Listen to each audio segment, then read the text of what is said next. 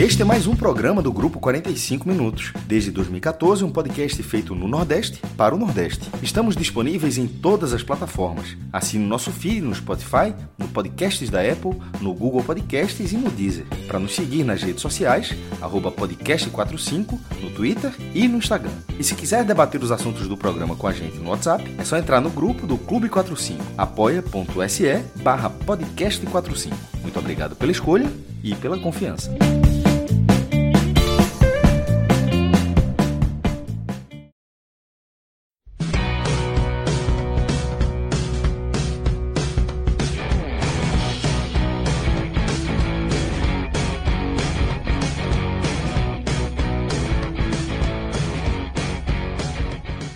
Sim, estamos oficialmente abrindo aqui a nossa live Grande Sábado, que não é o sábado do sertanejo, na época de Gugu, mas é o sábado animado, também aqui a gente fazendo uma live, um mega cast aqui, cinco jogos a gente tem a, a trabalhar. Celso Shigami, obviamente, não colocou ele, não colocou Lucas, todo mundo está separado para amanhã. Amanhã vai ter jogo do esporte, amanhã vai ter jogo do Vitória, outras equipes vão entrar em campo e, claro, a gente vai abordar aqui os outros cinco, as outras cinco equipes que entraram em campo hoje, ou que ainda está em campo hoje, o Bahia ainda está jogando finalzinho de jogo. Então a gente vai abordar muito sobre isso. Então, primeira coisa que a gente vai ter todos os jogos, a gente vai falar da vitória do Ceará sobre a equipe do Sampaio por 2 a 0, a derrota do Fortaleza também pelo mesmo placar por 2 a 0 contra o ABC jogando lá em Natal. No caso, o empate exatamente da equipe do Náutico dentro de casa contra o CRB, tomando gol no último minuto praticamente. No momento, o empate do Bahia contra o Ferroviário também 2 a 2 e a vitória do Santa Cruz jogando fora de casa contra o Salgueiro pelo Campeonato Pernambucano. A gente tem a direção dessa live exatamente comandada pelo Pedro Alves, que acredito que esteja estreando nessa, nessa condição de diretor. Então, qualquer coisa que acontecer, Pedro Alves aí, vocês dão desconto, porque o homem está iniciando, então é só para é, a gente ter um, um certo cuidado. E quem também está participando aqui, é, se eu não me engano, o Clisman está aqui, mas eu não acho que é, é, é Clisman Gama. Eu acho que é, é, o Marcelo Filho, Marcelo Fader, que está aqui na questão do. Isso, exatamente. Marcelo Filho está na edição e o Clisman está no suporte. É o velho cara, sabe aquele cara que é o assessor do ato de vídeo? Que é o cara que está lá só. É o cara que está lá só para dizer, é, é isso mesmo, aconteceu isso mesmo. E aí ele só dá o aval para o cara ter confiança. É exatamente o Clisman Gama hoje aqui também na nossa operação aqui na parte técnica e claro, a gente agradece todo mundo que está chegando, já chega e consegue aí já a situação para você ajudar, né, para o nosso conteúdo chegar a mais pessoas. Então, vamos iniciar aqui a nossa live, é, começando logo com o primeiro jogo que a gente vai abordar, a vitória do Ceará. O Ceará se recupera na Copa do Nordeste após ter perdido na estreia por 3 a 0 para o Ferroviário. O time jogando no PV recebia o Sampaio até então invicto na temporada, sem tomar gols, e o Ceará vence por 2 a 0 num jogo que ficou marcado, né? Eu acho que é algo recorrente para quem não está acompanhando o Ceará, até para dar uma explanação, mesmo com o Ceará vencendo, teve protesto da torcida para a saída do presidente, ainda uma situação que está, assim, a torcida de fato, time ganhando, goleando, perdendo, empatando, o que quer que seja, sempre vai ter o protesto da torcida com a atual diretoria. Mas estamos aqui, Léo, para falar da partida, para falar de como o Ceará conquistou essa primeira vitória na Copa do Nordeste 2023. E aí eu queria que você já elencasse, de maneira geral, o que é que você achou da postura do time, se você gostou da escalação inicial.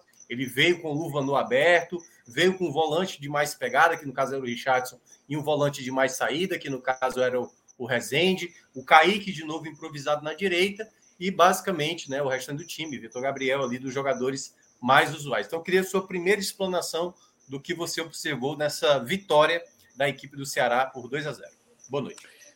Boa noite, Minhoca, né, todo mundo que está aqui no chat, que está ouvindo depois, que quem está ouvindo depois também que vai lá abrir o YouTube só para deixar o like, quem está ouvindo lá pelo, pelos agregadores lá de, de podcast.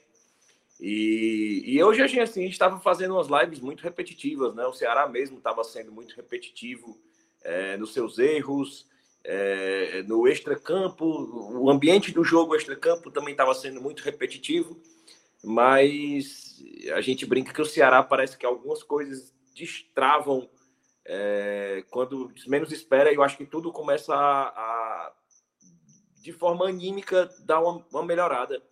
E eu acho que as movimentações políticas do Ceará hoje, é, apesar dos protestos, e os protestos vão sempre ocorrer até a efetivação da renúncia do Robson de Castro, não tem como ser diferente. É, mas as mudanças no bastidores político do Ceará, eu acho que já trouxeram uma certa leveza, eu acho que foram responsáveis, inclusive, pelo público hoje maior. Assim, essas campanhas de público zero, que vinham levando em torno de 4 mil torcedores, hoje chegou no próximo de 8. É, eu acho que, que as movimentações políticas, né, para já contextualizando, né, as modificações, assim, a real possibilidade nos bastidores do Ceará de uma vitória da oposição, é, que uma eleição que já estava perdida para a oposição, e com algumas movimentações de bastidores, com o apoio do atual presidente do Conselho Deliberativo, Evandro Leitão, e ex-presidente do clube, né, um apoio oficial à chapa da oposição. E eu acho que mais tarde, depois a gente pode até entrar nos pormenores dessa, dessa questão de bastidores, que eu até trouxe em tweet informações de pessoas que presenciaram esses movimentos de perto. Mas falando mais do jogo, eu acho que eh, diante dessas modificações, os bastidores da torcida hoje foi com mais vontade de apoiar. Eu acho que ela se agarrou a uma, uma esperança que tinha, porque essa questão do, da política do clube está incomodando muito a torcida. E eu acho que isso fez a diferença. Eu acho que hoje eu senti um Ceará apresentando alguma evolução, pela primeira vez na temporada. É, encontrou um adversário que, que a própria torcida colocou como um, um, o primeiro parâmetro que a gente teria para a temporada, por ser um time de Série B, é, por ser o São Paulo Correia, é um time que brigou na Série A, na Série B ano passado pelo acesso até o final. E, mas que a gente já ponderava durante a semana, né? Até o deputado que está aí na live falou, né? Muita gente mencionava como a principal notícia do Ferroviário sobre o Sampaio Correia é, e aquelas coisas que a gente lê na imprensa e fica só reproduzindo, reproduzindo, reproduzindo, reproduzindo. Ah, o Sampaio não tomou gol ainda na temporada, é um time perigoso, é um time que quase subiu ano passado. É, mas sem entrar em detalhes no que realmente é o Sampaio. Né? O Sampaio não levou gols, mas, gols, mas não vinha é, apresentando um bom futebol. É, foi eliminado né, pelo, pelo MAC, como bem ressaltou o deputado, durante a semana no Campeonato Maranhense, um time sem divisão. É, e, assim, é, aqueles, aqueles dados que a gente acompanha são aqueles dados que a gente acompanha de longe e acaba trazendo como uma verdade que fogem totalmente à análise realmente do futebol jogado. E em campo o São Paulo, o São Paulo se mostrou mais frágil ainda do que se imaginava. Agora, do mesmo jeito que a gente vinha sempre colocando um asterisco nas vitórias do Ceará contra times mais frágeis, eu também acho injusto que a gente relativize ao extremo essa fragilidade do Sampaio Correia. De fato, não é um time forte, de fato, é um time que não fez um bom jogo, e de fato é um Sampaio que, historicamente, ele vai crescendo durante o ano. Assim, é um time do Sampaio, ele sempre começa o ano desse jeito, bem mais frágil, vai encorpando, vai pensando jogadores, e na Série B é onde ele realmente tem aquele, aquela evolução maior, assim. Tanto que o São Paulo, geral, o São Paulo geralmente tem uns desempenhos na Copa do Nordeste não muito é, dignos de memória, né? É, com raras exceções. Então, assim, o Ceará hoje já, com essa, já você já frisou, né? O Luvano aberto, assim, o meio campo que, apesar do Richardson, né? Mais uma vez, assim, abaixo, é, é um jogador que faz falta desnecessárias, é um jogador que pouquíssimo inteligente, é um jogador que sempre chega atrasado. É, e isso prejudica a defesa do Ceará, que é uma defesa insegura, assim, que é uma defesa ainda é, que está se construindo como, como, como base de time.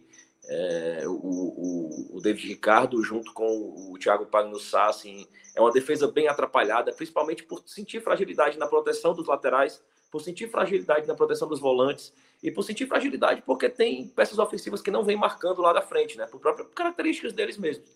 É, e essa defesa hoje, em alguns momentos, ela realmente se mostrou é, frágil, desorganizada, mas acredito que não chegou a comprometer. Eu acho que muito, muito pelo momento do Sampaio assim, no jogo. Teve ali uma, uma situação bem clássica assim, depois do, do gol ali, de uma bola rebate, bate, o Sampaio finaliza e volta para o Sampaio ali, que é, é, muito característica de uma defesa ainda em, em formação, assim. E, e ressaltando, assim, não é não é a defesa que o Ceará precisa para a temporada. Assim, o Ceará precisa fortalecer esse setor. Eu acho que o Ceará está descansado demais no mercado. É, as fragilidades elas estão evidentes, elas estão claras, elas estão escritas e a gente não vê movimentação do Ceará no mercado. Acho que as movimentações são discretas.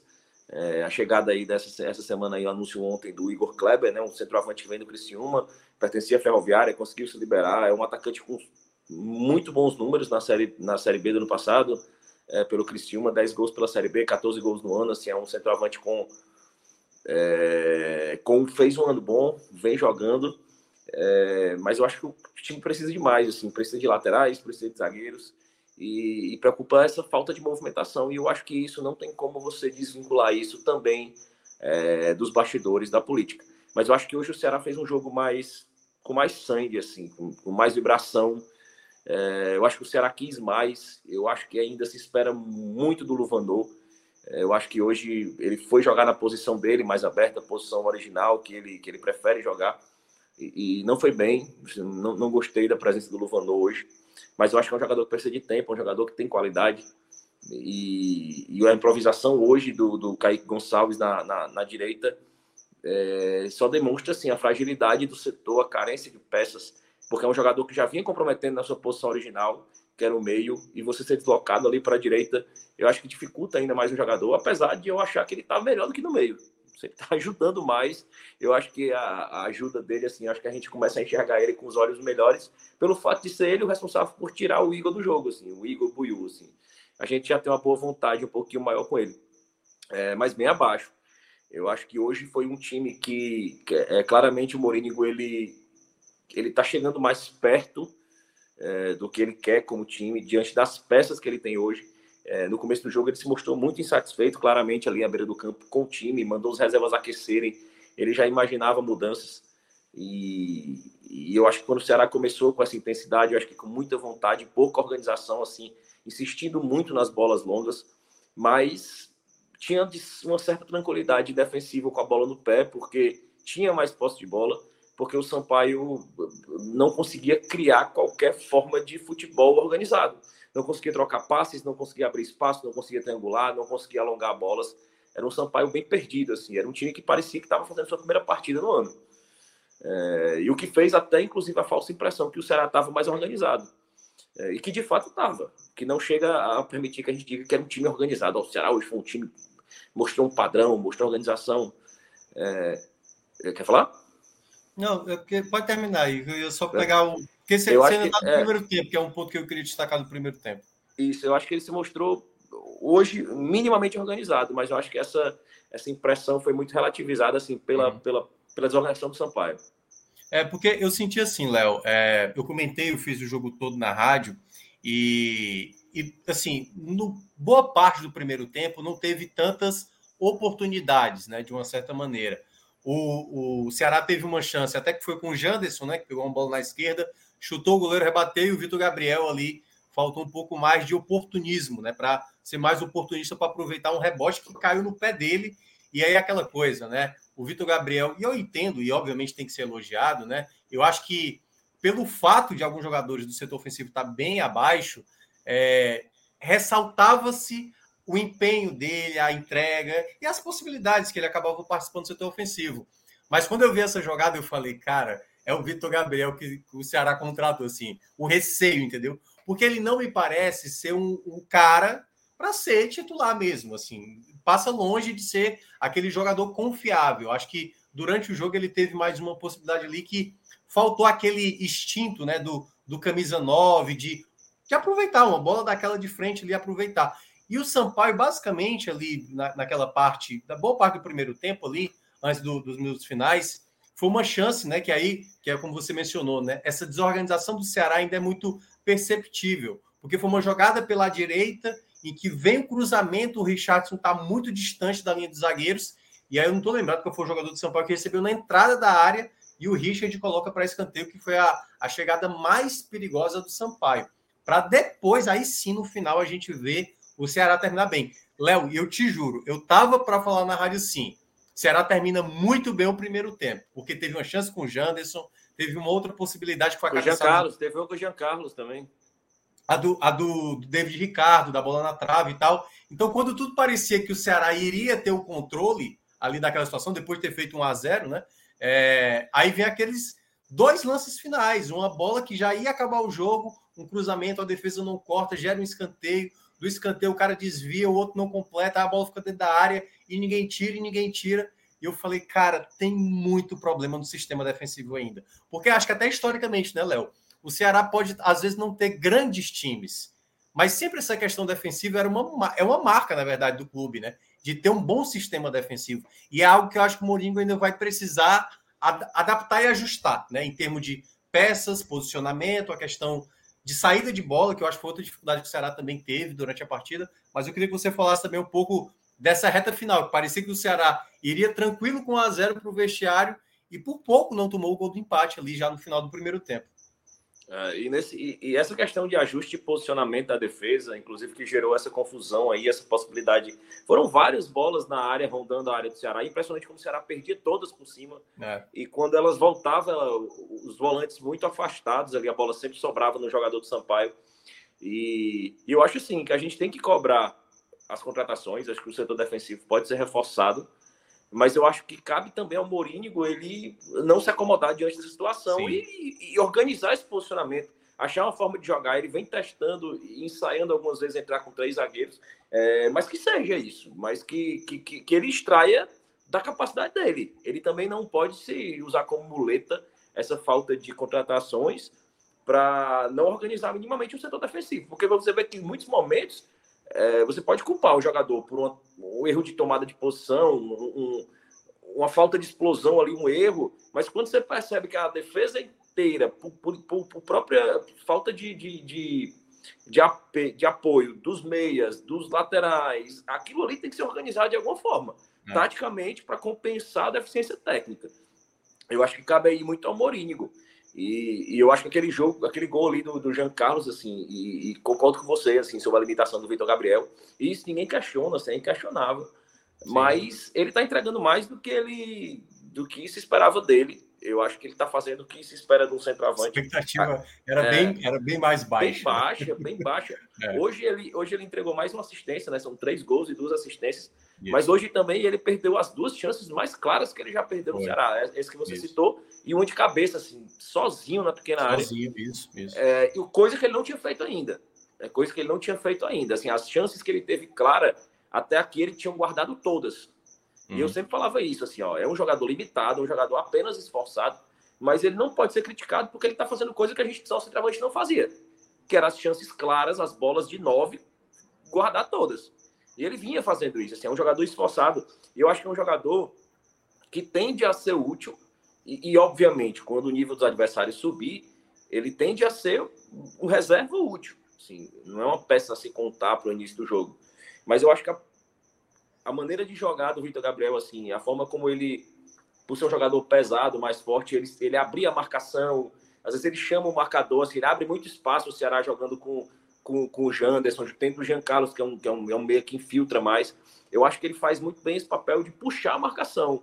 Eu acho que muito mais do que um pivô de prender a bola. Eu acho que ele sabe muito bem conduzir o defensor. Assim, é uma qualidade que ele é. tem. É uma qualidade Sim. que ele tem. Exatamente. Assim, ele sem a bola, ele sem é. a bola, ele tem essa vantagem, assim, essa facilidade. É, eu, eu entendo esse ponto. Assim, ele não é um exímio executor, mas ele é um jogador que entende aquela função, né? Ele vai brigar com os zagueiros, a bola vai na área, ele vai brigar com o zagueiro, então de uma certa forma chama a atenção. Ele a jogada... né? Isso, exatamente. A jogada do primeiro gol, por exemplo, e ele, como é, ele é mais jovem, né? Então ele tem mais mobilidade, não é aquele nove mais parado.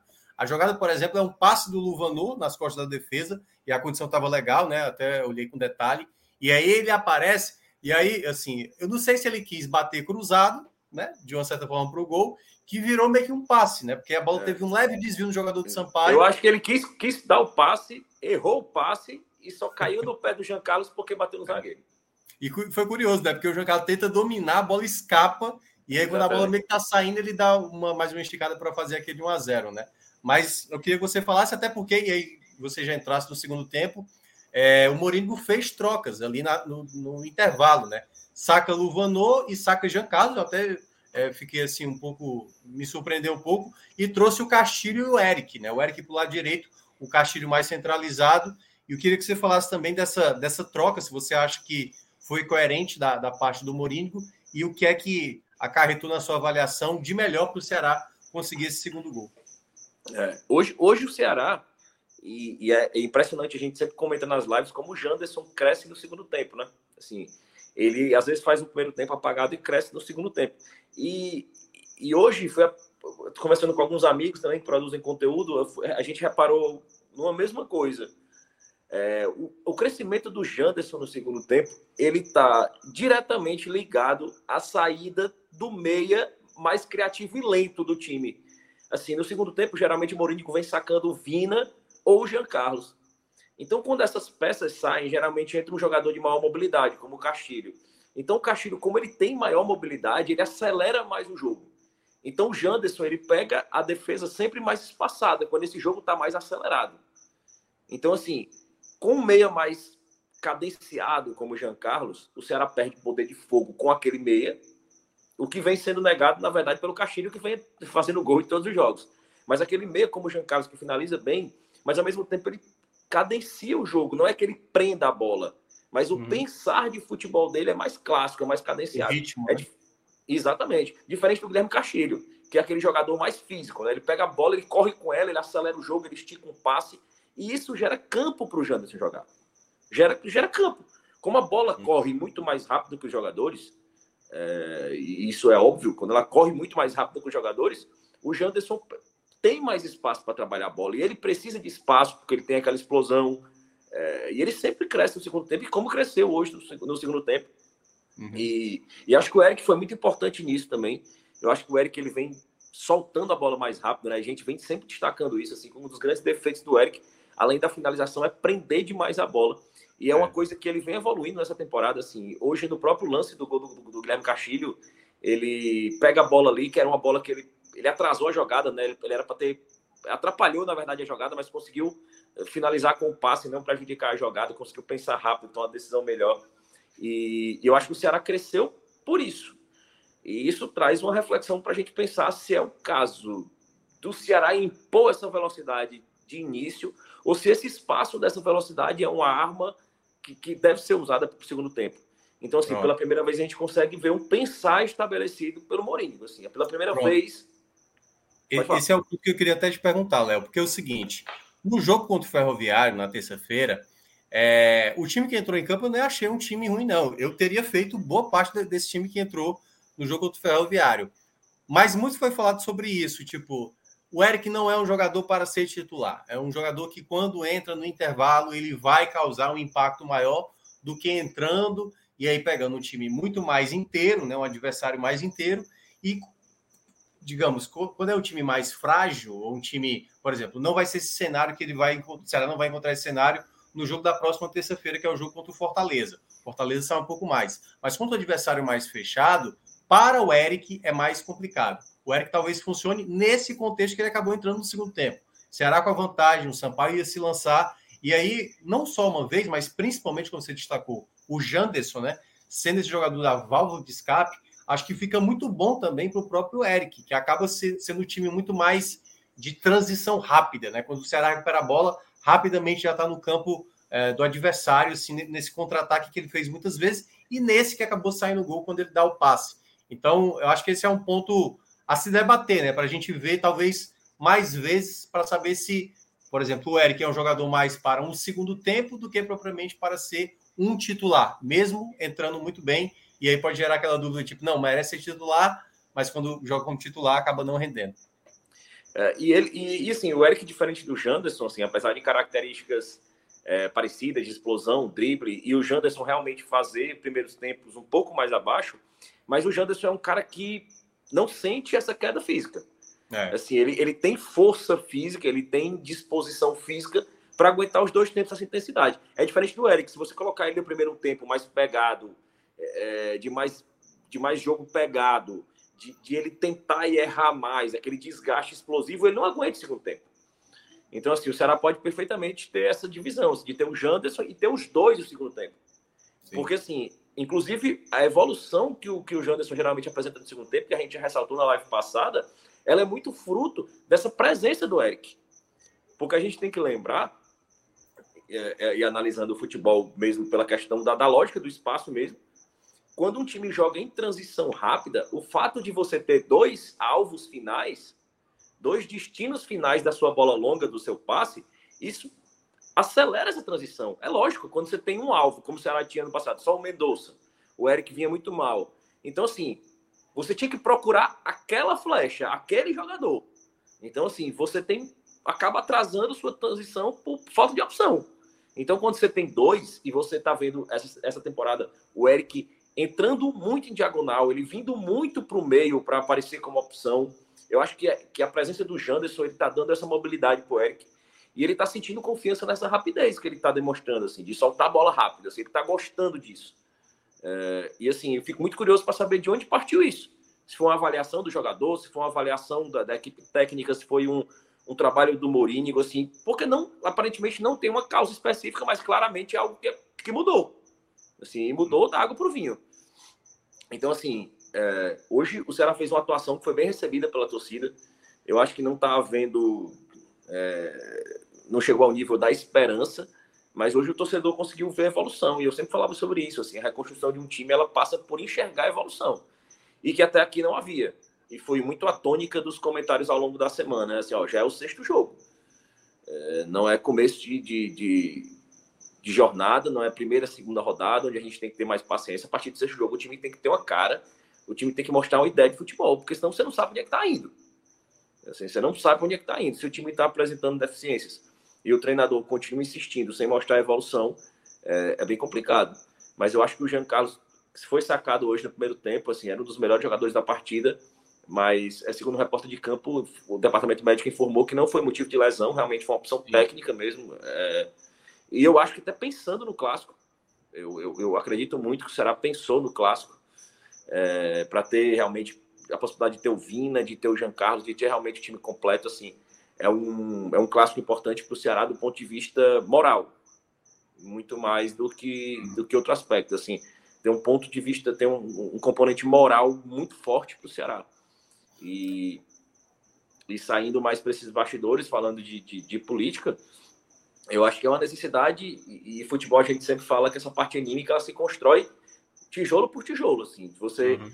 coloca um tijolo para cima no muro, você já tem que aprovar da vontade de colocar outro. Assim, e, e, é uma coisa que vem decorrendo da outra sempre.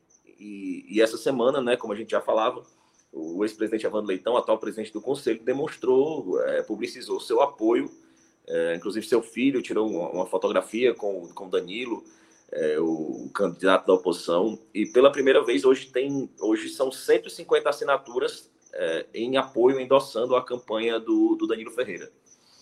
É, e a chapa da oposição teve a adesão de vários outros ex-presidentes, da família do ex-presidente Eulino Oliveira, é, do, do, deputado federal André Figueiredo, que é um, que é um nome muito forte.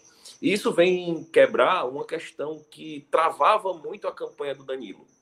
É, o Ceará tem, não tem o voto direto do sócio torcedor, né? Ele é, ele é um, um, componente, um componente de aproximadamente 300 conselheiros.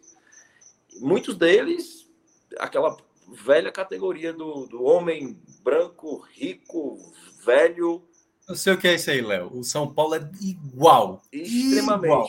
Exatamente. Igual perfil extremamente conservador, assim, é um, extrema, perfil, perfil extremamente avesso a mudanças. É. Então, assim, a campanha da situação é sempre pautada em tratar a oposição como aventureiros, incendiários, é. É, é nesse aspecto, e isso vai travando o conselheiro mais conservador, mais antigo, que às vezes o cara nem está apoiando o Robson, às vezes o cara está insatisfeito. Uhum. O cara não tem maldade naquilo, mas o cara tem medo de achar que o clube está sendo entregue a aventureiros, etc. Aquela, aquela coisa de sempre. Então, a, a, a, o aval do Evandro, assim, mesmo que tardio, ele entra como endosso mesmo a essa chapa. E ele tem o poder de trazer esses conselheiros mais antigos, junto com o André Figueiredo, que ainda é uma força política dentro do clube, é, que torna a, a, possibilidade real da oposição vencer as eleições do Conselho no Ceará depois de muito tempo. É, e, essa, e a história dessa adesão ela se deu por um fato muito pontual. O presidente Evandro Leitão já vinha fazendo entrevistas bem críticas à gestão do Robson de Castro, dizendo que era favorável à saída dele, que aconselhou ele a sair, é, fazendo críticas à gestão do ano passado.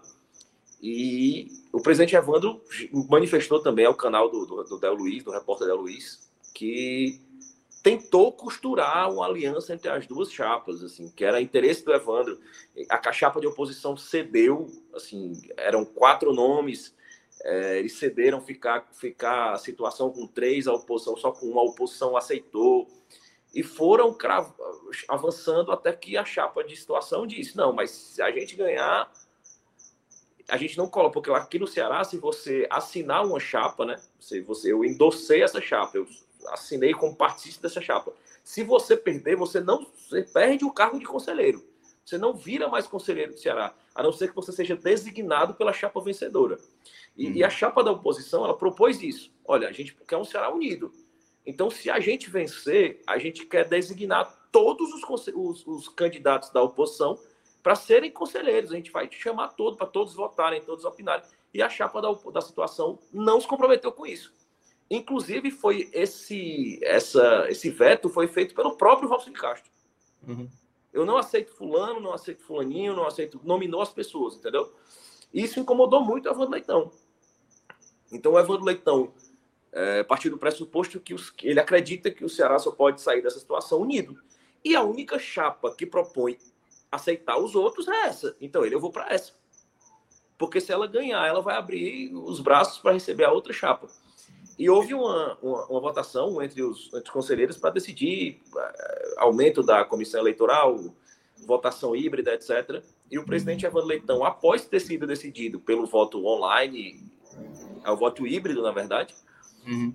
o presidente Evandro Leitão pediu, pessoal, vamos tentar mais uma vez, uma composição, vamos unir as chapas. E o conselheiro Humberto Aragão, que, que tem falas bem, bem, bem Reprováveis. É, reprováveis. É, então, esses, esses, clubes, o clube é entregue a sem terras. É. é. a, a setor prêmio, depois que baratearam o, o valor do sócio ouro, agora tá cheio de pobre. É um, é um cara bem elitista, de, de, de, discursos ridículos mesmo, assim. Durante o discurso do presidente Evandro Leitão, ele ficou gritando: tá bom, tá bom, acabou, acabou, acabou, cala a boca, já foi votado, já foi votado. Aí o presidente Evandro Leitão insistiu, não, eu sei que está votado, eu só quero pedir mais uma vez. Ele acabou, acabou, acabou, e fez vários vídeos criticando a atuação do presidente Evandro Leitão. Isso teria irritado muito o Evandro Leitão, que decidiu dessa vez manifestar apoio, porque assim, eu acredito muito nessas intenções do Evandro, assim, eu acho que ele de fato foi omisso enquanto presidente do conselho, é, e ele não reconhece isso, mas eu acredito que ele foi omisso, eu acredito que hoje ele mesmo reconhece que foi, Sim. mas antes tarde do que nunca eu acho que ele pode ser a peça fundamental para virar essa situação política, assim, fazer realmente a oposição ganhar, e isso mudou totalmente o ambiente entre a torcida. É, entre a torcida, eu, o ambiente é novo. Eu vejo, Léo, que isso é um, foi um ponto muito determinante né, no final dessa semana, esse posicionamento do, do Evandro Leitão, por conta desse clima, sabe, que eu acho que muitos torcedores, e conversando com alguns amigos que são torcedores do Ceará, sabe, não ter a possibilidade, que eu acho que quando você falou que o Danilo Lopes mencionou muito isso, né? O Danilo Ferreira, como você mencionou, é, não é bem, assim, não é que todo mundo precisa pensar igual. Que eu acho que isso foi até um problema que o Ceará às vezes, a gestão atual achava que teria que ter uma unidade de pensamento. Eu penso de uma maneira, a partir do momento todos agora têm que me apoiar nesse pensamento. E aí eu acho que é o ponto onde o Danilo nesse momento, ele se torna a opção, e aqui eu não vou declarar, até porque a gente nem vota, né? Quem, quem vota são, são os sócios proprietários lá. É, ele tem um discurso de haver o diálogo, que é algo que não há no Ceará. E muitas vezes, nessa falta de, de diálogo, não há crítica, não há autocrítica, não, não há um momento onde, tipo, olha, a gente não está conseguindo resolver a situação, chamar pessoas mais capacitadas. E dá, que eu acho que é o ponto principal que o Danilo bate, a, a voz à torcida, cara. Assim, não é que a, a, torcida vai decidir quem vai, quem é o novo lateral direito, quem é um camisa 9, não, mas perceber que o clube se faz com a torcida presente. Como a gente já falou aqui algumas vezes, não só essa coisa de cliente, né, e, e como se fosse uma empresa oferecendo um serviço, ó, quer ver o jogo de graça? Você gosta do, da minha empresa, né, de uma certa forma? Então, pronto, paga aí e vem assistir o jogo. Mas não participa de etapas importantes, que é algo que a gente vê Assim, claro, cada um, cada clube na sua proporção, cada clube no seu modelo. O torcedor ser um papel também muito importante. E eu acho que essa possível, e eu acho que deve acontecer, é a minha impressão, essa possível virada da oposição sobre a, sobre a situação, eu acho que pode gerar algo vantajoso, não sei se a curto prazo, mas que a médio e longo prazo o principal pode acontecer, que é haver o diálogo, haver o debate, que era algo que no Ceará estava simplesmente morto, tá? era o silêncio, era a palavra do presidente e quem não acatasse, tá tchau, então você está dispensado.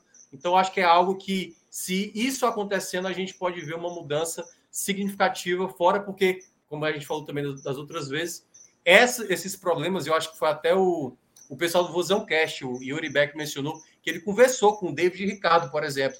E o David Ricardo falou: olha, a gente está sentindo, sabe, o clima da torcida, o ambiente é, externo do clube, essas coisas, por mais que campo é uma coisa e os problemas internos, mas isso pode acabar afetando. E me parece que para alguns jogadores, eu acho que não todos, mas para algum, é, esse clima no Ceará pode estar tá pode estar comprometendo até mesmo o desempenho de alguns atletas. É, sem dúvida, sem dúvida. É, Minhoca, eu queria botar só. Você acha esse comentário deu a, Cai, a Caioli, a Caiali Valença? Eu acho que ele fala que eu criei uma teoria para conspirar contra Vini e Jean Carlos. É, eu não, eu, eu, não, assim, é porque tem. É, é a frase foi essa: o, comentarista Léo criou, uma, criou uma teoria para conspirar contra Vini e Jean, Jean Carlos. É, assim, eu, assim, eu não, sinceramente, assim, eu não consigo. Como alguém chegou a essa conclusão com base no que eu falei? O que eu falei, assim, que o Janderson ele cresce de rendimento quando o jogo acelera mais. Em nenhum momento eu disse que o, Sim. o Jean Carlos Ouvina devem ser reservas. Inclusive, em todos os meus comentários sobre o Ceará, eu falo que são peças fundamentais do Ceará. É, que não, não se deram bem jogando juntos ainda, mas eu acredito que é uma combinação possível. Agora, sim, cara, não tem interesse nenhum em conspirar contra o jogador. Pelo contrário, eu acho que o Jean Carlos deve ser titular. É, eu acho que é um dos jogadores mais importantes do elenco, tende a ser um dos mais importantes da temporada. Eu comentei sobre a contratação do Jean Carlos, dizendo que é um jogador que poucos times têm na Série B, inclusive na Série A. Não estou dizendo que ele é um jogador de Série A, mas é um, um meia cerebral que, que entra, que finaliza bem, que bate falta até a bola parada. É um jogador difícil de você encontrar. Eu acho que o Vina é um jogador, um dos melhores jogadores da Série B, se quiser jogar. E eu não uhum. entendo, assim, de onde no meu comentário você tirou essa genial conclusão essa interpretação. conspirando. É, assim, sinceramente, se você é. tivesse assim, meu, eu não gosto de você e eu vou pegar seu comentário e destroçar ele, transformar no que ele não é. Mas passou longe aí do que eu falei, viu, irmãozinho? É. Se fosse no é, Enem, é, tava zerada a redação. É, se fosse no Enem, eu, sinceramente, eu nem vi esse comentário dele. De fato, assim, pelo menos em nenhum momento a gente falou ou no caso você estava falando, nessa intenção, pelo menos, e eu também não interpretei dessa forma, ele interpretou, acho que bem erradamente. É, Léo, já para a gente fechar essa questão do jogo, né? Daqui a pouco a gente vai falar mais de, dos clubes aqui. Hoje tem que ser tudo mais, mais curtinho, galera, porque a gente não tem tem muito jogo ainda. Agora que é o primeiro jogo e ainda vai ter mais quatro aí. Então eu queria que você falasse aí dos jogadores que te chamaram a atenção. E além disso, eu quero que você diga jogadores que foram bem, jogadores que foram mal, e eu queria que você, Léo, hoje olhando no elenco, é claro que tem umas que são assim, assim é meio que cartela no bingo. Onde são as prioridades? Vou até elencar, primeiro tem que vir essa função aqui, segundo essa função, terceiro, o quanto você quiser, você listar cinco, quatro, e aí eu queria que você, depois de citar os jogadores que foram bem, que foram mal, onde são as posições ou as funções que você acredita que o Ceará tem assim urgência para resolver no mercado nesse exato momento?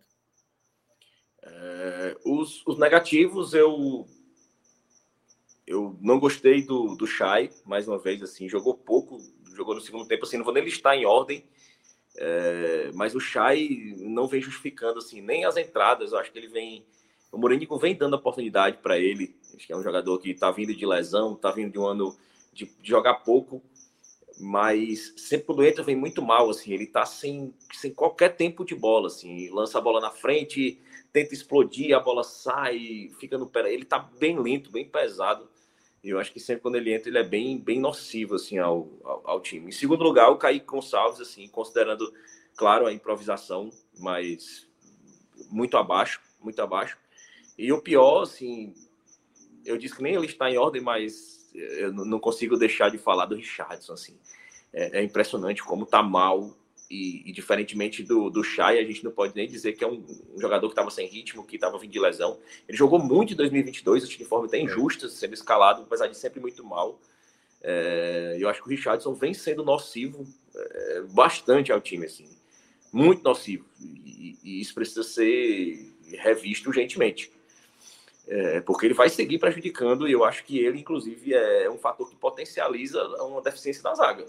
Assim, ele é uma peça que, que além de não proteger ali o meio campo, assim, de estar tá atrasado no combate, ele fragiliza a nossa defesa. Que já não é um fator, assim, é diferente você ter um Richardson na frente da zaga do esporte. Outra coisa é você ter um Richardson na frente de uma zaga já frágil, assim, já fragilizada, já em, em um processo de reconstrução. É, dentre os melhores, eu gostei do, do Jean Carlos, é, em terceiro. Eu acho que ele foi bem, acho que ele fez uma, uma boa partida. É, assim, o Jean Carlos é aquele jogador, né? Assim, ele, ele é um jogador que cadencia mais o jogo, é um jogador que finaliza, chega na área, assim. E eu acho que ele vem sendo muito regular no Ceará. É, eu acho que ele não fez nenhuma partida ainda de dar show, é, mas ele é sempre participativo, ele sempre distribui bem o jogo, é, dentro daquele ritmo dele, ele sempre tem duas ou três oportunidades ali de, de, de jogo, e se ele realmente tem a terceira, uma das três ele consegue guardar. É, ele é importante na bola parada, hoje nem tanto, acho que não teve nem tanta oportunidade, é, mas o Jean Carlos vem sendo muito útil, assim, acho que é um, jogador, um dos jogadores mais regulares assim, desse começo de ano. É, em segundo lugar, é difícil. Deixa eu pensar aqui. Gostei, gostei da partida do, do, do David Ricardo, apesar da, da, da bagunça, assim. É, eu acho que é um jogador que está crescendo, assim, uma menção muito pela, pela evolução, assim. É, um jogador que, que a gente sempre tem que fazer ressalvas, relativizar que é um jogador em formação, muito jovem, é, mas ele vem encontrando o tempo de bola dele, ele vem encontrando posicionamento. Eu acho que ele realmente precisa atuar é, para que essa evolução e ela vem acontecendo em um, em um ritmo acelerado porque ele realmente é um jogador que tem uma qualidade acima da média. E o melhor da partida para mim, mais uma vez, foi o Janderson. Eu acho que o, o Janderson, apesar de não ter marcado, acho que é um jogador é, muito útil ao Ceará. É, é, é, é, a melhor peça desse ano, assim, foi a melhor prospecção de mercado. É um jogador que vem sendo, assim, vem sendo trabalhado, assim, não estava bem fisicamente. E eu acho que ele tem muito a evoluir quando chegar no seu ápice físico. É um jogador que depende muito do físico, mas é um jogador que vai ganhando confiança, assim, é um jogador que tem a confiança da torcida. E, e eu acho que a tendência é de crescimento. Aí agora o jogador, as funções Sim. ali, as posições que é mais urgente, urgente, urgente zagueiro. Acho que o Ceará precisa de dois zagueiros urgentemente. Eu acho que até mais do que dois zagueiros. Dois, dois. O Ceará precisa de dois zagueiros assim. É, o Ceará precisa de um zagueiro bem experiente assim para chegar e jogar mas um zagueiro experiente que tenha velocidade. Eu acho que eu. Dois zagueiros que eu não considero o, o, Luiz Otávio para esse ano, assim. Ah. Acho que o Ceará precisa encerrar o ciclo do Luiz Otávio, acho para o bem do Ceará. Acho que o Ceará precisa de um lateral direito e, e o Ceará precisa do atacante. Para mim são as, as prioridades, assim. É, laterais, tanto direito como esquerdo, e o Ceará precisa de um centroavante, assim, de um centroavante realmente para chegar e resolver. É, eu não considero. Eu, eu acho que eu sempre faço minhas críticas ao, ao Richardson, mas eu acho que a posição ali do, de, de, volante ela, ela pode ser encontrada assim dentro do elenco. Eu acho que o Ceará, eu acho que, que tem peças para fazer o meio campo mais leve, o meio campo de um passe melhor, desde que a zaga esteja bem protegida e que as laterais estejam funcionando de forma defensiva. E eu acho que isso cabe muito a Morínigo, assim. Eu acho que ele tem que adaptar as peças que ele tem. O Ceará tem, tem peças que, que tem uma saída de bola mais rápida, assim. Eu acho que ele insistir em colocar o Castilho é, mais à frente, eu acho que ele acaba ocupando um espaço onde já tem muito jogador, né? Tem o Vina, tem o Jean Carlos, tem o Chay jogando por ali. E você acaba deixando de colocar ele realmente na função dele, onde ele pode trazer aquele passo mais longo ali de trás, é, pede um pouco no poder de marcação, mas o Richardson não vem dando esse poder de marcação. Então, se a gente é. vai, de qualquer forma, não tem poder, não tem aquele aquele jogador de, de, mais pegada ali. Não tem. Se não tem, o jogador que é para ter mais pegada não está dando essa proteção, eu acho que a gente tem que priorizar o que a gente tem de bom ofensivamente e organizar aquela zaga ali para essa proteção tá, tá mais, mais bem firmada. É, aliás, aí para fechar, pode até colocar logo o Felipe na tela aí, né? Pra, daqui a pouco a gente vai falar sobre Santa Cruz. Mas para esse clássico da terça-feira, é, o Formiga, né? Ele acabou saindo é, como se tivesse machucado, e o Horácio Neto lá da, da Rádio Povo até mencionou que após a saída ele ficou com uma, uma bolsa de gelo no joelho, não sabemos ainda o nível ali, foi só uma pancada, se foi algo que vai levar mais um tempo, que pode o tirar do jogo da terça-feira contra o Fortaleza, e aí possivelmente né, vamos ter a volta do Danilo Barcelos, até porque hoje Barcelos não estava relacionado, ele até colocou o Lacerda, né, e colocou o David Ricardo ali improvisado de lateral no finalzinho, e, o Vina também, né? Que foi outro jogador também segundo jogo, né? Aliás, terceiro no total, mas o segundo seguido que ele não é listado e também ele está com problema no pubis, né? Algo que, que foi revelado hoje pelo Ceará. Então, possivelmente esses atletas podem estar disponíveis para o jogo da terça-feira, é, Ceará e Fortaleza pelo Campeonato Cearense. Léo, é, quer deixar mais um recado final enquanto o Felipe entra? Aí? Não, só, só, só também responder mais uma vez o, o Caialo e Valência aqui, que ele disse que eu falei que se faz gol é bom, se não faz gol é ruim. Na verdade, dos três jogadores que eu citei, que foram destaque, só um fez gol, que foi o Jean Carlos. É, eu não citei o Guilherme Castilho. Né? Na verdade, então, assim, já está negada aí a, a informação dele. Assim, ele está com dificuldade de interpretação. É bem... Tá Falei que a defesa está mal, mas o David Ricardo foi o segundo melhor da partida. Exatamente. A defesa ela é composta pelos dois laterais e por dois zagueiros. Assim, uma peça ele pode ficar bem, pode se destacar enquanto Isso. o sistema não está funcionando. É porque assim não é, não é tão difícil assim, não é tão difícil. Se tiver uma boa vontadezinha para escutar, você entende o que eu quis falar, não, não é, é, exatamente. E aqui, enfim, é questão também de opinião. Léo escolheu aqui os melhores e os piores dele. O Gil aqui está no, no chat, né? Também destacou dele, colocou o Eric, colocou outros jogadores aí que acabaram. O, ele colocou o Castilho também. Pronto, é coloquei. Questão... Pronto, eu, eu acho que o Guilherme Castilho, no lugar do David Ricardo, é, estaria muito bem colocado, porque foi um jogador, Sim. como eu mencionei no meu comentário, que acelerou o jogo, é. que, que é, trouxe até o Janderson para o jogo, né? Acho que o Eric entrou bem mais uma vez. Isso, perfeito. E basicamente não tem essa de unanimidade. Léo está aqui olhando pela visão dele. Assim, se a gente fosse fazer uma pesquisa aqui com vários torcedores do Ceará ou outras pessoas que acompanharam o jogo, iam ter visões também diferentes, então tá tudo tranquilo. Antes de você ir embora, Léo, você está olhando aí do lado aí, conversando com a família. É...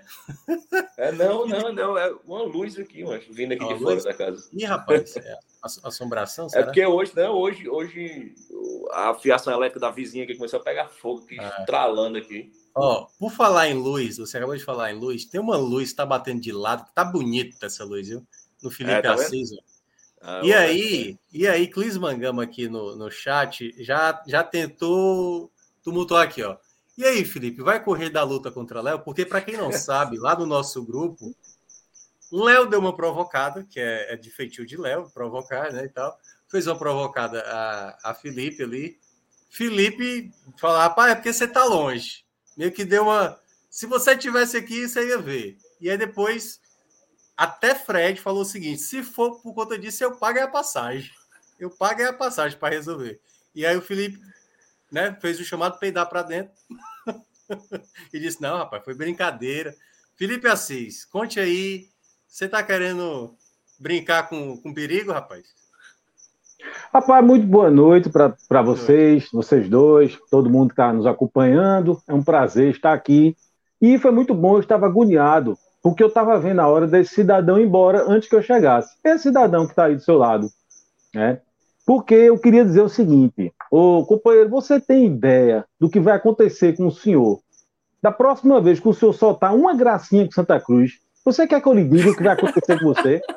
Não vai acontecer nada, porque a gente vive uma democracia, entendeu? Eu não sou doido, é verdade. Então, assim, inclusive, companheiro, olha, vou dizer uma coisa: no dia que você estiver precisando de um segurança, você me avise certo? Porque se alguém fizer, for chegar perto de você para fazer algum mal, eu corro na hora, entendeu? Olha, minhoca. Rapaz, era bom que Fred cidadão... pagasse essa passagem para você vir para cá para gente tomar uma, pô. Não, a gente fingia, rapaz, era eu devia não. ter dado esse golpe em Fred. A gente fingia uma não. briga, coisa e tal, botava um esparadrapo aqui em mim e tava tudo certo. Exatamente. E aí ia tomar uma lá. E o patrão era... dava cerveja, pronto. E ainda bancando, né? Ainda Fred bancando, né? Então seria melhor ainda, né, Felipe? Rapaz, é, é, esse golpe eu devia ter dado. Porque é, é o seguinte, para quem, não, quem não sabe, nosso amigo lá, a turma disse que. É, eu não conheci ele pessoalmente, mas a turma disse que foram tomar uma com ele no bar. É. Disseram que era duas mesas. Era é uma mesa para todo mundo beber e a outra mesa era só para descansar o braço dele. Meu amigo. é, mas a turma disse que é, pô. Eu não sou doido, não, pô. É, estudante aí, o homem aí. Mas, ó, agradecer a Léo Fontinelli aqui, né? Foi a primeira, a primeira análise do jogo. Agradecer, desejar um bom final de semana aí, amanhã domingo, tranquilo, felicidade, paz. vitória, Léo, paz, né? Tranquilidade. Mas, graças a Deus. E que agora vai ter o jogo da terça-feira e o clássico, né? Também. Perreio. Aperreio, é aperreio, é isso mesmo. Obrigado. Valeu. Boa live aí, pessoal. abração. Valeu. Pronto, aí Léo Fontinelli aí com a primeira parte do programa. Agora a gente vai dar uma pausa na Copa do Nordeste.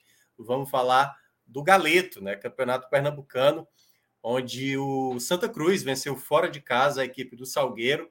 Né? A gente vai falar muito sobre esse jogo. Felipe Assis está aqui para falar sobre essa vitória importantíssima do Santa Cruz, que não podia mais tropeçar, Felipe. Né? Tinha que vencer o jogo contra o Salgueiro e conseguiu vencer com gol de estreante, né? Felipe G2 já estreando, já marcando o seu primeiro gol, conseguindo a primeira vitória, né? a primeira vitória, né? conseguindo uma vitória importante logo no seu primeiro jogo, no, no caso do G2, e conseguindo subir na tabela, né? Então, queria que você falasse um pouco, um pouco do que aconteceu na partida de hoje.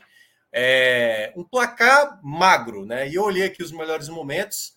Santa Cruz tomou uns sustos e tal. A defesa estava com a saída de bola pavorosa, querendo me entregar um gol ali, mas a vitória veio. Então, queria que você elencasse aí do que você observou na partida de hoje lá em Salgueiro.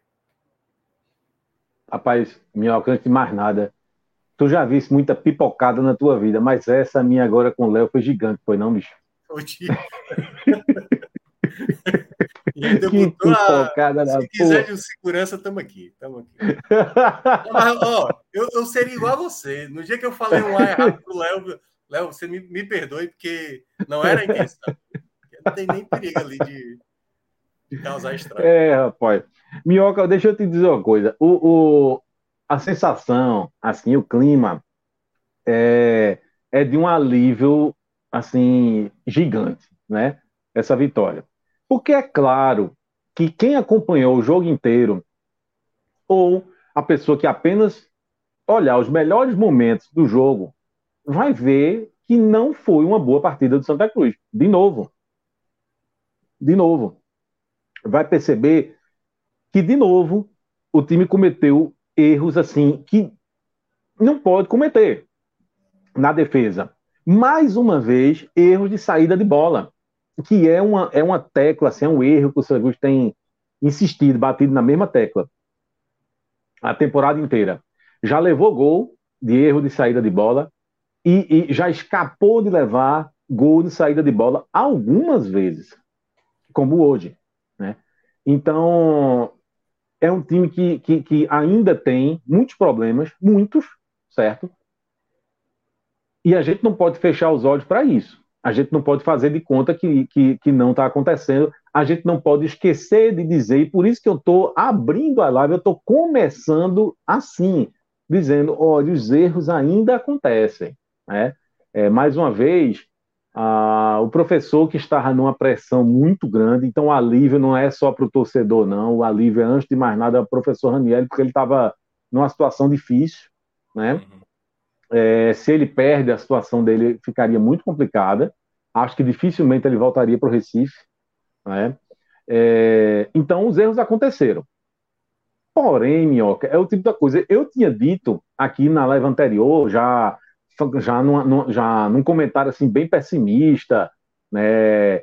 depois do empate contra o Petrolina, e eu bem pessimista, e eu dizendo: olha, a situação pode ficar muito complicada, coisa e tal. Aí eu, aí eu disse assim: fiz uma observação. É claro que se você ganha o jogo contra o Salgueiro, sabe-se lá como muda tudo. Esqueça toda a análise que eu estou fazendo aqui, esqueça toda a projeção do caos, né? Porque muda tudo. E de fato mudou. Né? Porque você, queira ou não queira, existia uma preocupação grande, porque o Santa Cruz ia fazer dois jogos no, no sertão, né? E aqui, Minhoca, que se costuma aqui em Pernambuco, né?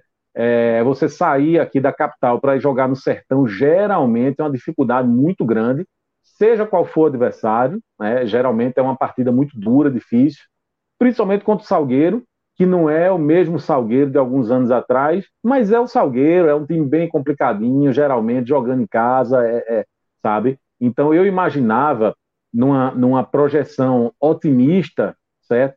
É, antes do, do Santa Cruz fazer esses dois jogos no Sertão, eu imaginava, eu não imaginava seis pontos, tá? Mas na minha, minha projeção otimista eram três pontos contra o Petrolina e um contra o Salgueiro.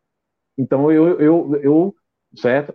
Eu, eu, eu inverti a ordem, né? Aconteceu o contrário, mas os quatro pontos aconteceram. E aí, pela situação que o Santa Cruz estava, queira ou não queira, só voltar do sertão com os quatro pontos, foi bom. Tá certo? Foi bom. É, é, é uma, tá na terceira colocação, é uma, é uma, é uma coisa que não dá para medir ainda, porque tem, tem time com jogo a menos, coisa e tal. Mas a partir do momento que você ganha do Salgueiro, você pontua, você faz três pontos, o Salgueiro não faz nenhum, o esporte já tinha é, é, ganhado do Afogados, Afogados zero. Então, veja, é uma vitória, ela te dá uma, uma perspectiva gigante. Né? Até porque o próximo jogo pelo Campeonato Pernambucano também vai, vai ser agora em casa. Desta vez vai ser sexta-feira contra o Ibis. Então, assim, é uma chance que o Santa Cruz ganhou, é, é, é uma oportunidade que o Santa Cruz está tendo para, enfim, voltar a ganhar dois jogos seguidos, dar uma respirada, sabe, no Campeonato Pernambucano. Você afasta é, é, é, é ali aquela ameaça de, de, de, zona de rebaixamento. Você passa a, ficar, a, a, a vislumbrar ali uma, uma realmente uma, entra no grupo de classificação para a fase seguinte, passa a vislumbrar ficar, pegar uma das duas vagas, um dos dois melhores times na primeira fase, excluindo o Náutico, é, Esporte Náutico, né? Então, é uma perspectiva que abre-se para o Santa Cruz. A partir da vitória contra o Salgueiro, agora ele tendo que fazer a parte dele, que é ganhar do Ibis em casa. Sabe? Não estou pedindo nada do outro mundo, não, nada normal, não, sabe, meu? Eu digo, eu quero que você jogue dentro do Arruda contra o Ibis e ganhe o jogo, não interessa como. Porque nesse momento, é, eu estou fechando os olhos para um bocado de coisa, tá? Eu estou fechando o jogo, os olhos para alguns erros que, que ainda acontecem, para algumas deficiências, algumas peças que não estão rendendo. Eu acho que era importantíssimo é, é, ganhar o jogo para se colocar na disputa de novo. O Santa Cruz estava, Minhoca, meio que fora do jogo. Antes dessa, dessa partida contra o Salgueiro, o Santa Cruz estava fora, assim, é, é, é, é uma disputa que estava acontecendo e o Santa Cruz não estava inserido nessa disputa. Que você não vai para lugar nenhum, você só empatando o jogo, você não vai para lugar nenhum. Ah, tá invicto. Sim, mas invicto ganhando um ponto a cada jogo, é muito melhor você perder um e ganhar um. Perder um e ganhar um. Você fazer muito mais pontos. Sim. É, porque você em dois jogos você faz três. Agora, você empatando, empatando, empatando, em dois jogos você faz dois. É. Então, um, um, é melhor perder desde que no seguinte você ganha. Você perde e ganha, é, é, é, faz mais sentido do que ficar naquela que o São estava empatando todo o jogo. Então, você ganhou do Salgueiro, tem uma chance gigante certo, de ganhar, fazer mais três pontos e se colocar na disputa de novo. Assim, você começar a disputar o Campeonato Pernambucano, coisa que até agora o São não estava fazendo. Estava jogando, estava entrando em campo, mas não estava na disputa. E antes desse jogo, o próximo, né, eu já estou jogando para frente, o jogo de, de, de sexta-feira, tem um jogo pela Copa do Nordeste. Na quarta-feira, veja que, que, que ser dois jogos no intervalo muito curto. É, muito curto, né? É, mas aí o Santos tem também a sorte que o jogo de quarta também é no Arruda. Certo? Então ele vem, é, vem ser, de uma né? viagem assim, agora. Só, só para resumir, né? Tinha que ser, porque também não ia deixar um jogo no intervalo ali de Isso. 48 horas praticamente, tendo que ter viagem. Então, de certa forma, ao menos isso. Não deveria acontecer, mas pelo menos os dois jogos no Arruda, né? Quarta e sexta. É, e nesse caso ajudou também o jogo ter, ter sido no sábado, né? É, poderia ter sido, você poderia ter jogado em Salgueiro no domingo e jogar no Arruda na quarta, então ganha é, um dia aí, certo? De, a mais de preparação, enfim, certo? Então o panorama melhorou muito, né? E aí eu tenho a curiosidade de saber qual vai ser o comportamento do Santa Cruz no jogo de quarta-feira. Porque o técnico Raniel ele já tinha dito, sabe, Minhoca, ele tinha dito já que a prioridade neste momento era o campeonato pernambucano. Veja que coisa, né? A prioridade do Santa Cruz é o campeonato pernambucano. A gente dizendo essa frase em 2023, no ano de 2023, parece não ter o menor sentido, hum. sabe? O Santa Cruz tendo jogado apenas um jogo na Copa do Nordeste, fora de casa e ter empatado o jogo contra a Vitória. Em tese, não foi um resultado ruim. Você estrear o Santa Cruz na Série D, certo? é, estrear na Copa do Nordeste contra o Vitória, fora de casa, e arrancar um empate no último minuto do jogo, no penúltimo minuto do jogo, não foi um resultado ruim, pela maneira como aconteceu. Né? Então ele tem a chance também, é um adversário que não tem a mesma força, não tem a mesma qualidade, não tem a mesma camisa do Vitória, ele vai jogar na quarta-feira, tá? Então se ele se ele almeja seguir adiante na Copa do Nordeste, era uma chance também para você conseguir os três pontos, você vai a quatro. O grupo do Santa Cruz não tem uma pontuação tão grande, né?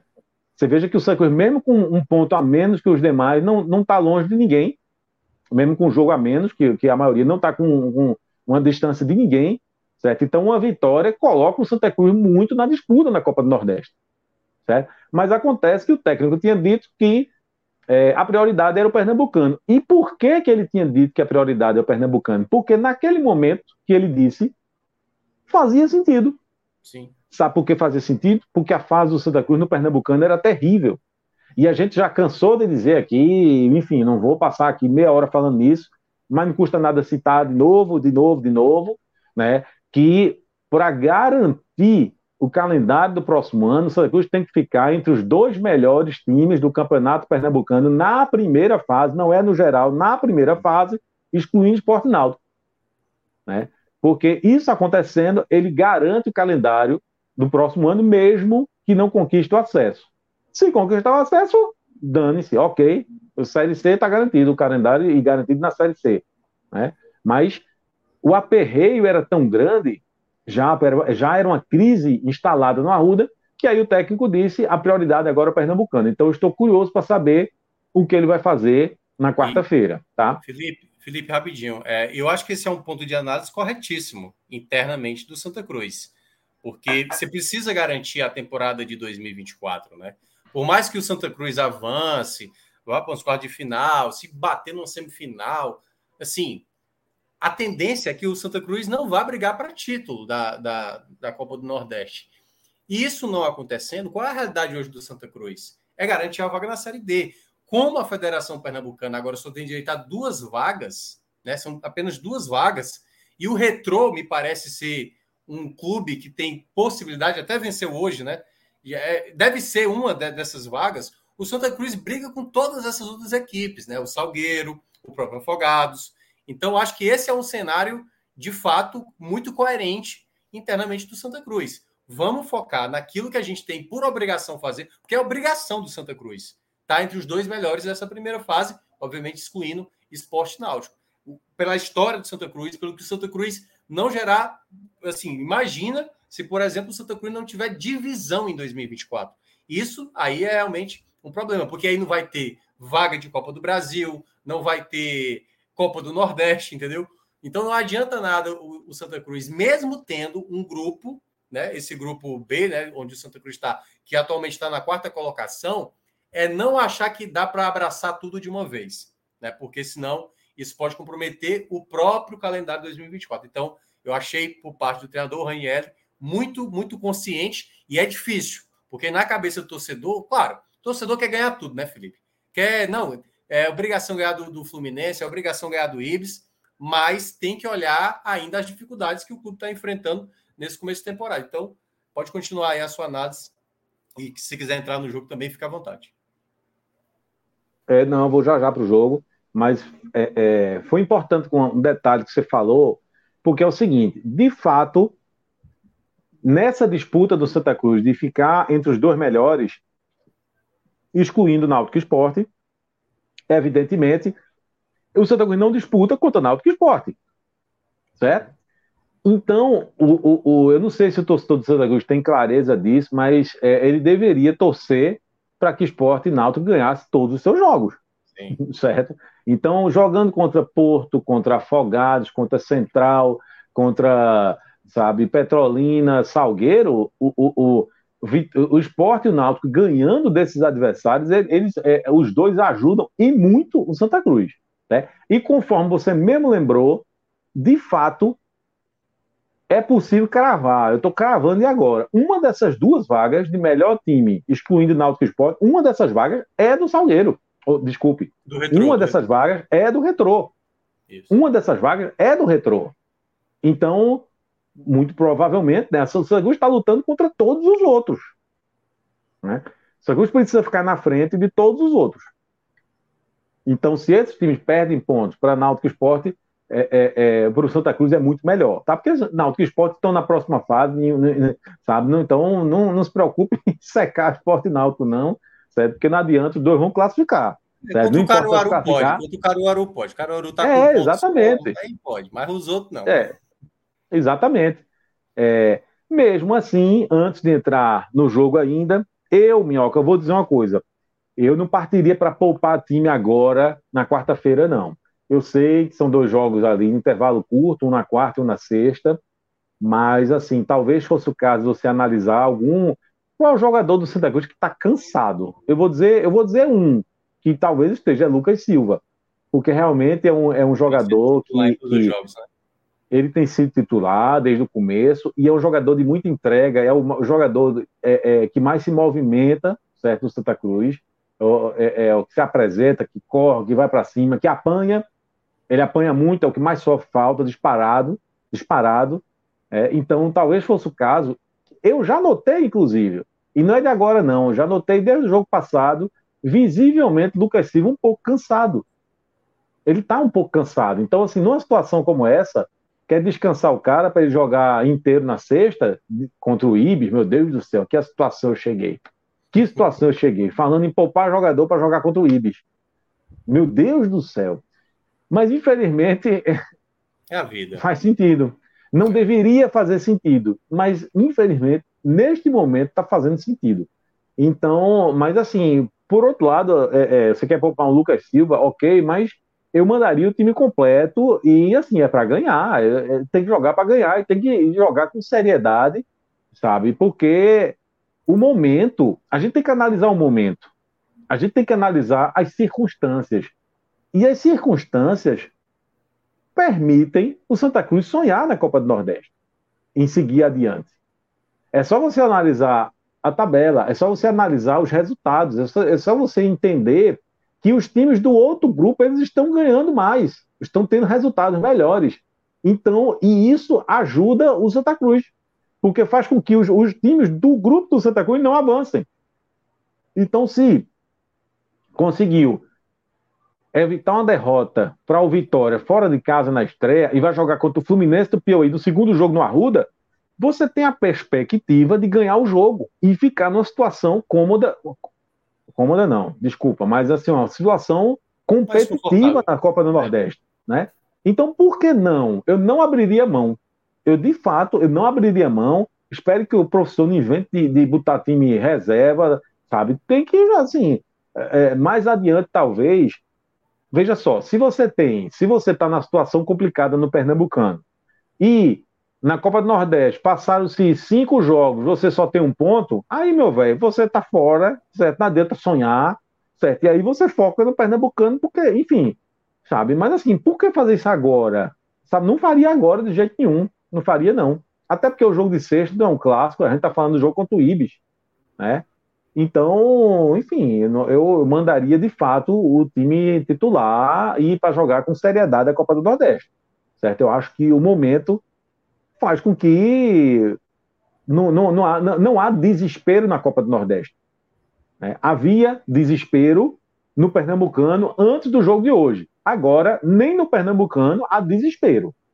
Não há uma situação confortável no Pernambucano, é uma situação que ainda exige uma, uma certa preocupação, mas sem desespero.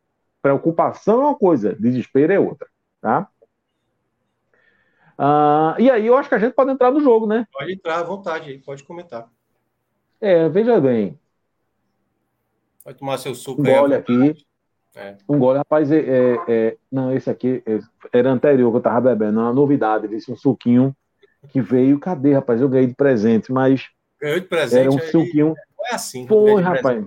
Você nem gastou. Esse aqui, esse aqui não, esse, esse é um suquinho de, de, uma, de uma garrafinha, vem numa garrafinha verde, sabe? É, tem uma tem estrela vermelha. É, ah, é, é, esse suco é bom, é bom, já provei. É, é, esse aqui, é esse gosto muito, trabalho demais com esse aqui. Mas o anterior que eu tava tomando é um que eu ganhei de presente, sem nem que dá nada a isso.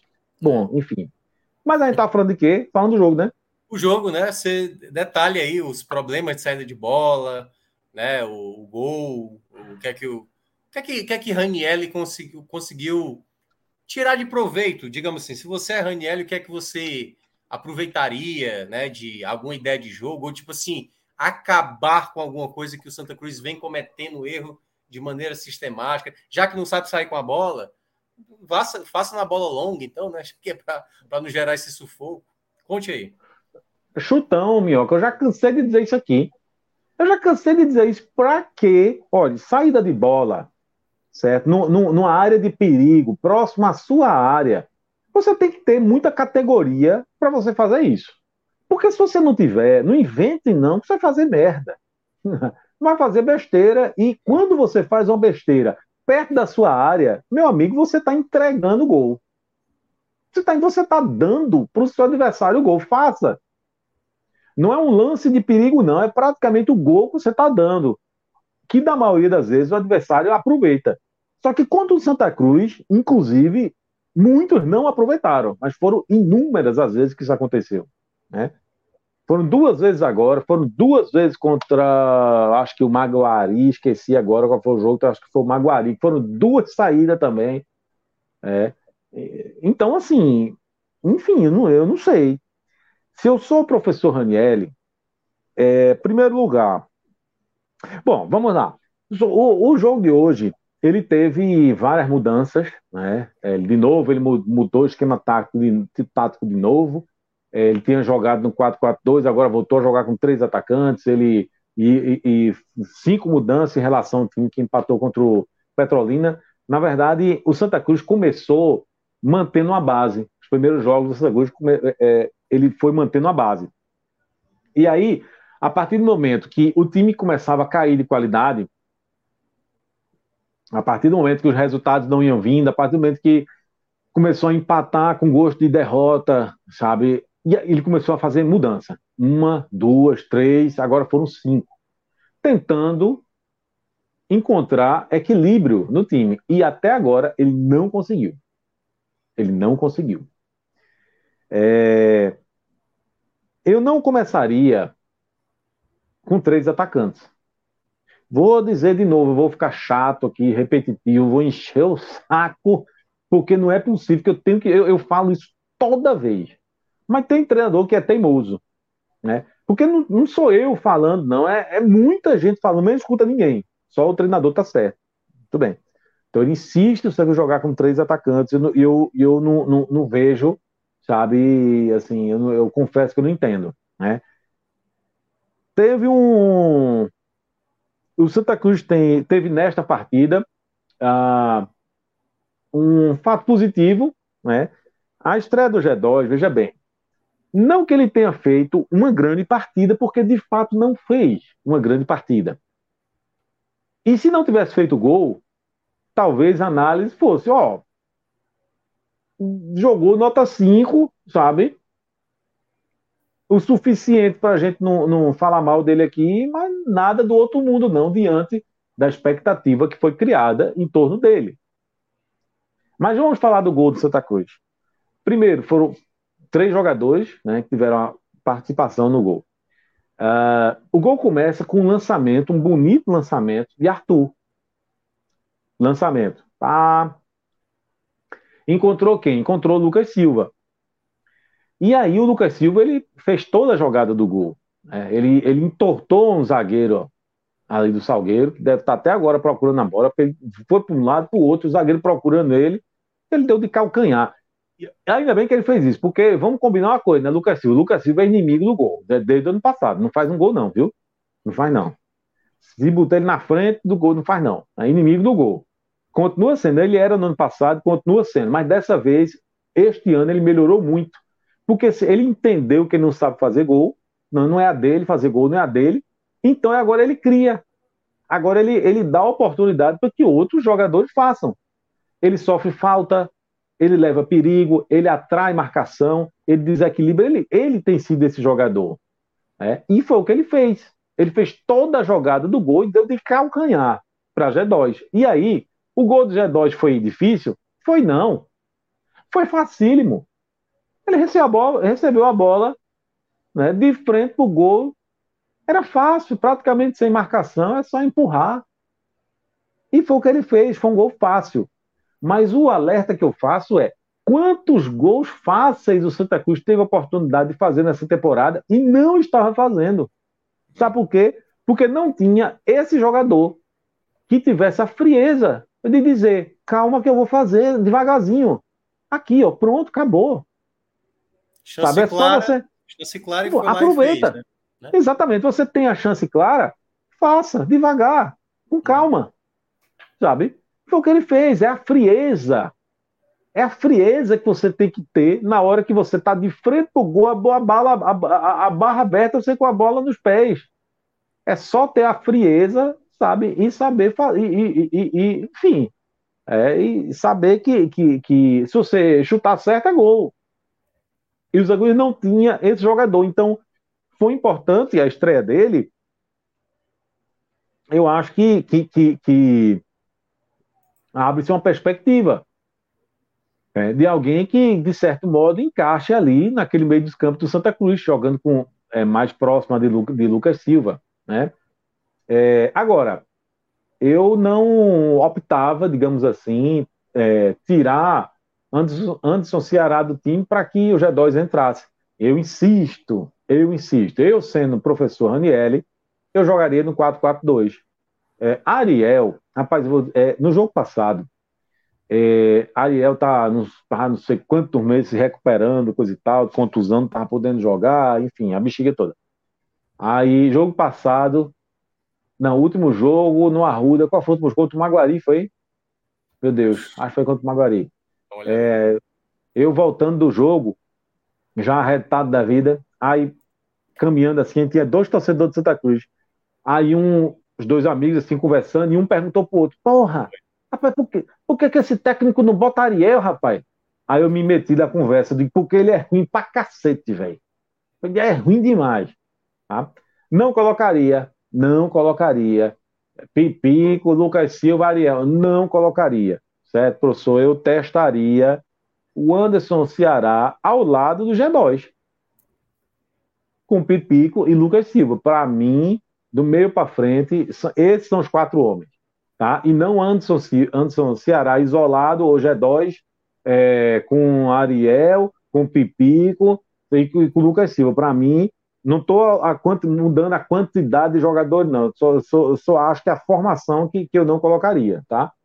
É, é, enfim, então ele, o professor testou em um jogo, ele tirou um atacante, jogou com dois meias, e aí deu errado, deu errado, ah, então volta. Não, nem assim não. Você passa a temporada todinha jogando com três atacantes.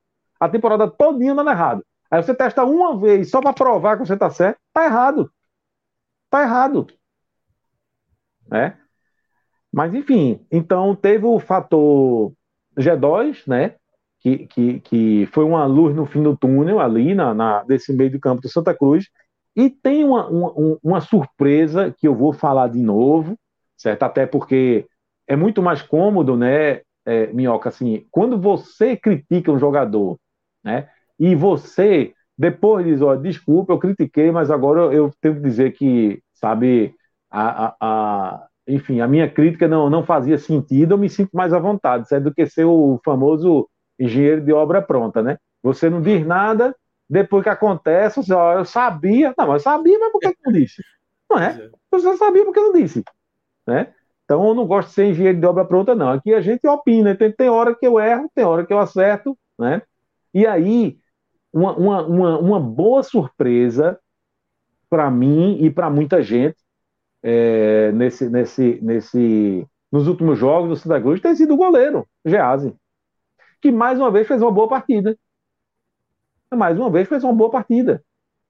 Então é uma surpresa, porque foi uma, uma posição que o Santos começou muito mal, ali com o Matheus Inácio, muito mal, né, falhando e levando gol ali, chutou é gol, sabe, gol de fora da área. Até, até hoje tem muito torcedor do Santa Cruz que não engole aquele empate lá contra o Náutico, porque né, três vezes na frente do placar, e aí no terceiro chute, o cabo lá de longe, um chute sem ser muito forte, de fora da área, e, e o goleiro aceita. Né? Talvez se você tivesse com um goleiro ali é, é, melhor, enfim, não tivesse levado aquele gol. Mas é fato que Geazi é uma boa surpresa. E mais uma vez foi uma boa surpresa nesse jogo contra o Salgueiro. Agora, o sistema defensivo do Santa Cruz continua sendo um problema. Continua sendo um problema. Alemão voltou e há muito tempo que eu dizia que da dupla de zaga, é, o torcedor do Santa Cruz ele criticava muito os dois, viu, Minhoca? Tanto Alemão contra Ítalo Melo. O torcedor do Santa Cruz pegava no pé dos dois. E eu sempre disse, eu disse dez vezes aqui, eu disse, olha, o Santa Cruz não pode mudar todo o plantel. Não tem dinheiro para isso. Tem dinheiro para isso? Tem não. não. Certo? Senão eu pagava ali o Real Madrid, pronto, botava a camisa do Santa Cruz, tá tudo certo. É, mas não é assim. Você não tem dinheiro para fazer o que você quer. Então você tem que escolher os pontos críticos. Investir aqui, ó. Eu tenho três pontos críticos, eu tenho oito pontos ruins, mas tenho três críticos. Você investe aqui, né? Então eu, eu por exemplo, eu, eu disse várias vezes que Ítalo Melo não podia ser zagueiro titular do Santa Cruz e que mesmo admitindo as críticas alemão, eu dizia, eu deixaria alemão. Agora eu traria um zagueiro que fosse melhor do que alemão, para deixar alemão sendo o jogador ruim da zaga. O que não é. pode é alemão ser o bom da zaga. Entendeu a diferença? Não pode. Uhum. E é, no momento é. Né? Porque Italo Melo, ele até fez uma boa partida contra o Petrolino, mas foi a única no ano. A única, todas as outras ele foi muito mal, como foi agora. Né? E aí o tal do Gabriel Iano, rapaz, junto com o Italo Melo, os dois é, foram, deram as três farrapadas dessa vez, que assim, é, é, não pode. É, não pode. E você fica sem entender como é que o Salgueiro ganhou esse jogo. É, talvez porque de fato o Salgueiro não é mais aquele Salgueiro. Se fosse, teria aproveitado uma dessas oportunidades aí. Né? Eita, quase que eu quebro tudo aqui. É, derrube não, hein? É, quase. Bom, enfim, é, é, é, é isso. É... Não sei se eu já posso ir. Mas eu já meio que já passei é, aqui é pelo é, Você já começou né? a entrar no, na, nas, de alguns atletas né, que jogaram hoje e tal. E eu queria que você falasse, tal, se quiser fazer um pódio, se quiser só citar aí, porque, Felipe, eu queria saber muito mais, assim, não só por conta desse jogo, até mais o saldo até agora, de uma certa maneira, e eu vou fazer a mesma pergunta que eu fiz para Léo, é, dessas necessidades que ainda, que, que, claro, a gente sempre tem que ponderar na questão do Santa Cruz, porque o Santa Cruz não tem um orçamento que outros clubes têm, né? Então, de uma certa maneira, aonde você acha que deveria ser prioridade naquilo que necessita. Então, eu queria que você fechasse mesmo ali o, os melhores e piores, você já citou alguns, mas e depois falasse sobre essas urgências onde o Santa Cruz teria que resolver do elenco para a gente já fechar essa, essa parte de Santa Cruz. É, veja, é, é, há muito tempo que eu vejo o Santa Cruz falando uma, é, uma, uma samba na nota só, né? Hum. Só se fala atacante. E eu acho que não é por aí. O Santa estava carente de atacante pra cacete. Muito. Muito. Né? Agora, não é só isso. Sabe? Você achar que, que você passar e dizer, não, eu preciso de atacante, eu preciso de atacante, eu preciso de atacante. Assim, é, é, é você está fechando os olhos, eu acho, para outros problemas que o Santa tem. Né? É, eu acho que tem essa coisa da formação certo? Eu, eu insisto que eu não vejo necessidade de estar jogando com três atacantes, certo? Eu partiria para um 4-4-2. Eu acho que para o que o Santa pode oferecer é um esquema que eu acho que cairia melhor, certo? É, e assim, tem uma, uma, uma, uma, prioridade aí, uma necessidade que eu acho que é, é, é mais urgente ainda que a questão da zaga. Certo? Você está precisando de um zagueiro. Isso é para ontem. E a lateral esquerda também que é uma posição que há muito tempo que eu falo, acho que desde o do primeiro, do segundo jogo que eu falo, que assim, olha, só não me agradei. Os dois primeiros jogos deram uma enganada muito grande ali. O Santos passou uma, é, é, uma impressão muito positiva, surpreendente, eu diria. Né? Ninguém imaginava que o Santos largasse nos dois primeiros jogos daquele jeito. Não é pelo fato de ganhar, não, porque ganhou hoje. Mas é como você ganha. É você ganhando bem, é você ganhando, criando, com chance de fazer mais, sufocando o adversário, sem correr muito risco, sabe, Minhoca? Não é o resultado, não é você a, a, pegar o papel e, e, e, ver o placar do jogo, não é isso. É você assistir a partida e você ver que em nenhum momento, ou, ou, em pouquíssimo momento, você foi ameaçado. É você entender que você colocou aquele jogo debaixo do braço e disse: é meu, eu vou ganhar o jogo, a vitória é minha. O Santa Cruz fez isso, mas não fez mais. E desde aquele momento, eu dizer agora é fácil, mas eu dizia no momento bom.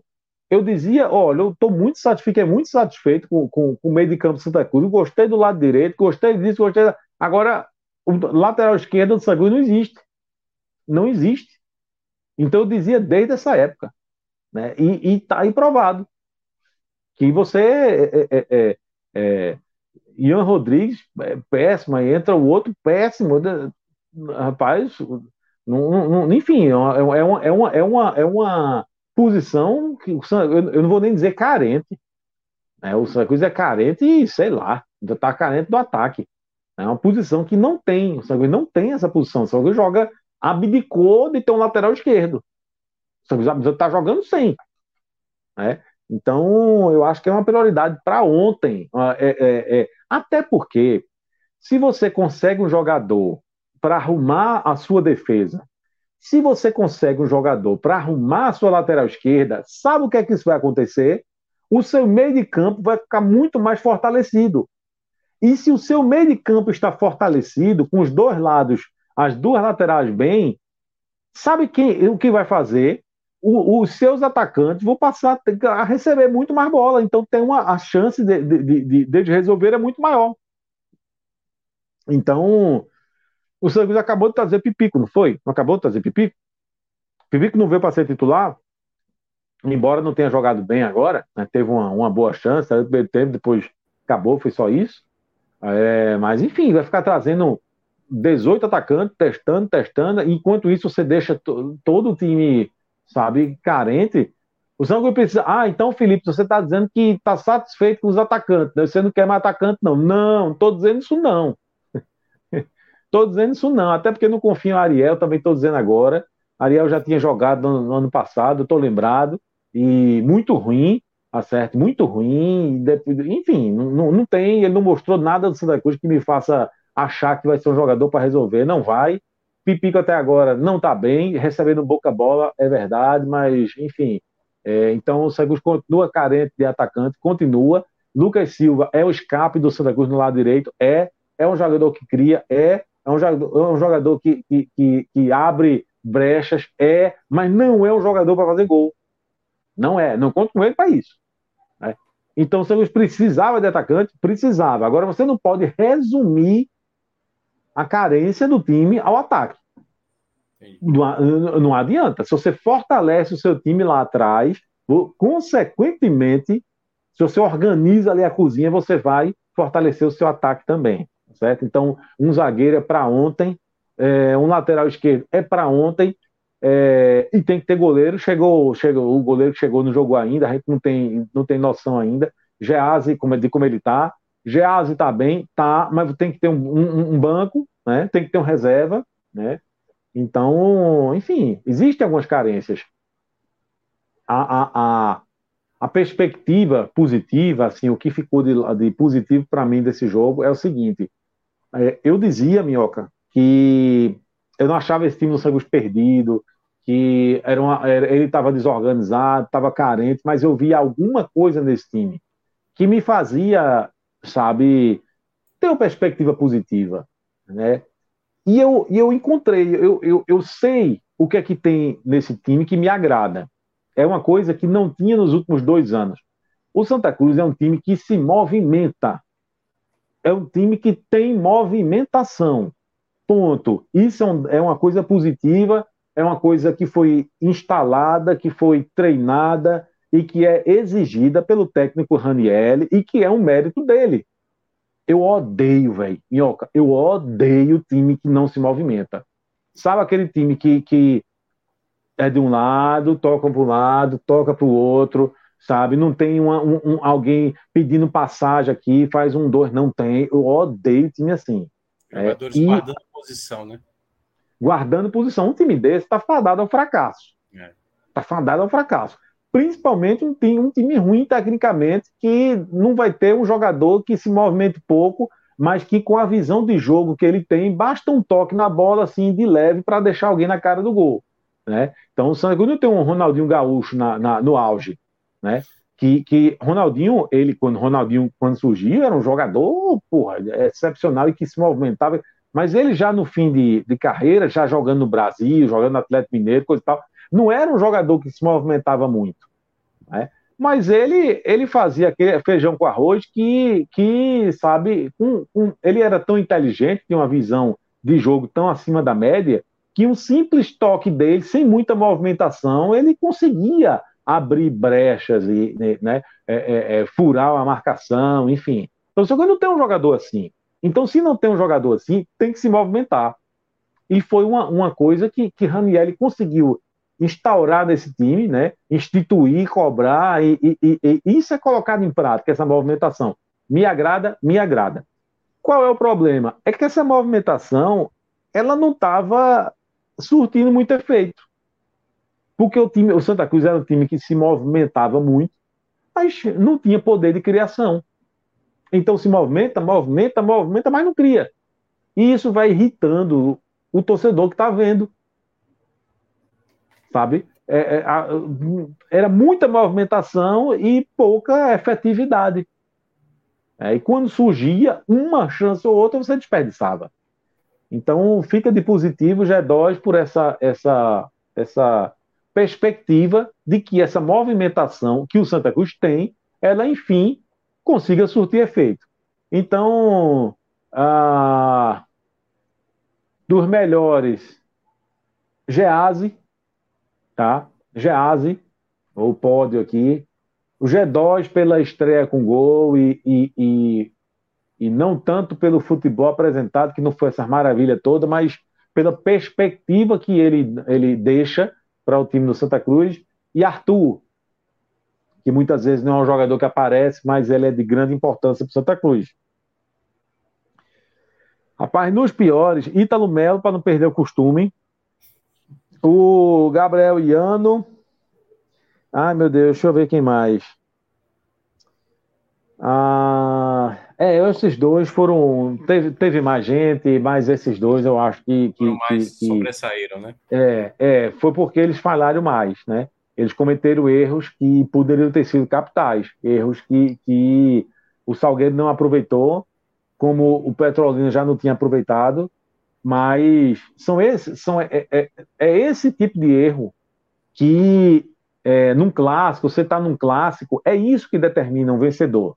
Sabe aquele clássico que é um jogo geralmente mais pegado e que é decidido no, no detalhe? É um detalhe, velho. É um, então, assim, é uma saída de bola, você passa 90 minutos sem dar chance, brigado, aquela coisa. Aí é numa saída de bola errada que aí o seu adversário aproveita e mata o gol. É num detalhe como esse, um detalhe que acha que o povo diz, né? Que se decide as partidas. E aí, quando o Santa. Eita, pé frio da bexiga, vai cair na internet. Então, Rapaz, Enfim. não seja injusto. Não seja injusto. São Iago 100% Mendes. de aproveitamento. Iago três Mendes jogos chegando três aí, vitórias. É, e contando aí, todas as vitórias do Santa Cruz esteve Iago Mendes envolvido, Felipe. Ô, Iago, tu acha que eu vou cair nessa tua conversa, bicho? É sério. Não é conversa, é estatística, são dados. É só ir lá no site e ver quem foi tem correlação. Trabalhar assim quais jogos, hein? Diz aí, trabalhar assim quais jogos? Santa Cruz 2, Calcaia 0. Santa Cruz 1, Caruaru City 0. Salgueiro 0, Santa Cruz 1. Não teve nenhum outro, não, só esses mesmo. Do Santa, só esse. Então veja, quarta-feira, quarta e sexta, Vicente. Se tu não tiver escalado, tu me avisa que a turma vai, vai, vai dar um jeito. Né? Vou subornar a gente, subornar, fazer o que for, mas tu tem que trabalhar, pô. E outra coisa, não permita não jamais me, se eu que alguém me chame de pé frio. Se eu não me engano, sexta-feira sou eu. Quarta-feira não tenho certeza, não, mas sexta sou eu. Felipe, eu assinava na hora, viu? Sexta-feira é importante garantir. Porque você imagina ganhar do Fluminense e perder por, ou empatar com o Ibis. Acho que vai ser chato. Acho que é. Se é para ter uma vitória só. que seja garantida contra o Ibis. Eu, eu vou é... dizer uma coisa, viu? A que ponto eu cheguei? A que ponto eu cheguei? Assim, eu tô no ano de 2023, velho. É, sabe? Fazendo pacto para garantir que vou ganhar do Ibis no Arruda. É, se, se, isso não for fim dos tempos, sinal de fim dos tempos, sabe? Eu não sei o que isso é, isso é não, né? É Mas enfim. Iago Mendes, olha, vou, vamos dar um jeito para tu trabalhar esses dois dias, pô. Vamos subornar alguém. Manda. Quem é vai quarta-feira? É Clisman? Deixa Clisman. É. Clisman é pé frio, pô. Conversar com o Celso, com o Cláudio aí, eles que definem essa escala aí. Não, deixa, deixa, é, deixa, deixa, é, é tu mesmo, pô. Pra que tá, tá, entendeu? Tá dando certo, ó, a gente tem, tem que manter as coisas, tem que ganhar, a gente não mexe não, pô. Tá, vamos ver, vamos ver, vamos ver. Mas é isso. Felipe, ok, fechado aí, Santa Cruz? Vai, vai continuar tomando suco aí da, da misericórdia aí? Rapaz, eu vou, né? Eu vou ficar aqui em casa mesmo. Se eu me arretar, eu vou ali. Se tiver aberto ali o negócio Eita, ali, ainda vou. Se eu me arretar. Tá atrás do perigo, né? O cabo tá é, disposto. Meia, o cabo dizendo meia-noite eu vou ali. é. não, não sei se aí tá chovendo, Felipe, mas aqui tá um pé d'água. Tá rapaz. tendo um sol aí, pô. Tem uma luz batendo de lado, parece um sol. Parece que até no é, Japão. Rapaz. Sabe o que é foda? Eu gravo toda vez com essa mesma luz aqui. É tudo igual, mas eu não sei o que cacete aconteceu hoje que tá tipo, parece um raio de sol, não é isso? É. É, mas é a sei. primeira vez. Eu gravo toda ela... vez com essa mesma luz aqui. Eu vou apagar essa da próxima vez. É porque não, só. Não, é, eu, é, eu tô achando boa. É porque é uma luz amarela, entendeu? Tem uma branquinha ali em cima e tem essa amarela. Então eu uso tudo porque eu acho que se eu apagar fica escuro. Mas desse jeito aqui, parece que eu estou falando do outro lado do mundo, vocês estão de noite e aqui está durante o dia, né? Não, Vai ver que é tá... a iluminação, o sinal de novos tempos pro Santinha, rapaz. Pode ser. Pode Fez ser. aniversário ontem, chegou, pode ser. A luz chegou. A luz chegou. Ah, eu vou dizer uma coisa, eu, eu, o cara é um bandido, velho. É, isso é. Tem um, um certo grupo de WhatsApp que se vazasse era muita gente caindo. Viu? Eita, muita. E não era pouca, não. Não sobrava. Mas tudo um. bem. Mas é Mas isso. veja, Felipe... Léo, ó, inclusive, Léo não tá assistindo agora não, porque ele já deve estar tá de saco cheio desse meu blá blá blá aqui, mas deu sorte, viu, companheiro? Tá próximo jogo, pode fazer de novo. Deu sorte. Vou agradecer ao Felipe Assis aqui, fechando aqui esse segundo jogo do dia, né? Exatamente, já estamos aqui na virada, já estamos no dia 5, acabou de passar da meia-noite e falamos aí sobre essa vitória fora de casa do Santa Cruz sobre o Salgueiro pelo Campeonato Pernambucano. Felipe Assis, sou seu fã, e muito obrigado, já deu tchau aí. Obrigado, obrigado. Até a próxima. para receber. Somos Pronto. seus fãs. Isso, exatamente. Grande abraço, grande abraço. Agora vamos com o Iago Mendes aqui para falar sobre um empate. Voltando agora de novo para a Copa do Nordeste.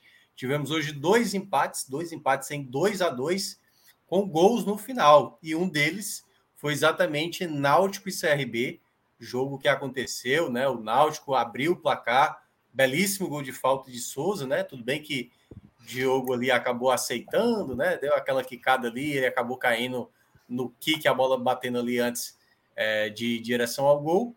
A equipe do CRB empatou numa falha defensiva do Náutico. Depois o Náutico voltou a ficar na frente ali nos minutos finais já do segundo tempo, 30 do segundo tempo, se eu estiver enganado. Só que aí, nos minutos finais, uma penalidade é, que o Náutico acabou cometendo no final e aí veio ali a cobrança batida também pelo Diogo, né, goleiro do, do CRB, e ficou no 2 a 2 Então, Iago Mendes, seja bem-vindo, boa noite. Queria que você comentasse né, o que, que aconteceu para o Náutico não ter segurado esse resultado aí, um jogo que era difícil, né? Lembrando que o Náutico caiu para a Série C, enfrentava um CRB, que ele enfrentou no passado na segunda divisão, mas que a vitória que teria sido espetacular, até porque o, o Náutico foi o único que venceu na primeira rodada do Grupo B. Essa vitória que poderia dar mais tranquilidade acabou se transformando nesse empate amargo aí, esse empate difícil de aceitar, né, o torcedor. Diga lá. Boa noite, Minhoca. Boa noite a todo mundo que nos escuta e que nos vê é, na live.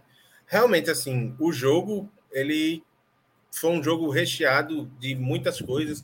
É, houveram muitas chances de gol de ambos os lados. Os dois times vieram bastante dispostos a apresentar um futebol propositivo, inclusive contando com um gramado até certo ponto adverso, porque durante alguns momentos do jogo caiu uma chuva muito forte nos aflitos.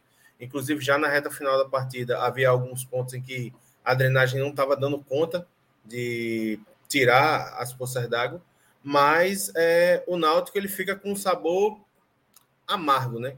É, acho que o resumo é isso, é um ponto amargo que o Náutico ganha, porque começou a partida e aí é, já na escalação o dado ele bota um time mais à frente, um time mais ousado para tentar conseguir essa vitória em casa e abrir é, como o primeiro time a ter seis pontos de abrir vantagem no grupo B da Copa do Nordeste como o primeiro time a fazer seis pontos.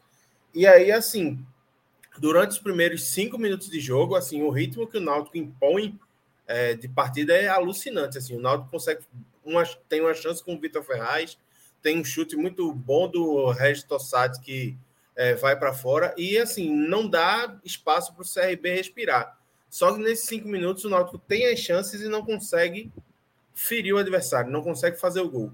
E aí, naquele estilo loser que a gente conhece, né? É um time que se defende bem, então, a partir de determinado momento, passado esses cinco minutos de pressão, o CRB ele começa a sair um pouco mais e vai crescendo de desempenho, e aí até certo ponto começa até a dominar o Náutico. Vale lembrar que o CRB ele teve um gol anulado pelo assistente é, do Anselmo Ramon em uma cobrança em uma cobrança de escanteio, que a bola sobra para ele, e ele acaba é, em posição de impedimento é, colocando para as redes do Wagner. Pois bem, é, o CRB, ele, depois dos 10 minutos, passa a controlar as ações, a não dar mais espaço para que o Náutico consiga criar e vai ocupando o campo de ataque do Náutico cada vez mais. E aí, na melhor, no melhor dos recortes do jogo para o CRB até o momento, o Náutico consegue abrir o placar naquele, com aquele cara que vem sendo o diferencial do Náutico na temporada, que é o Souza. Souza, ele, na especialidade dele, que é a bola parada, cobra uma falta muito boa que quica na pequena área, engana o Diogo, o Diogo Silva, que acaba aceitando. E aí, a partir da falha do goleiro do CRB, o Náutico consegue sair à frente no placar. E, mesmo assim, o CRB não se abala, tenta continuar impondo volume de jogo, mas aí o Náutico adota uma postura um pouco mais recuada, é, em vez de ficar com a saída de três, que foi a tônica do primeiro tempo, adota uma linha de quatro, um pouco mais retraída para tentar ir em vantagem já para o intervalo do primeiro tempo. E aí, pois bem, assim, no segundo tempo, o Náutico ele tenta esboçar essa pressão novamente, essa pressão que foi vista nos cinco primeiros minutos. Só que o que acontece nesse recorte aqui, enquanto o Náutico tenta pressionar, a zaga do Náutico ela começa a, a dar alguns espaços e o CRB começa a infiltrar em velocidade. E aí é num, num lance como esse que, num apagão da zaga, o, o Anilson e o Vitor Ferraz eles não se encontram, não, não se entendem. E aí o Renato é lançado, entra livre, acaba finalizando para empatar o jogo.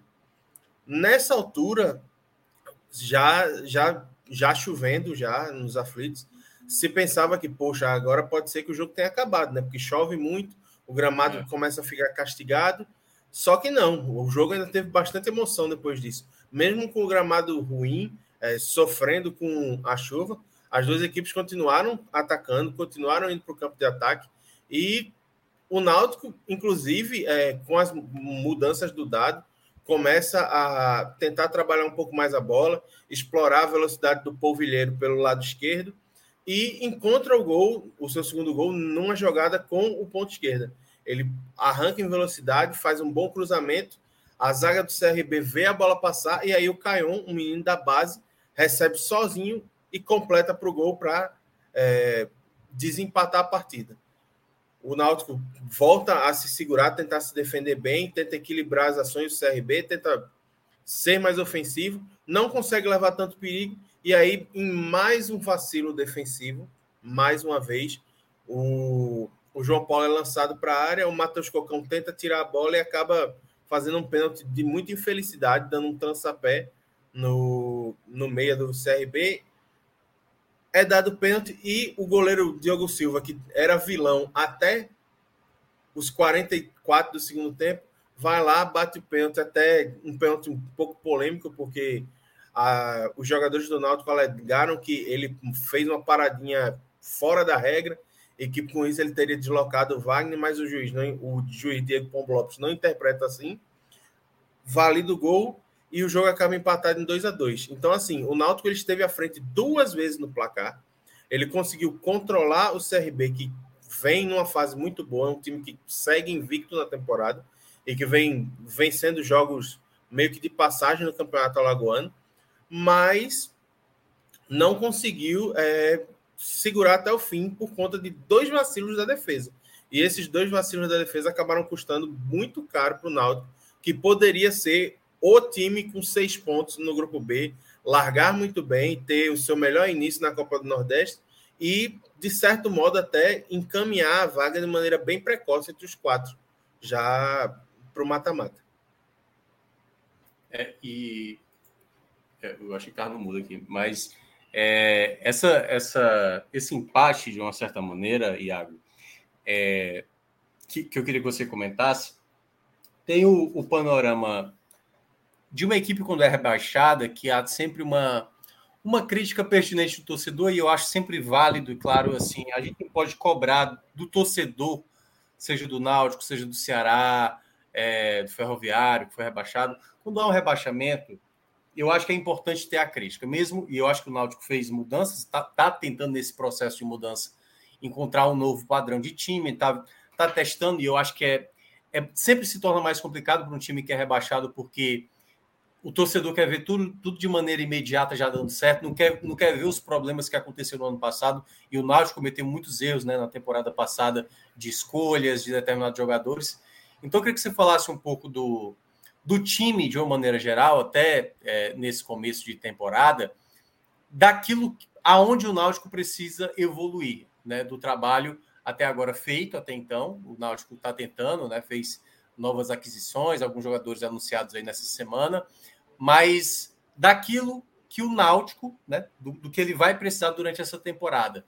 O quanto ainda você acha, da onde o, o Náutico precisa melhorar? Porque é bom lembrar, né, o Náutico joga na terça-feira contra o Afogados, jogo fora de casa, e depois vai ter o duelo contra o Esporte, no outro, no outro sábado, o clássico, exatamente. Então, queria que você falasse um pouco desse, de, desse desses primeiros jogos, da, de onde o Náutico pode estar e, e daquilo onde vamos lá, o que é que se pode criticar e o que é que se pode relevar de, de termo positivo, né? Tipo, onde é que o Náutico está num patamar aceitável? Pra, também, porque assim, não é também tá tão desastroso assim. Talvez não esteja da maneira como alguns torcedores gostariam, mas você pode ficar livre para falar do treinador, dos jogadores, de posições, de carências. Então, que você desse um panorama geral do momento que vive o Náutico nesse exato, nesse exato instante que está na temporada. Então, Minhoca, é, baseando mais o comentário assim, a partir do que eu vi hoje, porque é, é, um time que eu vi numa formatação um pouco diferente do que vinha sendo o usual do Náutico. É, a gente via, é, viu o Náutico nesses primeiros jogos da temporada jogando como Souza, como o homem mais avançado do meio-campo. Hoje ele atuou como segundo volante ao lado do, Han, do Juan Galto, e aí o Gabriel Santiago, que veio do Vitória, atuou como esse homem de ligação. E aí, o que eu vi de mais positivo no Náutico, no jogo de hoje, foi, sem dúvida, a movimentação no do quarteto ofensivo. Assim, é um negócio. São jogadores, são quatro jogadores leves e trocas incessantes de posição é, que atrapalharam muito, confundiram bastante a defesa do CRB e mostrou que é um time bastante perigoso quando todos os atacantes estão ligados. Só uhum. que é, é uma questão que o Clauber já vinha apontando nos últimos jogos, era que sem ser o Júlio, que é o destaque do Náutico junto com o Souza, mas no setor ofensivo, na linha de ataque, é o destaque, sem dúvida, do Náutico. E hoje fez, não fez uma partida brilhante, jogou até num nível um pouco mais apagado. É, sem o Júlio ter um poder de definição pujante durante as partidas, o Náutico sofre para conseguir fazer alguns gols. E aí a gente viu o Náutico criar algumas chances durante o jogo e que se fosse talvez é, com um pouco mais de calma, então uma jogada mais pensada, um jogador com, até com um pouco mais de qualidade para finalizar, talvez o Náutico tivesse tido uma sorte melhor. Quanto ao ponto que eu acho que precisa mudar, eu acho que assim, a defesa do Náutico hoje se mostrou muito vulnerável, especialmente pelo lado direito com a dupla Anilson e Vitor Ferraz. Não gostei da partida de nenhum dos dois, mas assim, o Anilson, além da falha no, no primeiro gol do CRB, ele mostra mostrou uma intranquilidade ao longo de toda a partida, é, erra muitos passes, assim, dá bote errado, então eu acho que é uma função que, inclusive, o Náutico pode começar a olhar com carinho, que talvez precise de um reforço, certo? É, encontrar um parceiro para o Paulo Miranda, que, em detrimento do Anilson, estreou hoje e jogou muito bem. Jogou muito bem, não perdeu, não perdeu dividida, fez bastante interceptação, conseguiu distribuir a bola relativamente bem na saída. É, então, assim, eu acho que o Náutico ele precisa olhar com um pouco mais de carinho agora é, o seu setor defensivo. Eu acho que o setor ofensivo pode melhorar ainda, especialmente com o entrosamento. Né? Afinal, o Resto Tossati estreou contra o Porto, fez a sua segunda partida hoje, inclusive foi bastante criticado no jogo contra o Porto. Hoje eu acho que ele já conseguiu jogar um pouco melhor. É, o Gabriel Santiago é uma peça interessante que eu acho que pode ajudar bastante o Náutico é, na Copa do Nordeste e já projetando para uma Série C. E eu acho que é muito importante o Náutico continuar dando confiança, dando tempo, dando minutagem ao Júlio. Especialmente agora que, ele que o clube trabalha para deixar o Jael em condição. É. O ja a chegada do Jael não pode interromper o bom momento do Júlio. Eu acho que isso é uma coisa que tem que se ter em mente e tem que ser importante. O Júlio é um jogador jovem que tem começado a temporada muito bem, que pode agregar muito valor ao Náutico, tanto financeiro, no caso de uma futura venda, quanto em campo. Vem jogando muito bem, vem fazendo alguns gols. Precisa, é claro, como todo garoto jovem, assim, ajustar alguns pontos. Por exemplo, é, eu lembro, eu não lembro, acho que foi o jogo contra o Porto que ele foi expulso. Posso, estar enganado, mas acho que foi o jogo contra o Porto que ele foi expulso. E aí, assim, tem que chegar assim, tem que, tem que conversar com. É isso mesmo, jogo contra o Porto. Tem que conversar. É um cara muito novo, tem 20 anos então, chega, conversa, até dá dica, os jogadores mais experientes do elenco têm que chegar, dar essa tranquilidade a ele, para que ele não entre tão pilhado nos jogos e não acabe desfalcando o Náutico é, em partidas importantes. Então, eu acho que é, é, mais ou menos por aí. Eu acho que o Náutico tende a crescer no, no aspecto ofensivo e no aspecto defensivo ele precisa de uma atenção um pouco maior. Mas é sobre o trabalho do Dado, eu acho que o trabalho do Dado tem sido bom. Assim, a gente vê o Náutico, um Náutico que tem um modelo de jogo que vem se estabelecendo, vem sendo trabalhado e vem sendo moldado. Assim. Era um time que claramente a gente vê que joga num 4-2-3-1, num 4-3-3, como, como preferirem. E, assim, hoje teve uma formatação mais ofensiva. Teve uma cara de que, assim, é um time que pode ser que essa formação seja adotada para jogar nas partidas em casa, quando o Náutico tende a pressionar os seus adversários e tentar buscar o gol logo na saída de jogo. Eu acredito que não vai ser tão atirado assim em jogos fora de casa, mas é, eu acho que o trabalho do Dado também deve ser, até certo ponto, elogiado. Eu vi muita gente, inclusive, criticando ele pelas substituições, mas aí eu acho que dá para a gente conversar sobre isso mais para frente. Entendi. Não, e é basicamente isso que eu queria saber, assim, porque eu acho que tem algumas ideias de dado aí que, que para o torcedor é difícil, né? Como a Nilson, por exemplo, de zagueiro. Acho que é uma tentativa que ele está insistindo muito e que, como você bem falou, né, é algo que não me parece que, que, que vai dar certo, ou que, ou que pelo menos deu indício de melhoria, né? É algo que vem, acho que a cada jogo mostrando que eu não sei se ele quer um jogador de mais qualidade para a saída, não sei se ele chegou a mencionar, se, se falou, eu não, não, cheguei a ver, mas tem coisas que, que às vezes que é natural, até o, o, o Felipe estava dizendo, né, que treinador geralmente é teimoso, e eu acho que é por essência, né? É porque, na verdade, tem muito a ver com a convicção, né, do que ele acredita do que é o futebol. E aí eu, eu, eu ou você poderíamos ser o treinador de um clube, tem toda uma torcida que na visão de, de, como eu vejo futebol ou como você vê futebol, boa parte da torcida não enxerga e às vezes essas escolhas acabam sendo mais questionadas.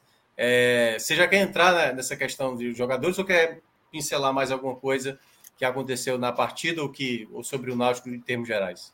Não, eu acho que falando especificamente sobre o Nilson, eu acho que tem até um pouco um, um ponto que pode ser é, a característica dele, por atuar também como lateral, é de ter é, maior capacidade de saída de bola, mais velocidade, só que assim, no, na balança, isso não pode ser é, utilizado como justificativa em detrimento de erros defensivos. E hoje foi o que a gente viu. A gente viu um, um jogador que fragilizou o sistema defensivo do Náutico. Uhum. É, inclusive, assim, falha de maneira é, decisiva para que o CRB marque um gol com o Renato, que era lateral aqui no esporte, virou ponta e hoje é o, o homem gol do CRB, que tem inclusive o Anselmo Ramon como centroavante, né? É, mas eu acho que assim, eu acho é necessário é, se estudar, ver se vale a pena continuar insistindo ou se vale a pena colocar o Odivan, acionar o Odivan, ver se ele encaixa com o, o Paulo Miranda, ou se é, vai ser necessário o Náutico ir ao mercado e buscar um zagueiro mais confiável para poder compor a sua defesa. Porque eu, particularmente, o que eu vi da partida do Nilson hoje, eu acho que acendeu não só o alerta para mim, como para muito torcedor também. É, também acho.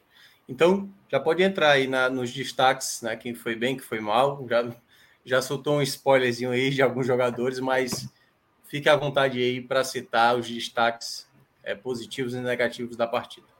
Bom, vou, vou começar pelos negativos. assim.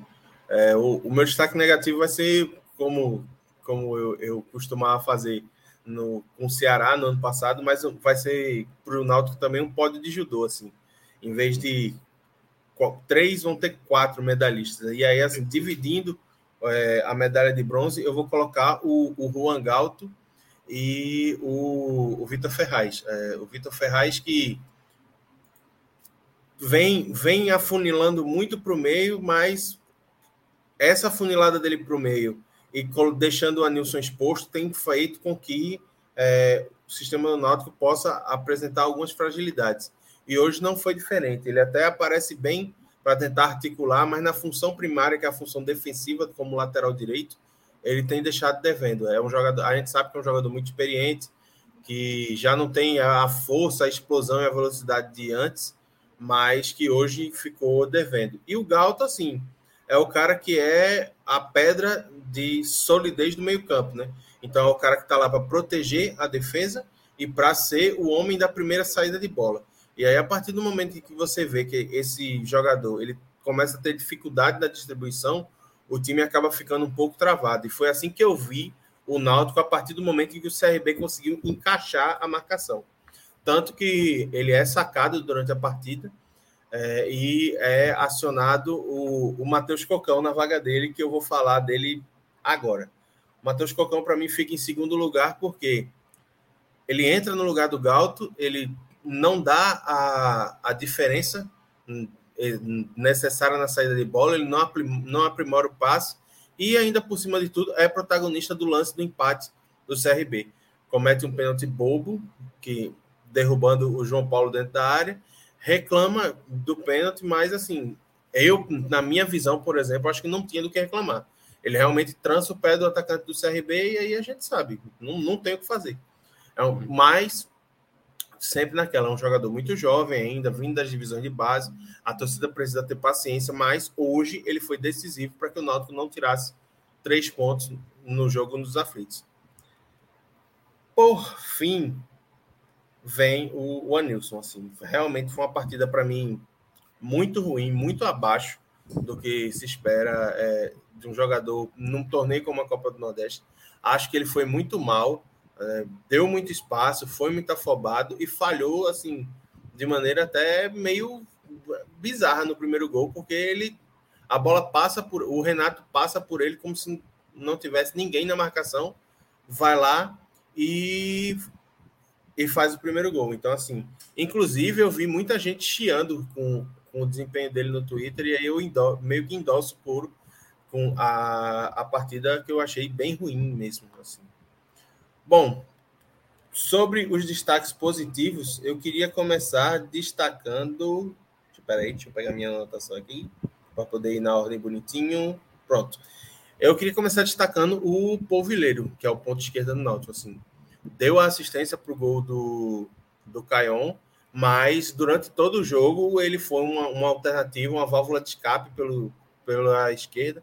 Sempre que estava difícil de é, conseguir criar alguma coisa, a bola ia nele, ele tentava passar pelo Matheus Ribeiro, que era o, o lateral direito do CRB, e até conseguiu criar algumas boas chances.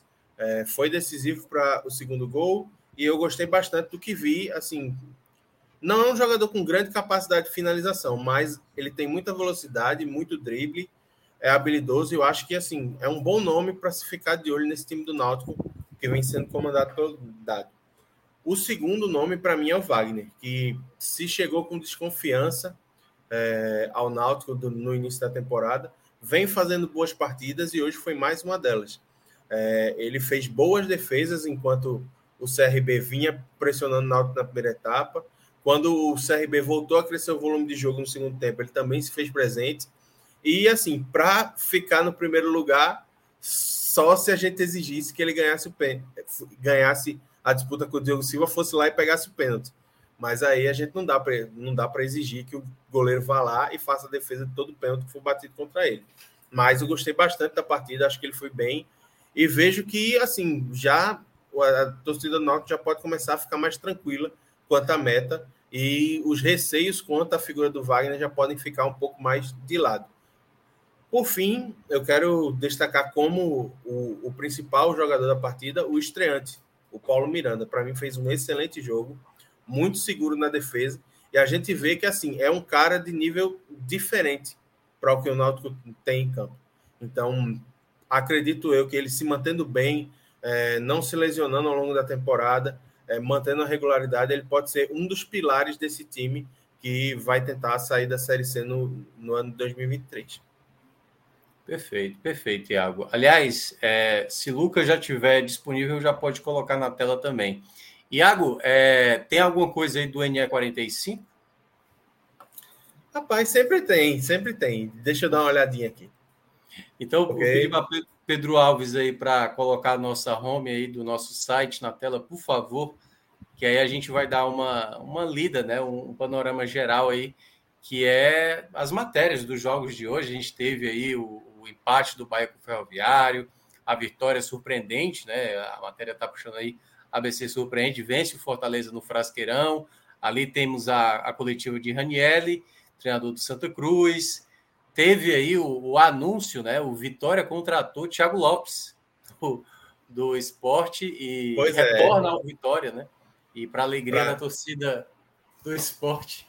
Para os torcedores, para os é. torcedores do esporte que estavam se inspirando no sacrifício de Felipe para é, tirar o Cabral do Santa, que tinha muita gente querendo usar do mesmo expediente com o Thiago uhum. Lopes, não precisou. O Vitória foi lá, contratou ele e ele deve estar tá deve estar chegando lá já na semana que vem e assinando um contrato. É, além disso, na nossa home tem também o, os líderes do campeonato piauiense que jogaram hoje, o Fluminense, o Fluminense e, o River, né? E o River, e os dois venceram. O Fluminense ganha do 4 de julho hoje por 3 a 1 fora de casa na Arena Itacoatiara, segue invicto, certo? E tem conquistou 17 pontos em 7 jogos. E aí é essas vitórias são meio simbólicas porque elas encerram o primeiro turno, né? Porque é turno e retorno. O, a fórmula do campeonato vai ser turno e retorno, e aí os quatro melhores classificados avançam para as semifinais. E aí River e Fluminense vencem seus jogos, abrem uma distância até grande. Por exemplo, o River hoje com 15 pontos, que é o vice o vice-líder, tem 10, tem 5 pontos de vantagem para o terceiro colocado e 6 para o quarto colocado, que é o 4 de julho. Então, meio que já dão uma encaminhada bem bacana na sua classificação para as semifinais do Campeonato Piauiense. E, por fim, a gente teve a coletiva do Ranielli, é, ele destacando a importância da vitória é, de hoje do Santa contra o Salgueiro. Vitória essa que quebra um tabu de quase seis anos do Santa sem vencer o Salgueiro lá no interior. E também destacando bastante a figura do Felipe G2, falando que ele é um jogador de muita qualidade que pode agregar bastante ao Santa Cruz no, durante todo o ano de 2023. Além disso, na coletiva ele fala que os jogadores meio que sentiam um pouco a obrigação de vencer o Salgueiro hoje para dar um presente à torcida. Lembrando que ontem, na ontem não, na anteontem, já que já estamos na madrugada de domingo, na última sexta-feira o Santa Cruz completou 109 anos. Então, é uma vitória que, inclusive, dá um alívio, porque a gente sabe que o Raniel vinha sendo até um pouco pressionado por conta da sequência de empates, né? É, empatou com o Maguari, empatou com o Petrolina e hoje conseguiu vencer. Primeira uhum. vitória do Santa fora de casa e dá uma acalmada nos ânimos pelo Pernambucano. Perfeito, Iago Mendes. Então, quem quiser acompanhar, entra lá no ne45.com.br e você já vai saber todos os detalhes aqui do futebol nordestino, muita informação, classificação. Tem um blog do maestro Cássio Zirpoli, também trazendo muitas informações. Então, quem quiser acompanhar lá, tem uma turma muito boa, incluindo esse que acabou de falar, Iago Mendes, que escreve também para o portal. Então, agradecer aí ao Pedro Alves e pedir para Pedro Alves também já é, colocar na tela Bet Nacional, né? Para a gente aproveitar e fazer as nossas apostas aí. Luca, que é um, um especialista, às vezes comete umas falhas terríveis e tal, mas. boa noite, Lu. Pô, boa noite, né? Não, não falho, não. É, o time que às falha, aposta é certeira. O, aposta é certeira, o time que falha. É vamos, que nem você vamos... cantou uma letra e uma letra e você erra. Ah, o cara que gravou o CD que errou. é, exatamente. Ele errou essa parte. Isso acontece geralmente comigo em show. Geralmente em show. Falei, ó, cara escreve a letra e no show tá errando. Vamos dar uma olhada. não sei se o Pedro já manuseou aí o Bet Nacional, mas os jogos de amanhã. Coloca aí futebol, pronto. Ó. Coloca ali 12 horas ali, ó. E aí vai aparecer os jogos. Ó, amanhã Acho que é vai é 24 ter... horas, não, Minhoca, porque aí só vai aparecer os ah, de amanhã é, mais cedo, né? Até Melhor dia. É. É verdade, porque Pronto, tá aí. Amanhã, dá uma aumentada na tela, porque aí é tá brincadeira para Ó, amanhã a gente vai ter Campeonato Paulista, Corinthians e Botafogo de Ribeirão Preto, Santo André e São Paulo no Campeonato é, Paulista. No, na Copa do Nordeste, Sergipe Atlético de Alagoinhas, CSA e Vitória, Campinense e Sport. Tá difícil, hein? É, mas assim, vamos lá. O primeiro que eu acho bom aí. O primeiro que eu acho bom. Eu acho que o Corinthians ganha do Botafogo de Ribeirão Preto. Esse, porque o Corinthians é muito forte em casa. Aposta segura, né? Assim, eu vou secar muito, que é o time que eu tenho mais raiva é o Corinthians. Mas, mas eu acho que o Corinthians dentro de casa é um timezinho muito enjoado, muito enjoado. Então, se for para dar o palpite, esse aí já é uma parte da combinação. Esse São Paulo com Santo André, o que, que tu acha, Minhoca? Porque, pelo que eu vi, o Santo André vem bem, né, no Campeonato Paulista. Bem. O São Paulo perdeu né, o clássico para o Corinthians, jogou até bem, acho que até merecia ter pelo menos empatado. Mas o São Paulo é muito. É muito. É complicado, cara. Aí é onde entra o lado torcedor, né? Eu vou dizer que aposta São Paulo, mas não aposta não, porque é melhor não. Cara, não vou mentir, eu acho que amanhã a portuguesa ganha da, da Inter de Limeira e, e sai da zona. A Luzinha, será? Eu acho, mas, eu acho, eu não botava assim, dinheiro nisso não, mas eu acho que sai da zona. Ela, ela, tá peg... ela tá pagando um ótimo valor, assim. Eu acho que sozinha é ok. Eu acho que em combinação eu acho arriscado. Não, combinação, combinação. não. Aquela coisa, velho, eu, eu acho que vai, mas eu não botava meu dinheiro nisso. Eu acho que a gente poderia fazer essa combinaçãozinha do Corinthians com o Real Madrid ali embaixo, que pega o Mallorca. Né? Cara, mas o Mallorca. Real Madrid e Mallorca é, é que nem apostar em Fortaleza e Horizonte, Bahia e Sampaio Correia. É, é, é, não importa a fase, é Tem sempre relação, perigoso. Tem uma relação complicada, é? Exatamente. Esse Barcel... o Barcelona tá muito focado, né, cara? Tudo bem Cara, que tem Napoli e Spezia, né? Ah, o Napoli é boa, mas deve estar tá pagando baixo, né? Olha aí, Itália. Mas o Napoli joga fora, então paga bem. Itália. Tá 1,34. 1,34. No, no, no duplazinho tá massa, pô. Vai juntando aí, clica aí nele aí. Ó. bota ali na Espanha. Na Espanha não, acho que era na Inglaterra, né? Amanhã tem Manchester City, não tem? É, eu acho que amanhã o City dá uma encostada no Arsenal. Só que é o Tottenham, né? E o jogo é Justamente, fora. é o Tottenham. Tá por aí. Pô. Aliás, o Manchester City ganhou umas semanas atrás de 4 a 2 do Tottenham e o Guardiola espinafrou com os caras assim, tipo, ganhou, mas não jogaram nada. Com direito a, com direito a show do Marres, né? E é. Não, é, não é muito querido pela torcida do Manchester City. Vocês querem fazer com o City? Eu não sei, cara. O City. Acho que dá para fazer, acho que. Vai, então bota aí, vai, bota o Manchester City aí. Faz uma tripla aí, já dá 3,22. Vocês querem colocar quanto aí? Ou quer, ou quer juntar mais alguma coisa? No, no, no nos, nos, estaduais aí não tem nenhuma baba, não. Aí, ó, por exemplo, vai ter. Amanhã é, começou o Paraense. Fluminense né, e Aldax Rio. Não é possível que o Fluminense não vai ganhar esse jogo, pô. Cara. É. Não, Acho o Fluminense vem de derrota. Foi, não, mas perdeu. o Fluminense joga em perdeu casa, pô. E perdeu por volta redonda. Casa. Perdeu por volta redonda, que tem o artilheiro do campeonato e tal. Eu acho que amanhã o Fluminense ganha, cara. Amanhã o Fluminense vai ganhar. Acho muito difícil que vá perder. Pode botar aí. Eu acho que esse aí tá. Especialmente tá porque o jogo, o jogo seguinte é um, um, clássico, né? Então precisa muito dessa vitória. É. Aí Caxias do Sul, Ipiranga e Juventude, Avenida de São Luís. O Inter joga fora de casa. Não confio, não aí, ó. Central é, amanhã contra o Petrolina. Aí, Central ganha? Eu acho que ganha. Olha, tem Motoclube Chapadinha também, né? Lá no, no Maranhão. Então, bora, bora, bora juntar aí. A gente vai apostar bem pouquinho, mas para voltar um caminhão, vai. Cara, uma boa aposta. É Central, Ponte aí, Preta, é Ponte Preta e, e, Juventus, e Juventus na A2. Será que não tem, a, não? A Ponte levou de 3, né? Mas foi, acho que foi do 15, é, se eu não me engano. Do, foi. foi do Grêmio Novo Horizontino. Só que a Ponte agora joga em casa, aí. né? Ponte Preta e Juventus. Então bota esse aí também, vai. Ixi, amanhã tem Atletiba, né? Eu nem é, mas é, a Ponte Preta tá pagando 1,01. É, não, é 161. 161. É. Ah, o cara tá pequeno mesmo esse track, hein, velho?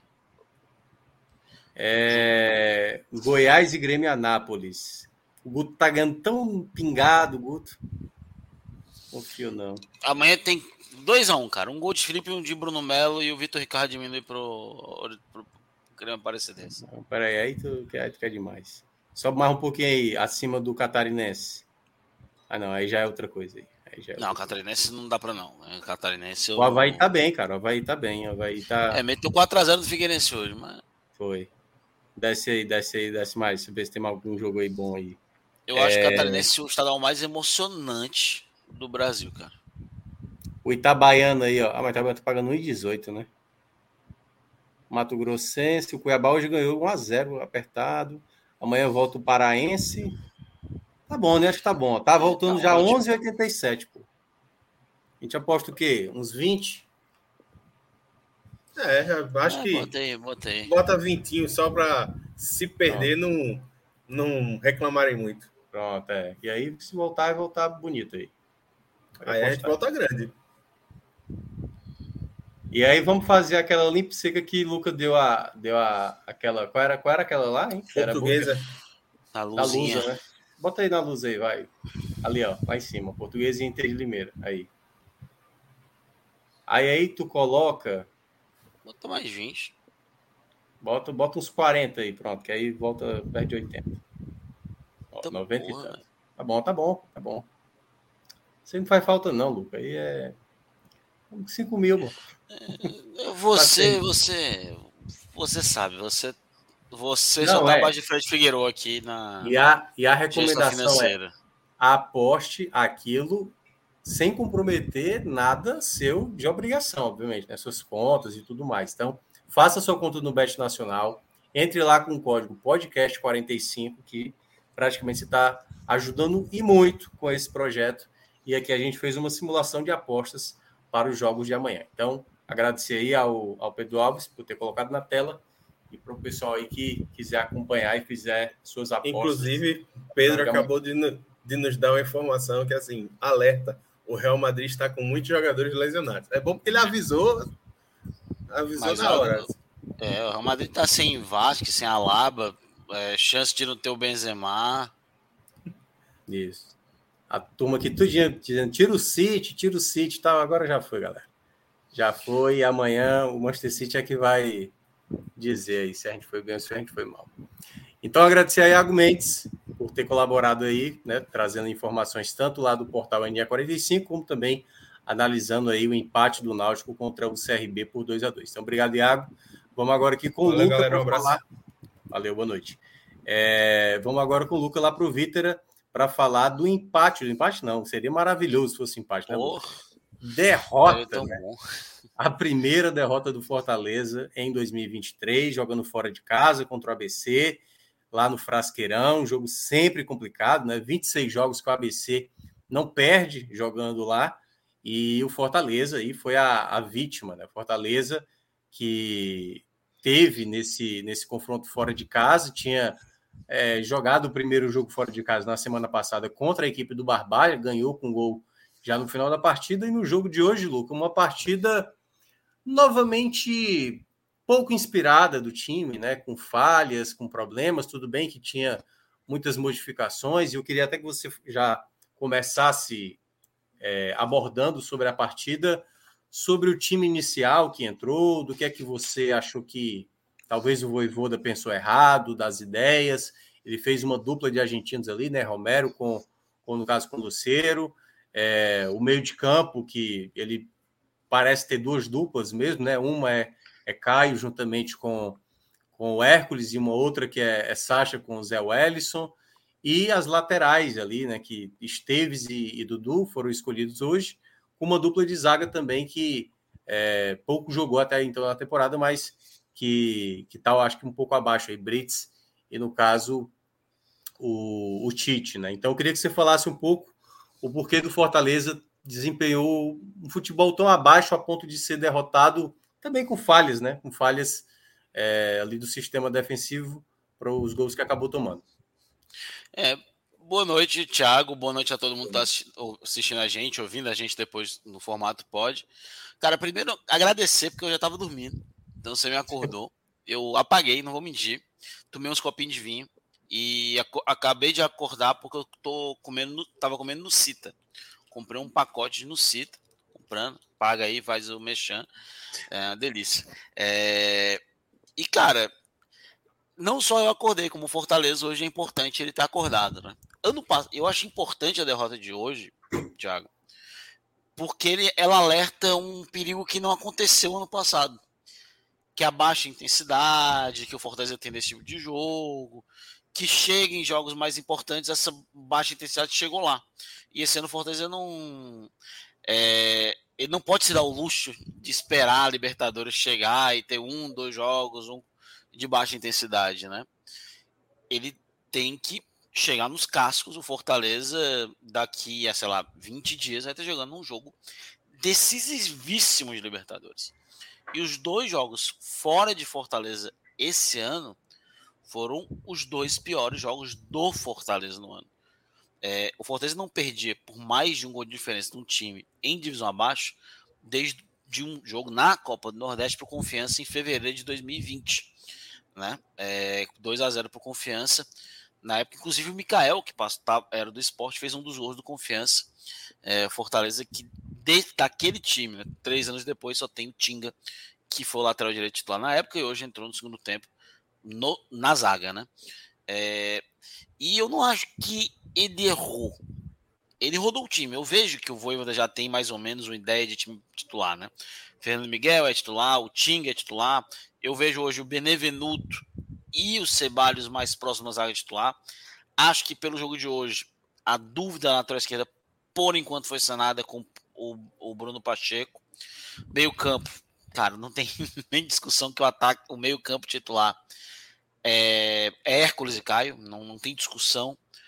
O Pikachu é titular também, mas vem, vem muito abaixo, vem muito abaixo desde fora de estreia jogou mal todos os jogos que teve em campo. O Pedro Rocha é titular até o Moisés voltar, é, pelo menos a priori deve ser titular. E o Thiago Galhardo é titular. Acho que o terceiro jogador, um jogador que a gente ainda não sabe se é titular, seria ali o Luceiro que vem para titular? Será que é o Pochettino? Será que ele. A gente tá vendo ali como ele vai lidar com esse time. Hoje é um time praticamente do que vem jogando, que deve ser esse. É, que deve ser esse time aí titular durante esse começo de temporada. Só dois titulares ali que a gente pode dizer que são é, Fernando Miguel e o Pikachu. É, ele tem um clássico na terça-feira. Hoje, Popô rodou o elenco. E eu acho muito curioso que no começo da transmissão, assisti pela ESPN, né? É, chamaram a atenção que a defesa do, do, do ABC era muito lenta e o Fortaleza era um time muito rápido. E eu fui pô, cara, Aí eu fiquei pensando no time de lado volta. Beleza, os dois laterais realmente são rápidos. Mas o Tite não é rápido. O Brits é rápido, mas é zagueiro e o Tite não é rápido. E é muito lento muitas vezes na transição. Os dois volantes não são rápidos. É... O Crispim não é rápido, o Luceiro não é rápido, o Silvio Romero, pelo amor de Deus, né? É... É... Seria quase uma ofensa capacicista aqui para definir o Silvio Romero, né? É... Então, acho que pegaram a ideia do Fortaleza e não o time que realmente entrou em campo. E para o ABC foi muito cômodo, né? Porque um time entrou em campo tendo mais um jogo. O Fortaleza entrou para mais um jogo. E ano passado deu certo muitas vezes. Foi levando, foi levando, foi levando, foi levando, foi levando. Ganhou a Copa do Nordeste e o Campeonato Cearense invicto, sem fazer grandes atuações a gente pode chegar aqui, Minhoca, vamos lembrar aqui qual foi a grande atuação do Fortaleza até, sei lá, o jogo contra o River Plate, na volta. Qual foi a grande atuação do Fortaleza naquela temporada? No, no ano passado? Não teve, gente não pode dizer uma grande atuação. É, não tem. Esse ano também já teve o Atlético Sarense, que era um time que também já tinha meio que largado, já classificado, né? Pra, é, mas não teve. E teve muitos jogos como o de hoje. Só que a diferença é que o patamar do Fortaleza subiu, então acho que até o, a entrega do adversário subiu, sabe, Thiago? E o ABC hoje ele jogou a vida dele. Eu assisti o jogo hoje e, e me traziam flashes dos anos de Série C.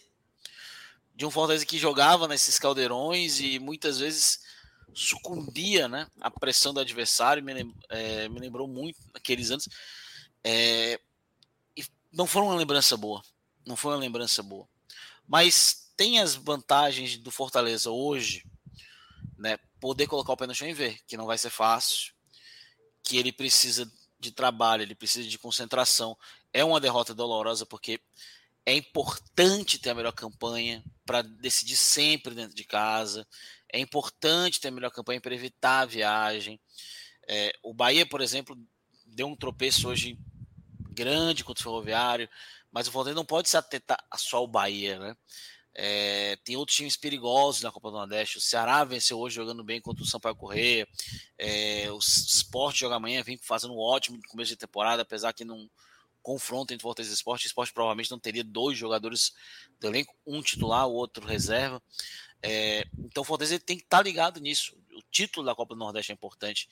É, dá uma, uma, uma, entrada bem à frente da Copa do Brasil, dá dinheiro, é, aumenta o tamanho do clube, é, mantém né, um time que ganha títulos no profissional desde 2015 de forma consecutiva e fora um pentacampeonato. Então o jogo de hoje ele serve como um alerta para o time, para a diretoria que precisa de contratação ainda.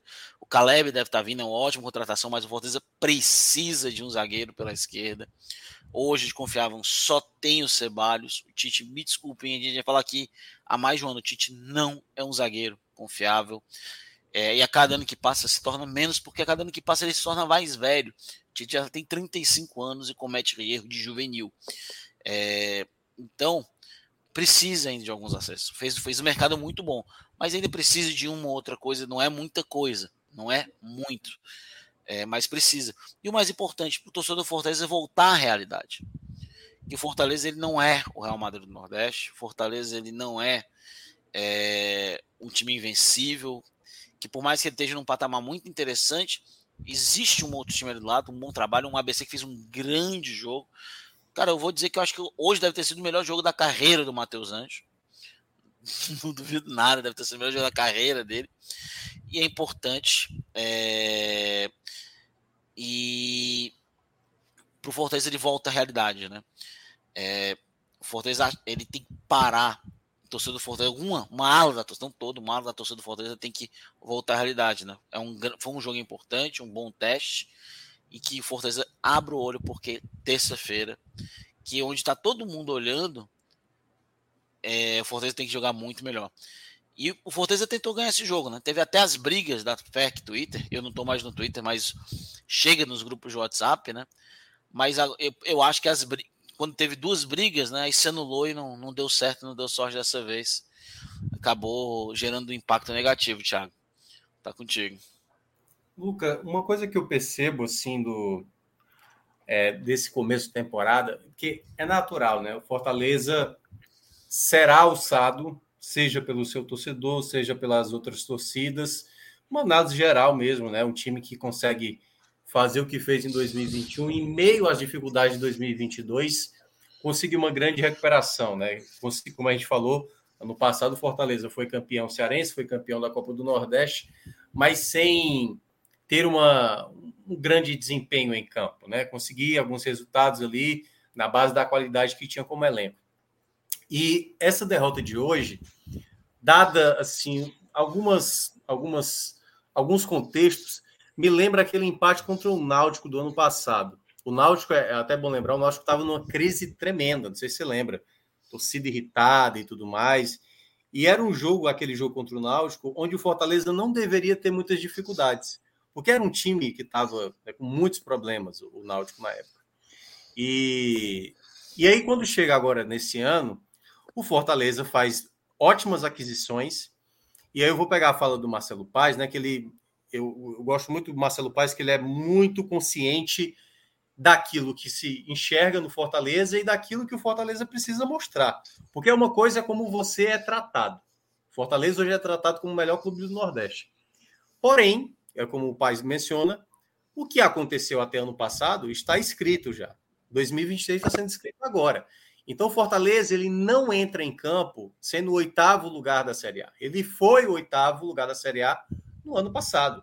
A partir de agora, ele tem jogadores e ele é agora, como por exemplo, era o Palmeiras do ano passado, era o Flamengo, onde o, Fortaleza venceu os dois jogos aqui e lá. E aí, é, para esse tipo de jogo, eu até já olhei algumas alguns bastidores do Fortaleza de né, do, do canal do YouTube, e ele e tinha uma lá, uma do, uma do Tinga assim, ó, hoje é o jogo da vida desses caras que contra a gente, entendeu?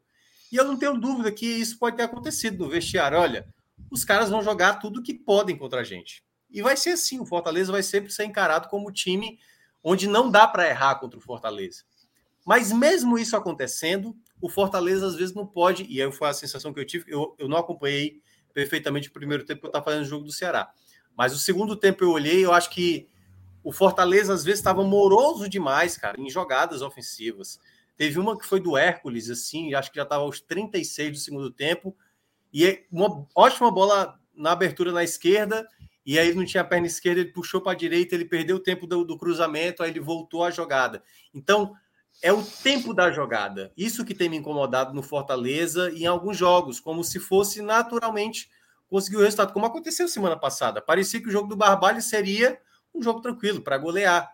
E aí veio lá a falha do, do, do Abraão, né? Cometeu o pênalti, e aí depois acabou acontecendo. Então, eu queria saber de ti o que é que o que é que nesse time que o Voivoda vem estabelecendo, um time A, um time B, é, daquilo que tu não está ainda achando legal em termos de combinação. Porque, por exemplo, hoje, como você falou, né? Essa velocidade do Fortaleza, ele poderia ter colocado não bem uma velocidade, mas um jogador com uma característica que pudesse casar mais com um cara como o Luceiro, por exemplo, o Júnior Santos, e não o, o Romero, o Romarinho e tal, em termos de característica. Já que não vai utilizar o Pedro Rocha, colocar um jogador com essa característica. E aí eu queria que você falasse um pouco dessa, dessa ideia de composição, porque, por exemplo, uma delas eu, eu fico me questionando. A dupla titular de volantes do ano passado, que terminou, era Sacha com Alexandre e ele me parece que considera o Hércules hoje à frente do Sacha, acho que talvez na característica, né, um jogador que chega mais à frente. É, queria que você falasse um pouco dessa ideia do que aparentemente o Voivoda está estabelecendo como um time titular. É, cara, eu acho que no momento, né, eu acho que o Sacha ele chegou. É, eu lembro, Thiago, é, de quando o Sasha chegou, eu estava na época num canal que eu participei por um tempo ano passado, é, o Batendo Center já nem existe mais. Eu comentava que o Sasha ele vinha talvez tanto ele quanto o Galhardo, ele vinha no nível físico muito diferente dos demais, porque ele vinha de uma temporada na Europa. Então ele ia ter um pequeno período de descanso, mas ele vinha completamente inteiro, né? Então ele, enquanto estava todo mundo ali tendo mudança, ele era para vir um pouco à frente fisicamente do que todo mundo, né? Porque ele vinha se aproveitando desse pequeno gap europeu. Eu acho que isso beneficiou tanto o Galhardo quanto especialmente o Sacha. Eu acho que o Sacha também foi muito beneficiado ano passado, porque o Fortaleza ele se tornou um time muito mais é, defensivo, né? Entre aspas, um time que era muito mais agredido e a característica do Sacha era muito mais necessária, talvez, do que a do Hércules. Um jogador de mais recomposição, um jogador mais box to box, que vai frente para trás, não na mesma velocidade e intensidade, mas com talvez um pouco mais de, de, de segurança defensiva. É, enquanto hoje o Hércules, para esse tipo de jogo que o Fortaleza impõe no começo da temporada, contra os adversários que o Fortaleza tem hoje, ele precisa de um, ataque, de um volante que pise mais na área, um volante que arrisque mais. Então acho que hoje o Hércules está um pouco à frente, e até, quem sabe, por conta da maturidade que o Hércules está tendo, né, 24 anos, está ali se firmando e ganhando confiança, talvez ele realmente fique durante o resto da temporada como titular. Eu acho que eu vejo, primeiramente, essa grande diferença entre os dois. Uhum. É, eu realmente não gostei da ideia do 4-4-2, porque eu realmente achei lento. Achei o time muito lento. E o time não entendeu o jogo. Né? Um 4-4-2 de um time que não entendeu o jogo. Porque pode ser lento, mas não precisava acelerar, correr. Podia acelerar porque tinha jogadores muito técnicos no time titular. O Crispim é um jogador muito técnico. O Crispim, em muitos momentos, estava muito aberto na esquerda. É, e esse problema, né, o Crispim começou a puxar um pouco para o meio. E aí o Zé Wellison não estava fazendo a cobertura correta. Toda hora o Lucas Esteves estava num contra um porque ele tinha que cobrir o Tite, que estava muito mal no linha de dois. O Tite, enquanto o Fortaleza jogou no linha de dois zagueiros, o Tite foi o pior em campo. Com muita sobra aos demais, na minha Aliás, opinião. se eu não me engano, só, só para te interromper, o gol, o primeiro gol, o Tite. Se, é, sequer. Eu acho, que, eu acho que ele nem tá na pequena área ali. O jogador chega dando peixinho. Cara, Felipe, ele erra né? a jogada inteira. É, ele, erra, eu... ele, erra, a saída, ele erra a recomposição, é. e ele erra tudo. E não, é a primeira, é, e não é a primeira vez que o. Aliás, eu acho que é, é, algo da característica dele, né? Ele gosta de dar o bote mais alto. E quando ele faz esse movimento, ele acaba desarrumando defensivamente a linha defensiva, né? E se você for prestar bem atenção em todos os momentos de perigo da ABC no primeiro tempo, é praticamente isso. É. É praticamente isso. Ele errando em algum momento. Cara, teve um lance que foi de muito período da ABC, onde ele erra a entrada de passada. Ele vai por dentro, quando na verdade vem por fora, ele se confunde no meio e ele tenta voltar, mas o cara já avançou. Se não me engano, o Michael Douglas já avançou. Então ele errou muito isso.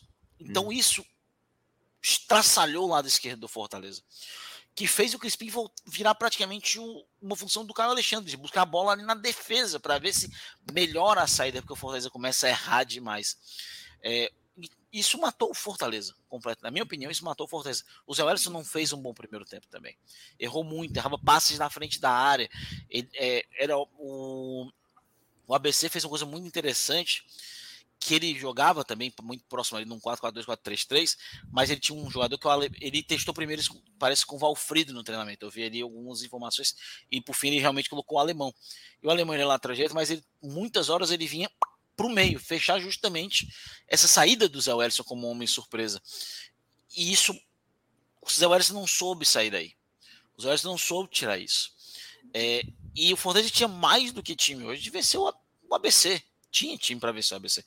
Você vai me dizer que um time que tem Dudu, que foi um, um, dos melhores laterais direitos entre os times médios do ano passado, Fernando Miguel, jogador do mês de agosto do ano passado da Série A, é, Brit, Sacha, Zé Wellison, Luceiro, Silvio Romero, Crispim, Crispim que jogou bem. Pô, Iago, pô, esse time jogava tranquilamente uma Série A.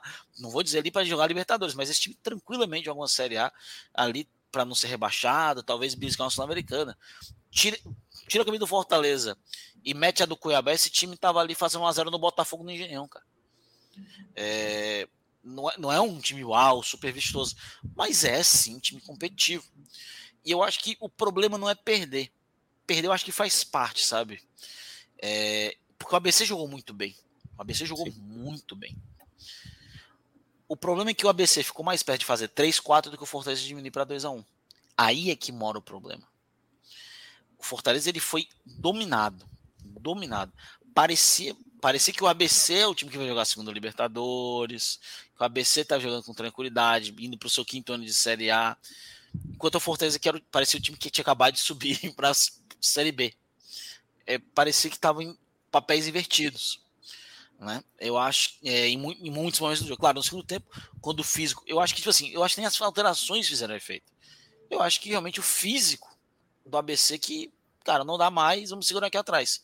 Eu acho que isso teve muita mais, muito mais ligação no melhor momento do Fortaleza no tempo do que realmente o Fortaleza ter melhorado com as substituições, né?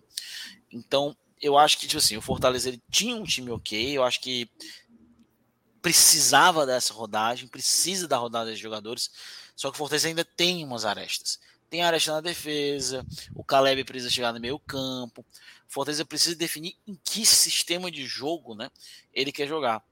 É, hoje, por exemplo, ele podia ter virado para o 4-3-3 em um momento.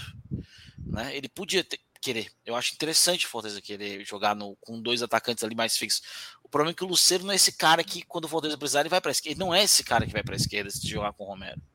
O Galhardo teria sido. O Romero, o, o, o Luceiro já não é. O Luceiro ele é um 9 de muita movimentação, realmente. Pode fazer um segundo atacante, mas, por exemplo, num time que tem controle e domínio de posse de bola, como o Colo-Colo muitas vezes fazia.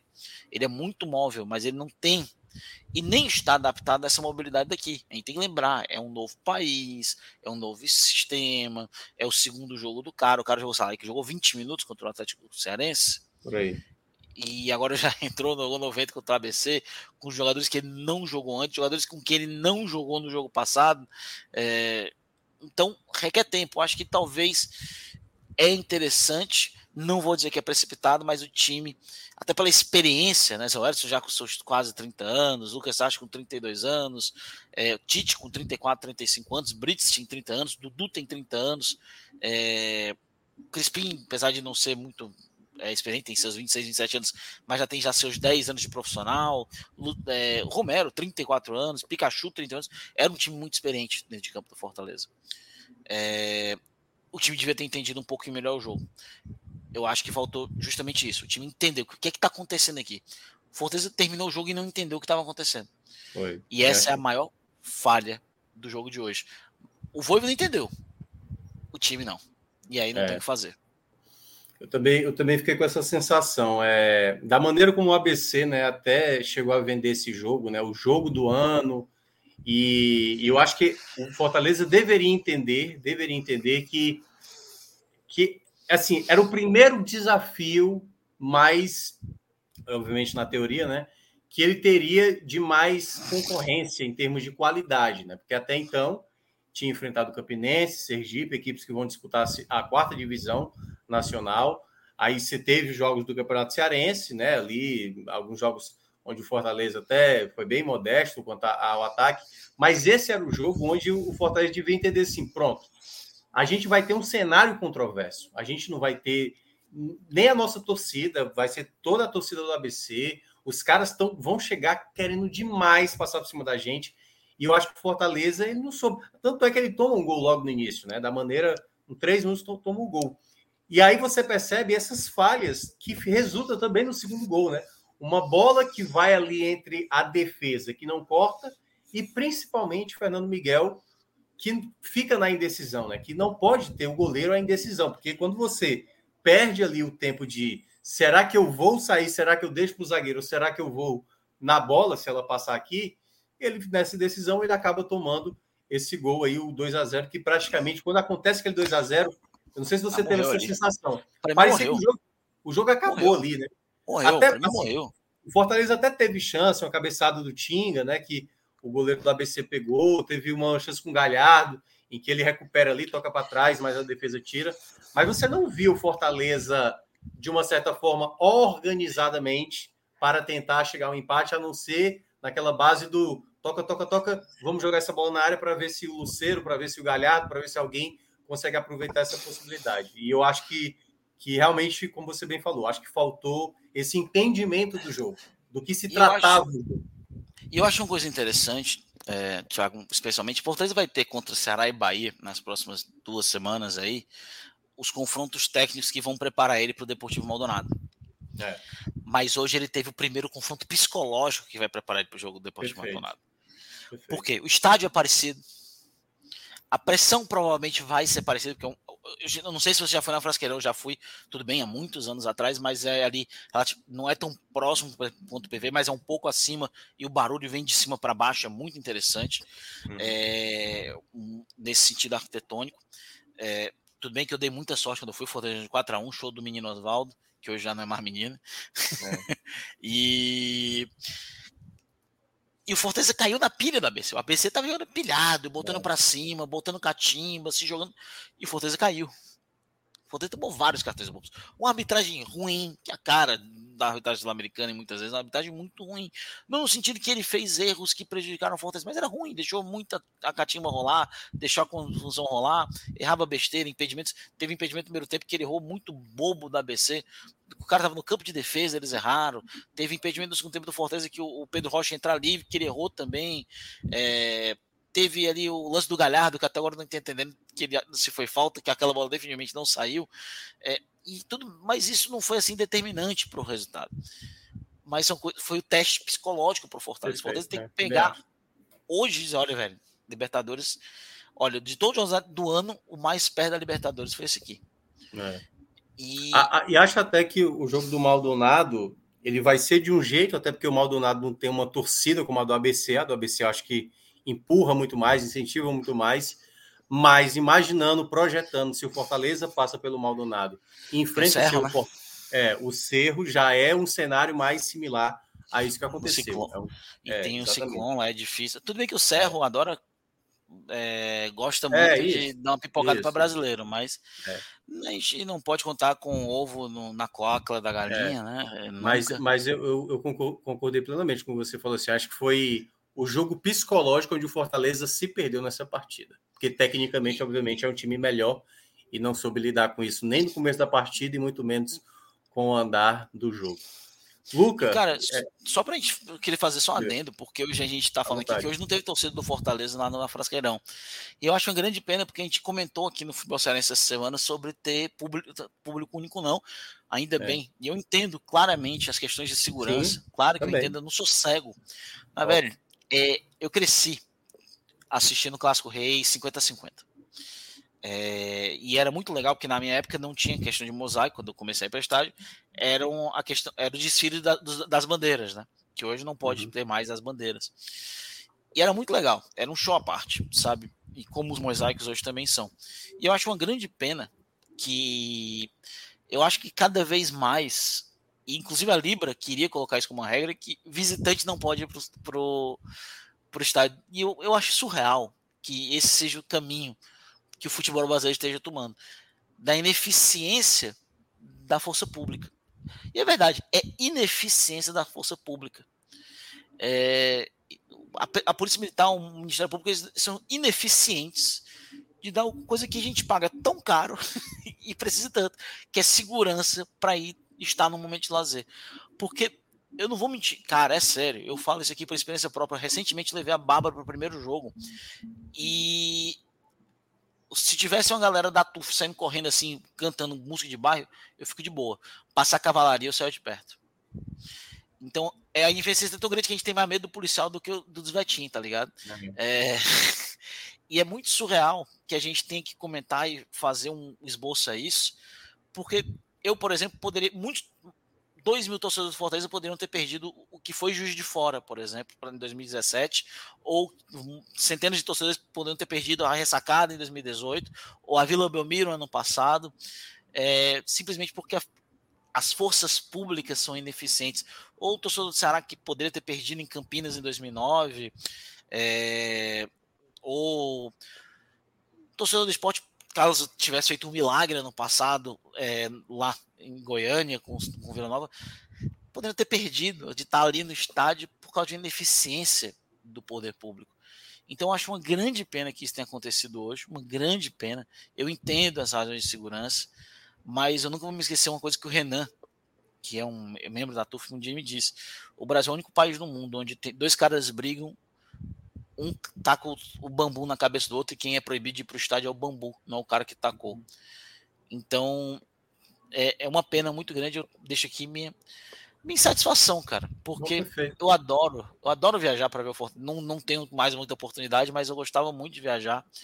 E é uma pena que isso, pelo visto, tá se tornando, vai se tornar cada vez mais raro, né, Tiago? Não, é, e eu concordo plenamente. A gente fez um programa aqui na segunda-feira, eu, Celso, é, Cássio Zirpoli, Léo Fontinelli, e a gente abordou muito sobre isso, né? Porque aconteceu em Pernambuco, aconteceu no Rio Grande do Norte, exatamente na partida de hoje aí, e estava previsto para acontecer no Clássico Cearense da próxima terça-feira, e que não aconteceu. E é óbvio, a gente não vai dizer que um jogo entre duas torcidas que são rivais é um jogo tranquilo, né? E eu costumo falar que, na verdade, o futebol, a gente vive numa sociedade violenta e, obviamente, uma situação dessa pode acontecer com torcida única, sem torcida, pode ser público zero, mas a cidade, todo mundo sabe que em dia de clássico, ninguém se atreve ali, horas antes, aí é um terminal de ônibus, ninguém se atreve a passar perto do estádio sabendo que tem um clássico desse, mesmo que não tenha público. Então é uma é só ver o que aconteceu em São Paulo, né? Em São Paulo Isso. proibiram e os números pioraram. Isso, exato. Então, assim, é tentar mascarar uma coisa que na prática a gente só combate a gente não tendo a impunidade, né? Porque a partir do momento que um torcedor, seja eu, seja você ou qualquer outro, cometa uma atrocidade contra um grupo de pessoas, contra um patrimônio público, essa pessoa que está cometendo esse crime, essa pessoa tem que ser retirada, não pode frequentar um estádio, tem que ser presa, tem que pagar multa e tal.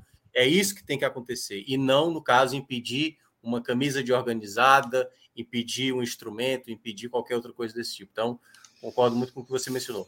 Ô, Luca, esse é um assunto que a gente poderia levar horas, né, comentando, mas já Deixa que estamos é, aqui com quase três horas de live, é, eu nem Pô, tomei água, vou, vou, já. e ainda tem Quer Bahia. Cita? Né? Quer no Cita? Não, quer não. Não, meu Deus do céu. Ah, aí já é algo muito seco. Eu queria que você falasse um pouco aí, enquanto eu vou pegar minha água aqui, dos destaques positivos e negativos. Você explanasse aí dos jogadores que te chamaram a atenção. Acho que talvez muita gente não escapou, mas quem acabou decepcionando, e assim, vou até colocar uma situação. O quanto é um jogador que está decepcionando realmente por ele mesmo, porque jogou mal, ou, no caso, pela escolha que o Voivoda acabou fazendo, que não era bem a, a composição ideal. E aí você pode até abordar naquilo que você mencionou muito bem, desse jogo psicológico, né? Quem não estava tão bem é, com a cabeça no jogo. Beleza, Thiago. Eu vou colocar três jogadores aqui, né? É, no positivo primeiro, porque é mais fácil, né? Que tem pouca gente para colocar. É, eu vou colocar aqui no positivo é, o Hércules entrou bem. Né, dois, dois entraram no jogo, né? O Hércules e o Galhardo entraram no jogo e tentaram dar uma diferente dinâmica na partida. É, muito em vão, até porque também sentiram um pouco que o jogo já estava bem complicado, especialmente quando o Hércules entrou. É, então, eles tentaram fazer algo diferente, com muita dificuldade, mas é, quem tem um molho em terra de cego é rei, né? E eles tiveram ali um olhinho para fazer alguma coisa. Mas o melhor em campo para mim do Fortaleza se chama Lucas Crispim, seja na bola parada, acionando o Tinga na jogada de mais perigo do jogo, seja buscando a partida. Ficou ali um pouco discreto no segundo tempo, porque foi realmente puxado de vez pela esquerda, mas ainda as principais oportunidades do Fortaleza surgiram justamente quando ele estava ali organizando o time, né? O, o Crispim é, volta a desempenhar um bom futebol. Fortaleza ganha um outro bom jogador. E eu acho interessante, estava comentando isso com um amigo Beto, né? O pessoal que assiste, por exemplo, o canal do Vozão, assistiu Batendo Centro, conhece o Beto, uma pessoa maravilhosa. É, eu comentava muito, falei com o Beto, olha, cara, eu acho muito interessante a vinda do Caleb, especialmente porque o Fortaleza agora ele parece ter um terceiro meio, que é o Crispim, né? Ele volta ali a jogar bem, até porque me parece que o Samuel não vai jogar mais tão centralizado. A maioria dos jogos que eu vi do Samuel esse ano, ele estava um pouco mais aberto, seja pela esquerda, seja pela direita, né? Então não vejo o Samuel, até pelo biotipo dele, né? É o biotipo dele acho que permite ele jogar um pouco mais aberto para não ter tanto confronto e ter mais espaço é, para jogar. Então, Crispim é uma, uma boa, né? Um, um, jogador assim de nesse começo de temporada onde a gente precisa ver jogadores apresentando, o Crispim até aqui vai apresentando um bom futebol, apresentou contra o Atlético, apresentou hoje, foi ali o melhor do campo do Fortaleza. E eu digo mais, de todos os 16 jogadores do Fortaleza em campo, acho que foi o único que realmente foi bem. Eu coloquei aqui o, o Galhardo e o Hércules, que foram medianos, mas não foram bem, bem. Tentaram fazer algo, mas não conseguiram. É, o Crispim não. O Crispim eu já acho que foi bem, tentou, foi buscar ali. Eu acho que ele ali foi é, um, uma gota né, de lucidez no meio de um mar de, de desorganização. Agora, no time, cara, eu podia botar muita gente, eu vou botar, vou escolher três. Eu podia colocar o Lucas Esteves, apesar que eu acho que ele foi muito prejudicado pelo esquema de jogo. Né? Eu acho que a gente tem que ter um pouco mais de paciência também com o Lucas. Ele vinha jogando bem, hoje ele foi um jogo muito ruim, mas eu acho que muito pelo esquema que o Fortaleza resolveu adotar. Então vou escolher três jogadores aqui, na minha opinião. É, o terceiro fico com o Zé Wellison.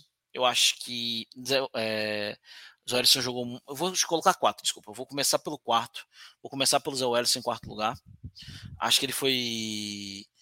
É, eu acho que ele foi muito mal, especialmente no primeiro tempo. Ele não conseguiu dar velocidade, ele não conseguiu. Fortaleza, cara, ele é o responsável pela sua saída de três quando não tem o Caio Alexandre. E o Fortaleza só saiu no primeiro tempo na base do chutão.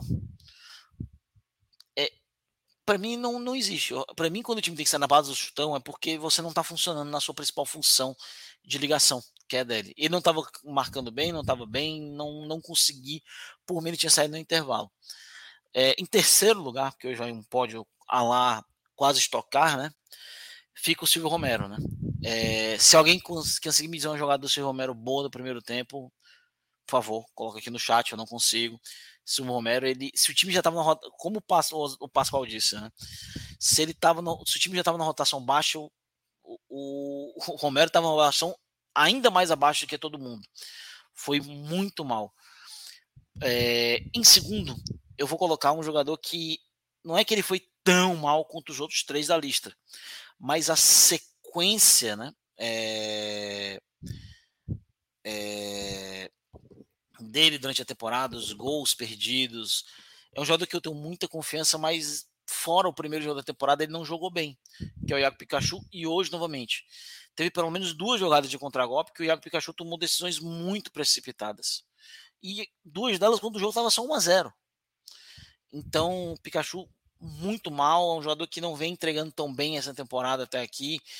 E é um jogador que hoje, pelo futebol que vem apresentando, não pode ter os, o status, né? Pelo menos nesse momento ele não pode ter esse status de é, insubstituível, especialmente porque não vai jogar contra o Maldonado. Então tá na hora de ver uma alternativa para ter ali no lugar dele no, contra o Maldonado um jogador que seja essa alternativa, porque não joga esses dois, nenhum dos dois jogos. Então tem que ter é, esse jogador. Agora, o pior em campo para mim, eu já deixei, acho que todo mundo já sabe, foi o Tite. É um jogador que, de forma recorrente, está aqui nas minhas críticas e nas suas também, né? É, eu, tipo assim, em campo, ele e o Romero foram os dois piores. O Romero ele é o pior porque ele não participa. Né? Ele não. Ele é muito lento, ele não participa, ele não consegue dar dinâmica. Ele precisa que alguém dê dinâmica para ele. É, e hoje, com o Lucero, realmente não, não deu certo. Agora, o Tite, ele participa muito do jogo. E ele participa errado. No lance do gol, ele erra a saída de bola, ele pifa, ele não recompõe com velocidade, ele erra a recomposição e ele não vai fazer a cobertura do jogador do, do ABC na hora do gol. O que faz o Brites ter que voltar e errar também, porque ele não nota isso mais cedo. É, e aí sai, faz 1x0 ABC com 3 minutos de jogo. E esse não foi o único erro do Tite no jogo, ele errou várias vezes. Inclusive tem uma jogada no segundo tempo onde ele estava com a bola dominada, ele tinha o Lucas Crispim pela esquerda, numa boa margem de passe, e ele recua a bola na fogueira para o Fernando Henrique, que quase entrega um segundo gol do ABC naquele momento. Então, para mim, o Tite é um jogador que ele participa muito do jogo e ele erra muito. Então, as principais jogadas do ABC no jogo vieram de erros do Tite. E não foram erros só de saída de bola, foram erros de posicionamento, de erro de passada, erro de, de posicionamento. e erros que se repetem e se repetem e se repetem e se repetem. E o Brits, o Brits é um bom zagueiro, mas ele tem até velocidade, mas ele não tem a força, a explosão, por exemplo, que um Ceballos tem, que um Benevenuto tem para fazer essa cobertura pro, pro Tite. E não à toa, os dois gols mais bobos que o Fortaleza tomou na temporada foram como? Na falha de cobertura. E quem é que fazia a zaga nessa, nesses jogos? Tite. Não é coincidência, Thiago. Então, para mim, é, esses são os piores em campo. É, eu também eu concordo aí. Eu não vou entrar também que foi melhor, que foi pior, também até porque eu não vi o jogo inteiro. Mas eu acho que zagueiro realmente tem que ser uma, uma. Eu cheguei a falar isso já na rádio, né?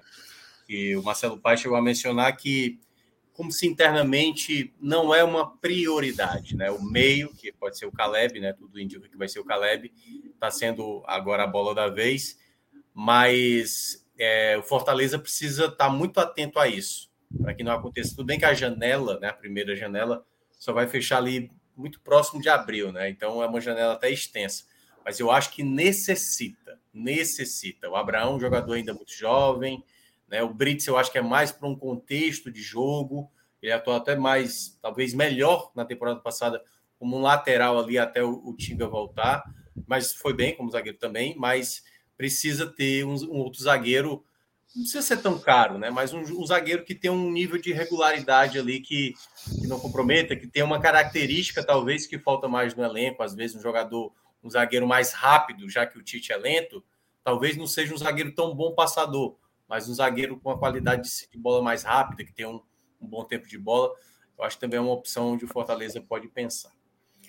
Luca, agradecer a você e aí já pedir para o nosso amigo Pedro Alves colocar já o Pedro Pereira, né? O outro Pedro, tá, já está colocando na tela aí. Ele que está. É, Luca resistindo. Boa noite. Uma e meia da manhã e o homem, o homem tá aí. Tem só posso uma coisa. É para Bahia, né? É. Então aqui tem um tempinho, viu? Pessoal em Salvador deve estar tá todo mundo se coçando por causa das pulgas, né? Deve estar tá uma coisa. É, é. é isso que eu ia falar. Não, boa ah, noite aí, pessoal. Valeu, Luca. Valeu, Luca. Valeu, boa noite. Próxima vez que eu encontrar Luca, certamente Bahia e Fortaleza, né? Exatamente. E e Pedro, é, Eric Pulga aí já tinha causado um estrago danado aqui contra o Ceará no primeiro clássico. Fez dois gols aí contra o Bahia, né? Eu estava até citando antes aqui, antes de você chegar, que o cenário é, lembrou um pouco, é, relativamente parecido, né? Do que foi o jogo do Náutico. O Náutico também vencia até os minutos finais, tomou o gol de empate e o CRB acabou empatando. E, e agora aí também o último jogo da noite a gente teve aí esse Bahia e Ferroviário, né? Um jogo onde a gente até mencionou no último programa, no qual estivemos juntos, né? Sobre o quanto o Bahia ainda é, era uma equipe que precisava repetir padrões, manter algumas ideias, né? Sobre esse time que está sendo formado, porque é óbvio que, assim, acho que todas as torcidas, né? Que olham para o Bahia e aí uma mistura de inveja, uma mistura de até de expectativa mesmo, né? Pô, Bahia vem, vai chegar para valer, vai ter um elenco forte, vai ter dinheiro, vai ter condição, mas olhando de maneira bem lógica mesmo, Pedro, não vai ser da, né, da noite para o dia que as coisas vão funcionar perfeitamente. Então eu queria que você falasse um pouco desse empate, né? O Bahia até agora não venceu nos dois jogos que fez na, na Copa do Nordeste, e eu queria que você explicasse o porquê que a equipe acabou deixando escapar esses dois pontos em casa. Muito boa noite. Ou boa, boa noite. madrugada, né? Boa madrugada, inclusive pedi o like, o, o like, do pessoal aí, né? Porque estamos começando é. aqui a falar sobre o quinto time da noite, não é isso? É. 1 e 22 da manhã, meu amigo. Pesado, viu? Mas vamos lá. E depois de um empatezinho contra o Ferroviário também. É... Primeiro sobre o que você falou aí, Thiago. A questão do, da chegada do City, a expectativa e os resultados que a, a, não, não aconteceu, o resultado não aconteceu hoje, né? Aconteceu em alguns outros jogos da temporada, mas principalmente é, você ainda não vê um Bahia assim voando, né? Como algumas pessoas esperavam. E eu concordo quando você fala que, assim, óbvio que não seria do dia para noite. E eu, eu sou bem pés no chão, assim, quanto a isso, né? É, eu acho que nesse ano de 2023 a gente ainda não vai ter assim, um, pô, um grande resultado, e mesmo que vinha a ter, não dá nem para dizer que foi por causa da SAF. Acho que o, o resultado esportivo de, de, dentro de campo esse ano ele não pode ser determinante assim para uma análise do projeto como um Perfeito. todo, né? Mas falando um pouquinho aí sobre o jogo de hoje, primeiro dizer que é, o Ferroviário é, uma, é, um adversário traumático assim para o Bahia, né? O Ferro, Ferroviário 2006 meteu 7 a 2 no Bahia e é um jogo que quem viveu essa fase não se esquece. Aquele jogo para mim foi o dia em que o Bahia chegou ao fundo do poço, porque o Bahia estava na Série C. Com aquela derrota, o Bahia foi para a lanterna do, do octogonal final da Série C, já com chances assim dificílimas de subir, chances remotas de subir para a Série B. É, então, o Ferroviário, enfrentar o Ferroviário hoje reacendeu assim esse trauma, né, de um momento sombrio assim que o Bahia viveu em 2006. 2006 para mim foi o pior, pior ano do Bahia, porque foi o ano que o Bahia disputou a Série C e que não subiu, né? No ano seguinte foi Série C novamente, mas pelo menos com acesso. E em, 2000, em 2006 nem isso. Mas, enfim, já entrando no jogo de hoje, esquecendo de vez assim esse passado remoto. É, um jogo, eu estava até lembrando da, da live passada também, onde a gente falava de uma falta de evolução do Bahia e eu citei até que existia também uma involução, porque nos jogos contra o Jacobinense, contra o Vitória, contra o Barcelona, o Bahia não criou tanto, sofreu muito com oportunidades criadas pelos adversários. Nesse jogo de hoje, eu vou tirar a palavra involução, tá?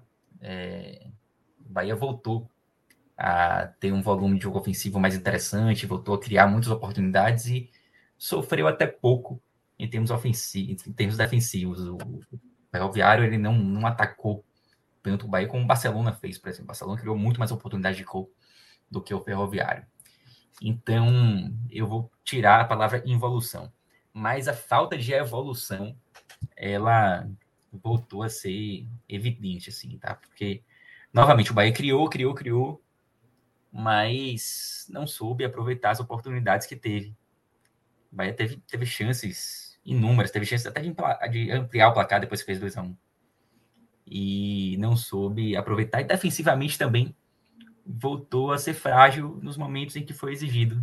O Ferroviário, ele basicamente atacou duas vezes, chegou, chegou com perigo duas vezes ao gol do Bahia. E nas duas acabou marcando com o glorioso Pulga. É, mas enfim, o primeiro tempo, o primeiro, primeiro tempo do Bahia até que não foi tão brilhante assim, tá? Em termos ofensivos. O Bahia não amassou o Ferroviário no primeiro tempo em momento algum. É, mas foi superior. Teve a bola, é, quase não correu riscos. É, e criou chances também. Embora não tenha sido assim, um volume enorme. Mas o Bahia teve chances de já no primeiro tempo abrir o placar. Primeiro com é, aos 24 minutos, uma, uma bola de Biel, uma bolaça, inclusive, de Biel para Cicinho. E Cicinho, que hoje voltou a fazer uma partida bem mais ou menos, acabou chutando na trave. Depois, novamente, a trave parou de novo o Bahia, agora com Kaique. É um bom passo de Goulart também. Então, assim, não foi um primeiro tempo brilhante, mas se tivesse que haver um vencedor, um vencedor ali no primeiro tempo, também seria o Bahia porque conseguiu criar alguma coisa e não, não foi exigido, né, em termos defensivos. No segundo tempo, já ali nos primeiros minutos, eu senti que o Ferroviário estava um pouco mais à vontade, assim, estava chegando um pouco mais à frente, é, conseguindo levar perigo ao gol do Bahia e não demorou muito, né? Logo aos nove minutos, o Ferroviário chegou ao gol, um contra-ataque e que Eric Pulga estava ali na área conseguiu fazer um gol assim que, que dava um susto, né? É, embora o Bahia fosse, tivesse sido superior no primeiro tempo, mas acabava saindo atrás do placar. E a impressão que a gente tinha, tinha ali na arquibancada naquele momento, né? Pô, o Ferroviário vai se fechar todo aqui agora e tal, e vai ser mais difícil ainda de conseguir fazer gol nesse time. É, nesse momento, Paiva acabou entrando com Mugen e Daniel. E no primeiro tempo, um dos problemas do Bahia foi uma falta de criatividade ali no, no meio de campo, né? E com as entradas de Mugni e Daniel, ele conseguiu é, ter um resultado melhor ali naquele setor do, do campo. Deu, acho que Mugni deu uma, uma, outra dinâmica hoje ao time. Mugni que até estava oscilando, não vinha fazendo bons jogos agora em 2023, mas que hoje foi importante. E logo depois ali da entrada dele, praticamente numa falta, ele conseguiu marcar o gol do empate. O Bahia tinha levado o gol com 9 minutos, com 14 já tinha empatado.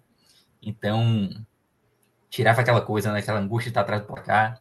Meio que o placar voltava uh, ao empate, e aí o Bahia teria todo ali, quase, quase todo o segundo tempo, para conseguir a virada.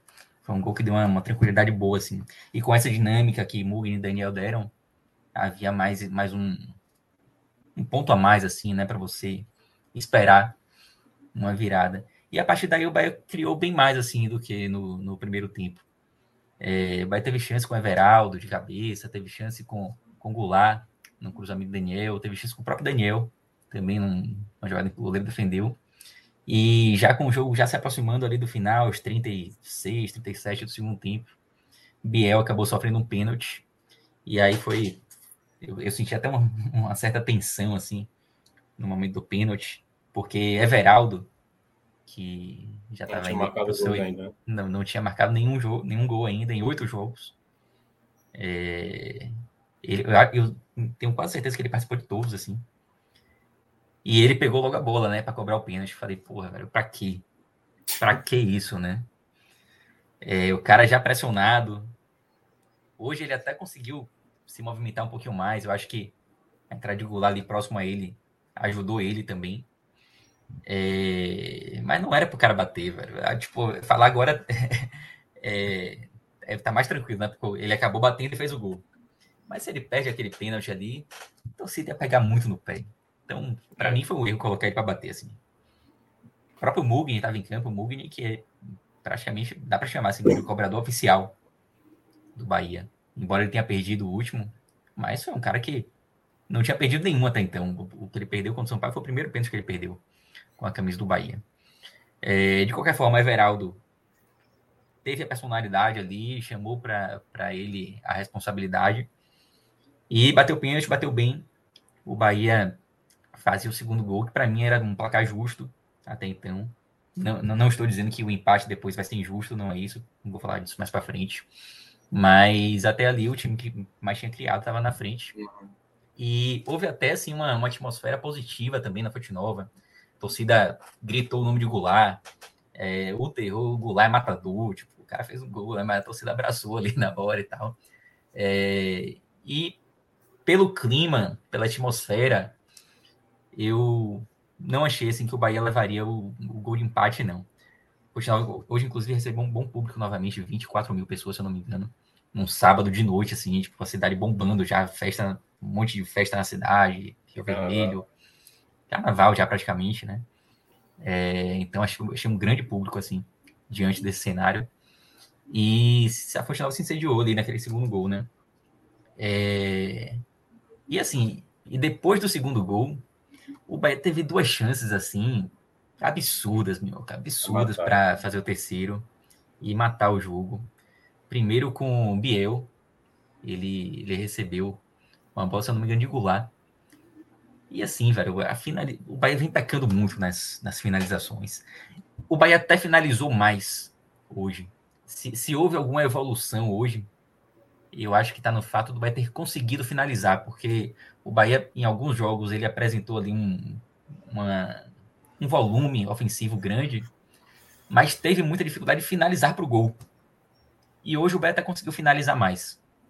É, eu até estava vendo, tava vendo os scouts aqui, foram 12 chutes, tentativas de chutes ao gol, né? E 9 foram na meta, tipo, um percentual bom, especialmente considerando o que o Bahia havia feito nas outras partidas. É, mas a finalização de Biel nesse lance foi, foi, foi lamentável, assim, ele tentou dar um totalzinho na bola, horrível, horrível, assim. Aliás, Biel, ele, as críticas que eu, que eu vi no momento da contratação foram justamente de uma, de uma dificuldade de finalizar. E hoje ele finalizou muito mal, assim, e acabou sendo um lance importantíssimo, porque o Bahia tomaria o gol de empate mais para frente, né? E depois ainda houve uma segunda chance de gol é, com Goulart, assim, debaixo da trave. Ele, a bola meio que bateu ali no, no tornozelo dele, não sei, acabou saindo. Mas foram duas chances, assim, que não podem ser desperdiçadas. É, é importante a gente citar até que vai estar nesse, nesse modelo de jogo, assim, bem propositivo, né? E que acaba deixando a defesa desguarnecida. O Bahia levou dois gols hoje nos dois ataques do Ferroviário. E por conta disso, o Bahia não pode se dar o luxo de perder gols assim. Porque, velho, é, se vai tomar gol lá atrás, precisa fazer, precisa fazer em quantidade. Então, são oportunidades assim que, que não podem ser desperdiçadas de forma alguma. E essas duas, eu acho que essas duas foram as principais, assim, foram no momento já que o Bahia estava vencendo o jogo por 2 a 1 um. é, Fonte Nova ali, jogando junto com o time. O Ferroviário já meio entregue. Então, duas chances que, enfim, lamentáveis, assim. E aí veio o castigo, né? Já nos acréscimos, os 46 do segundo tempo. Eric Puga, novamente, recebeu na área entre três jogadores do Bahia. Tinha Borel, tinha Mugni e tinha David Duarte. É, e ainda tinha Raul Gustavo próximo também da jogada. É, e aí, ainda assim, mesmo entre três, ele conseguiu finalizar. E um castigo, assim, que premiou né, a incompetência do Bahia em, em não fazer gol. É, eu acho assim que o placar foi bem justo, bem justo mesmo, porque a incompetência do time é algo inadmissível, assim, sabe? Tipo, a quantidade de chances que o Bahia conseguiu criar por mérito dele hoje. E curioso que os gols saíram os dois em bola parada, não em falta do pênalti. Mas o Bahia criou muito. É, e não soube aproveitar, velho. Então, quando você não sabe aproveitar, você, você espera que o time não vença, que acabe tomando gol, né? E foi isso que aconteceu. O Bahia não soube aproveitar a chance e acabou sendo punido pelo futebol com esse gol aí no finalzinho.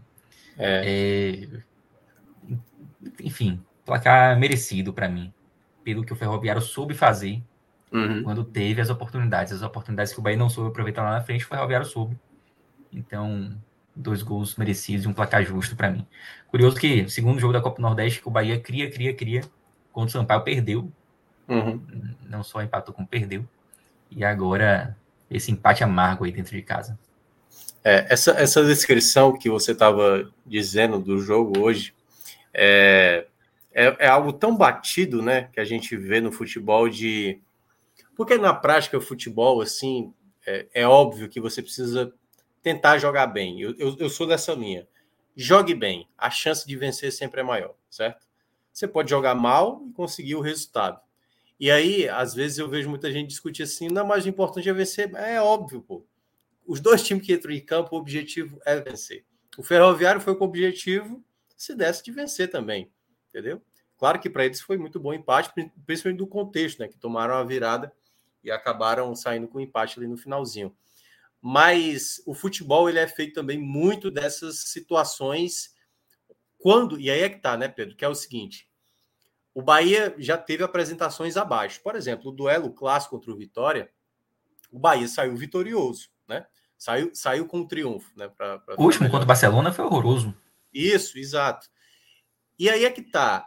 O saldo, o saldo que fica é quando vem uma boa apresentação como essa e o resultado positivo não aparece, os próximos jogos não te dão garantia. O Bahia teve até agora um empate e uma derrota no começo dessa, desse, dessa Copa do Nordeste. E na próxima rodada da Copa do Nordeste vai enfrentar o Fortaleza, um jogo considerado bem complicado. Né? O jogo vai ser é, comando do Bahia e tudo mais, mas será um jogo complicado porque o Fortaleza tem jogadores de qualidade. Até lá vão ser dois jogos do Campeonato Baiano. Né? Vai enfrentar na quarta-feira o. É, quarta-feira é o do... Doce Mel, se não me engano. Docimel, acho que é no final de semana. É, o Bahia de Feira, então. É. Bahia, é, o Bahia de Feira, pronto. Bahia de Feira vai ser no meio de semana. E aí depois do Docimel. É, é isso mesmo. No, ba... Feira, é, no, é, no Baiano, o time está até bem já encaminhado e tal. Eu acho que precisa aí de mais uma vitória. Quem sabe fazer mais uns quatro pontos ali para garantir já matematicamente sua classificação. Mas aí passa né, essa questão do, do, do momento e em que você precisa ter já o aproveitamento melhor. Então, é algo que precisa. E aí eu não sei o que é que você pensa. Se isso tem a ver com concentração, se isso tem a ver com uma certa soberba, porque, por exemplo, esse lance que você descreveu, que poderia ter sido uma finalização mais direta, mais simples, para entender que é o 2 a 1 e vai ser o 3 a 1 para a gente já liquidar e garantir essa vitória. E tenta fazer uma jogada de mais efeito na hora da conclusão, desperdiça, e aí vem esse castigo.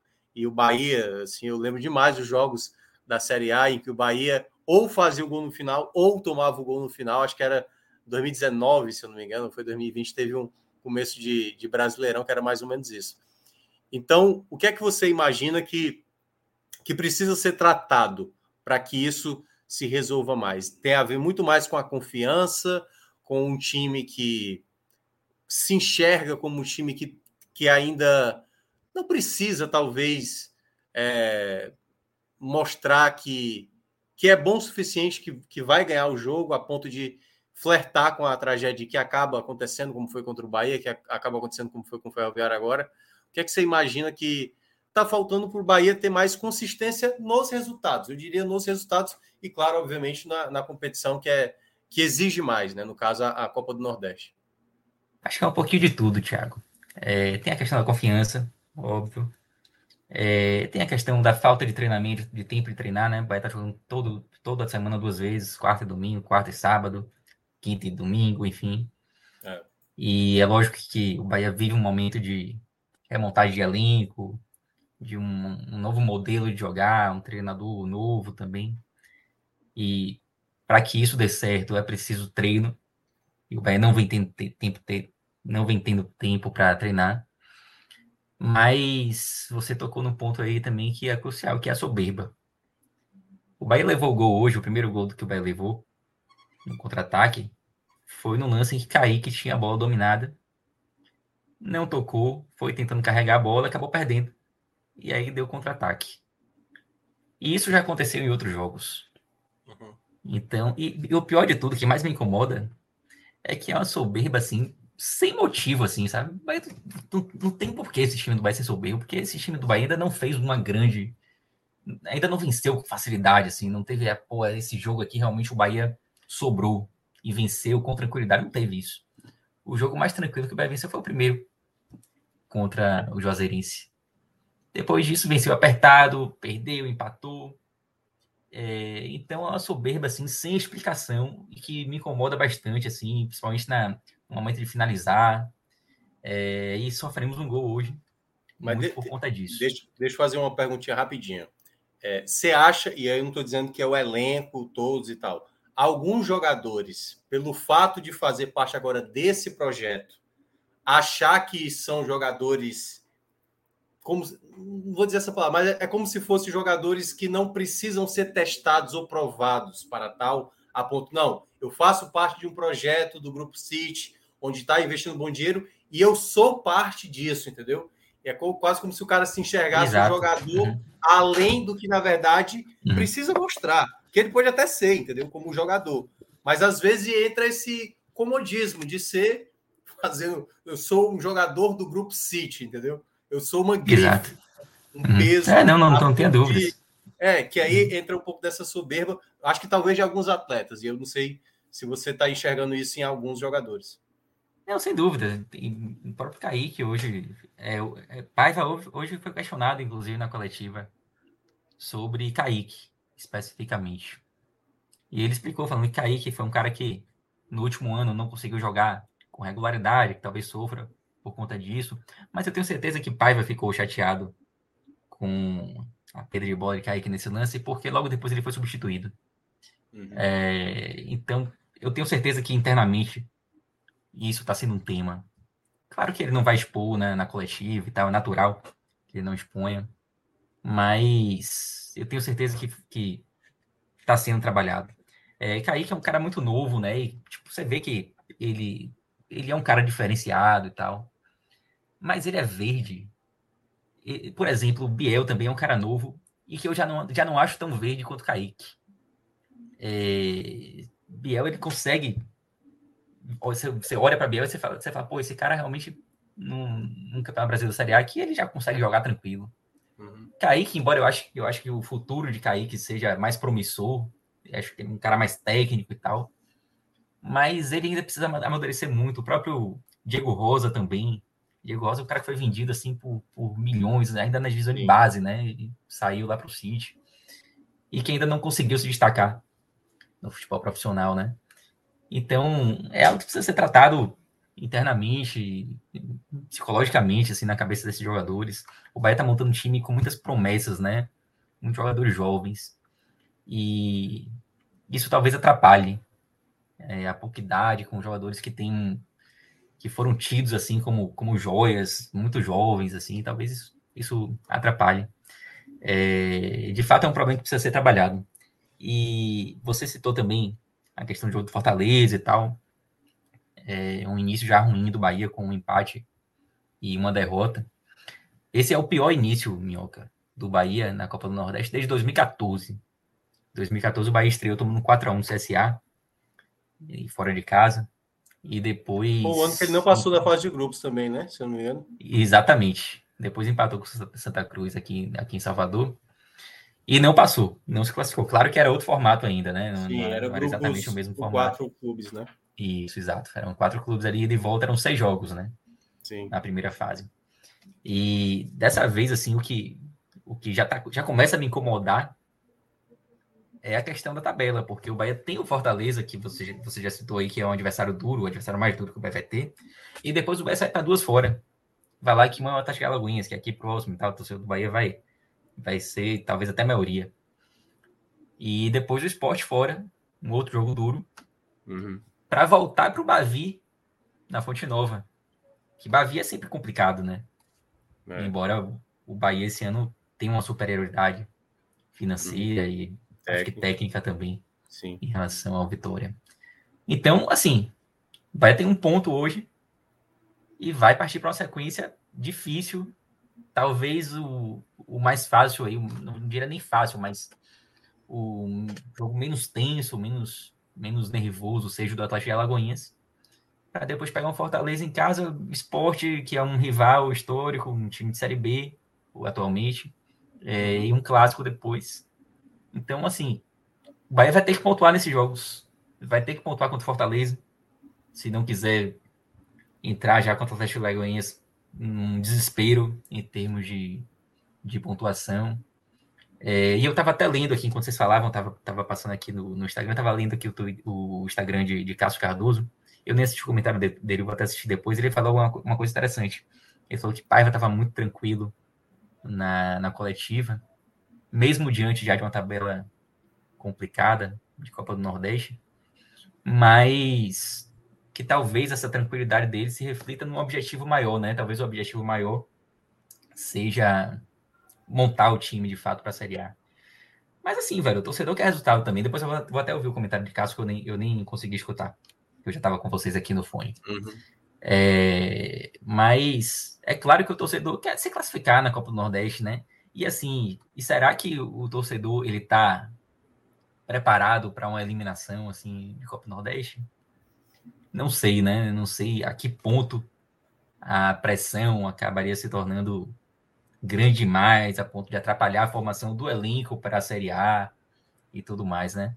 Então, o Bahia vai ter que pontuar assim contra o Fortaleza se não quiser não quiser ter esse ambiente já ruim especificamente na Copa do Nordeste. E sobre os dois jogos do Campeonato Baiano, vale lembrar que o Bahia está quase, está praticamente classificado Sim. para a semifinal. Claro que tem a questão da vantagem de você decidir em casa, né? No Campeonato Baiano nem é tão vantagem assim, porque são dois jogos. Diferente da Copa do Nordeste, você faz um jogo único e aí pode ser um jogo fora de casa. No Campeonato Baiano são dois jogos ali, se, se derem dois resultados iguais é pênalti. Não tem nem a vantagem de você jogar pelo, pelo empate. Né?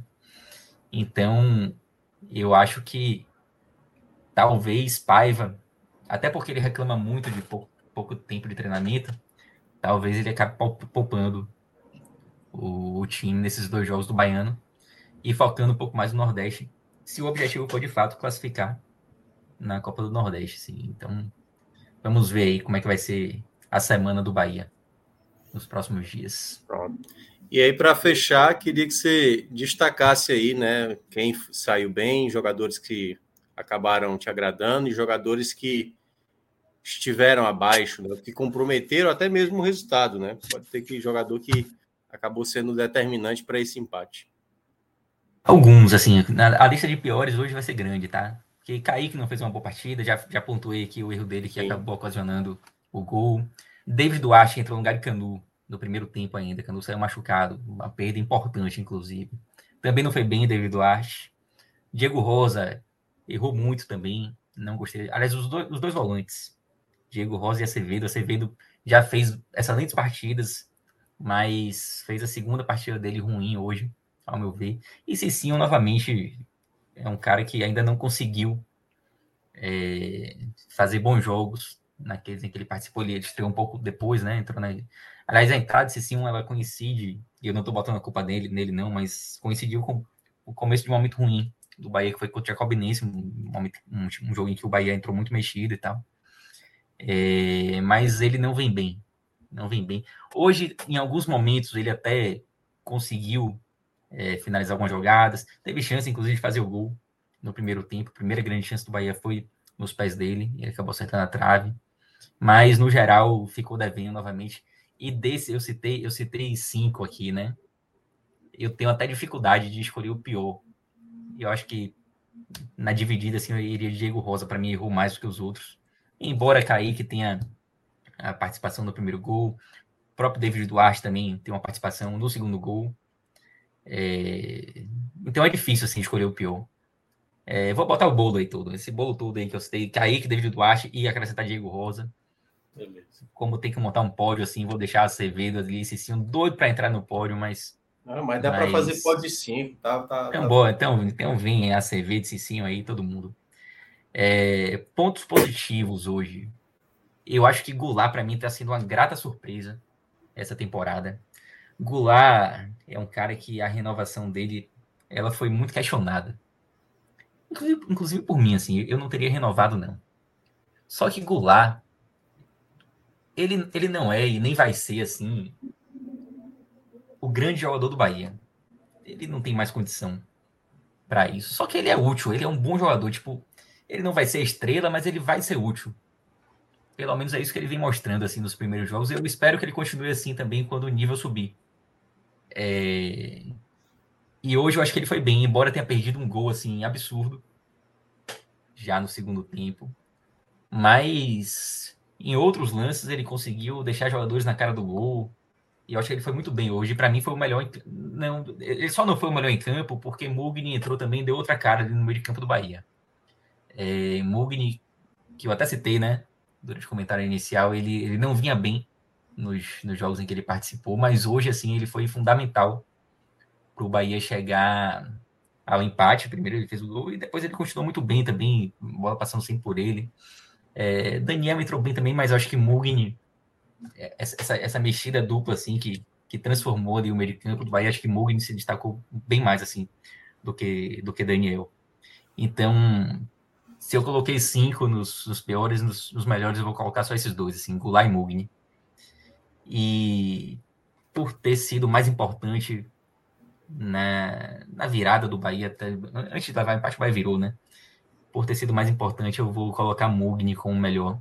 Mas eu gostei muito da partida de Goulart também. É isso. Tá aí. Com isso a gente fecha o Bahia. Lembrando que amanhã. Vai falar alguma coisa? Não, né? Não, é... eu estava tava olhando a hora aqui. Ah. É, amanhã a gente vai ter mais três jogos pela Copa do Nordeste, CSA e Vitória, Sergipe Atlético de Alagoinhas, esses dois jogos às quatro da tarde, e Campinense Esporte às seis da tarde. O jogo aí que não é que fecha, a rodada vai fechar no meio de semana, né? Que é a gente vai ter Santa Cruz e Fluminense do Piauí, o jogo que acontece na quarta-feira, a gente falou hoje sobre Santa Cruz.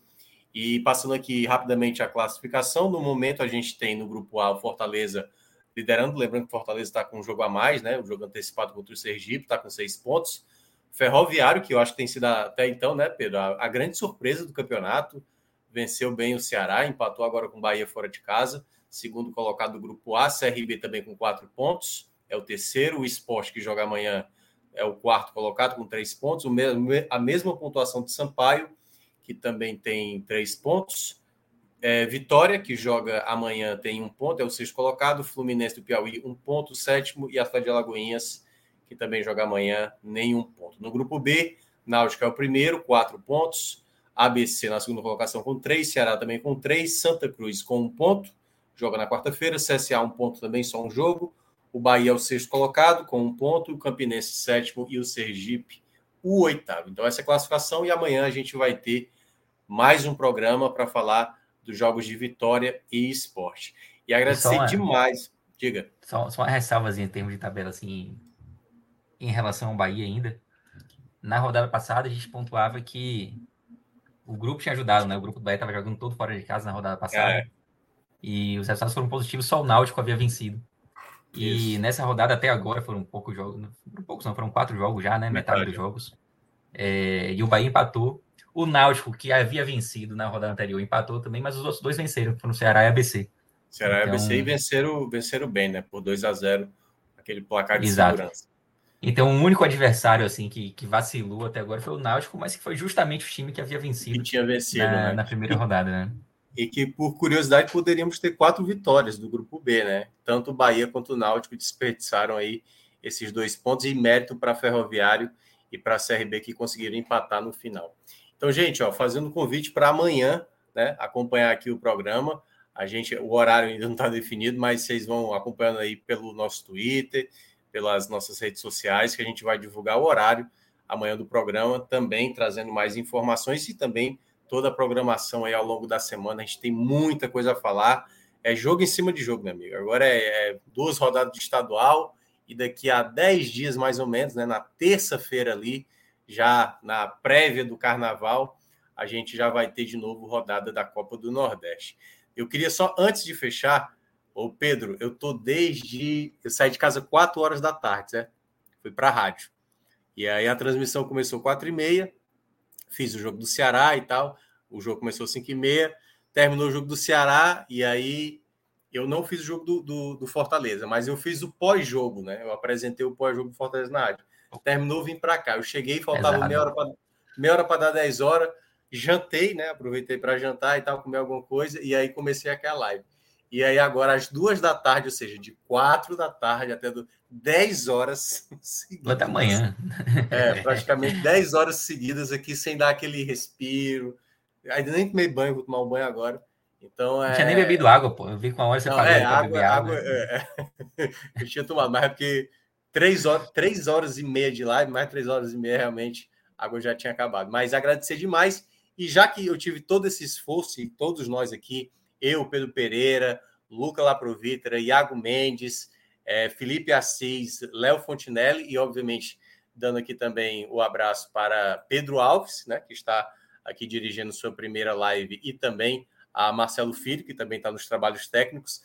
Você que está acompanhando e chegou até aqui, ou que está acompanhando no gravado, deixe o seu like, porque isso aí chega a dar uma, um alívio na alma da gente, entendeu? Então, colabore aí com o seu like, é de graça e você já ajuda muito, muito, muito mesmo a esse nosso canal, ok? Com isso, encerramos. Agradeço a Pedro e a todo mundo que participou. Amanhã a gente está de volta e eu estarei possivelmente de volta na segunda-feira. A todos os demais, boa noite. Até a próxima. Valeu. Um abraço, galera.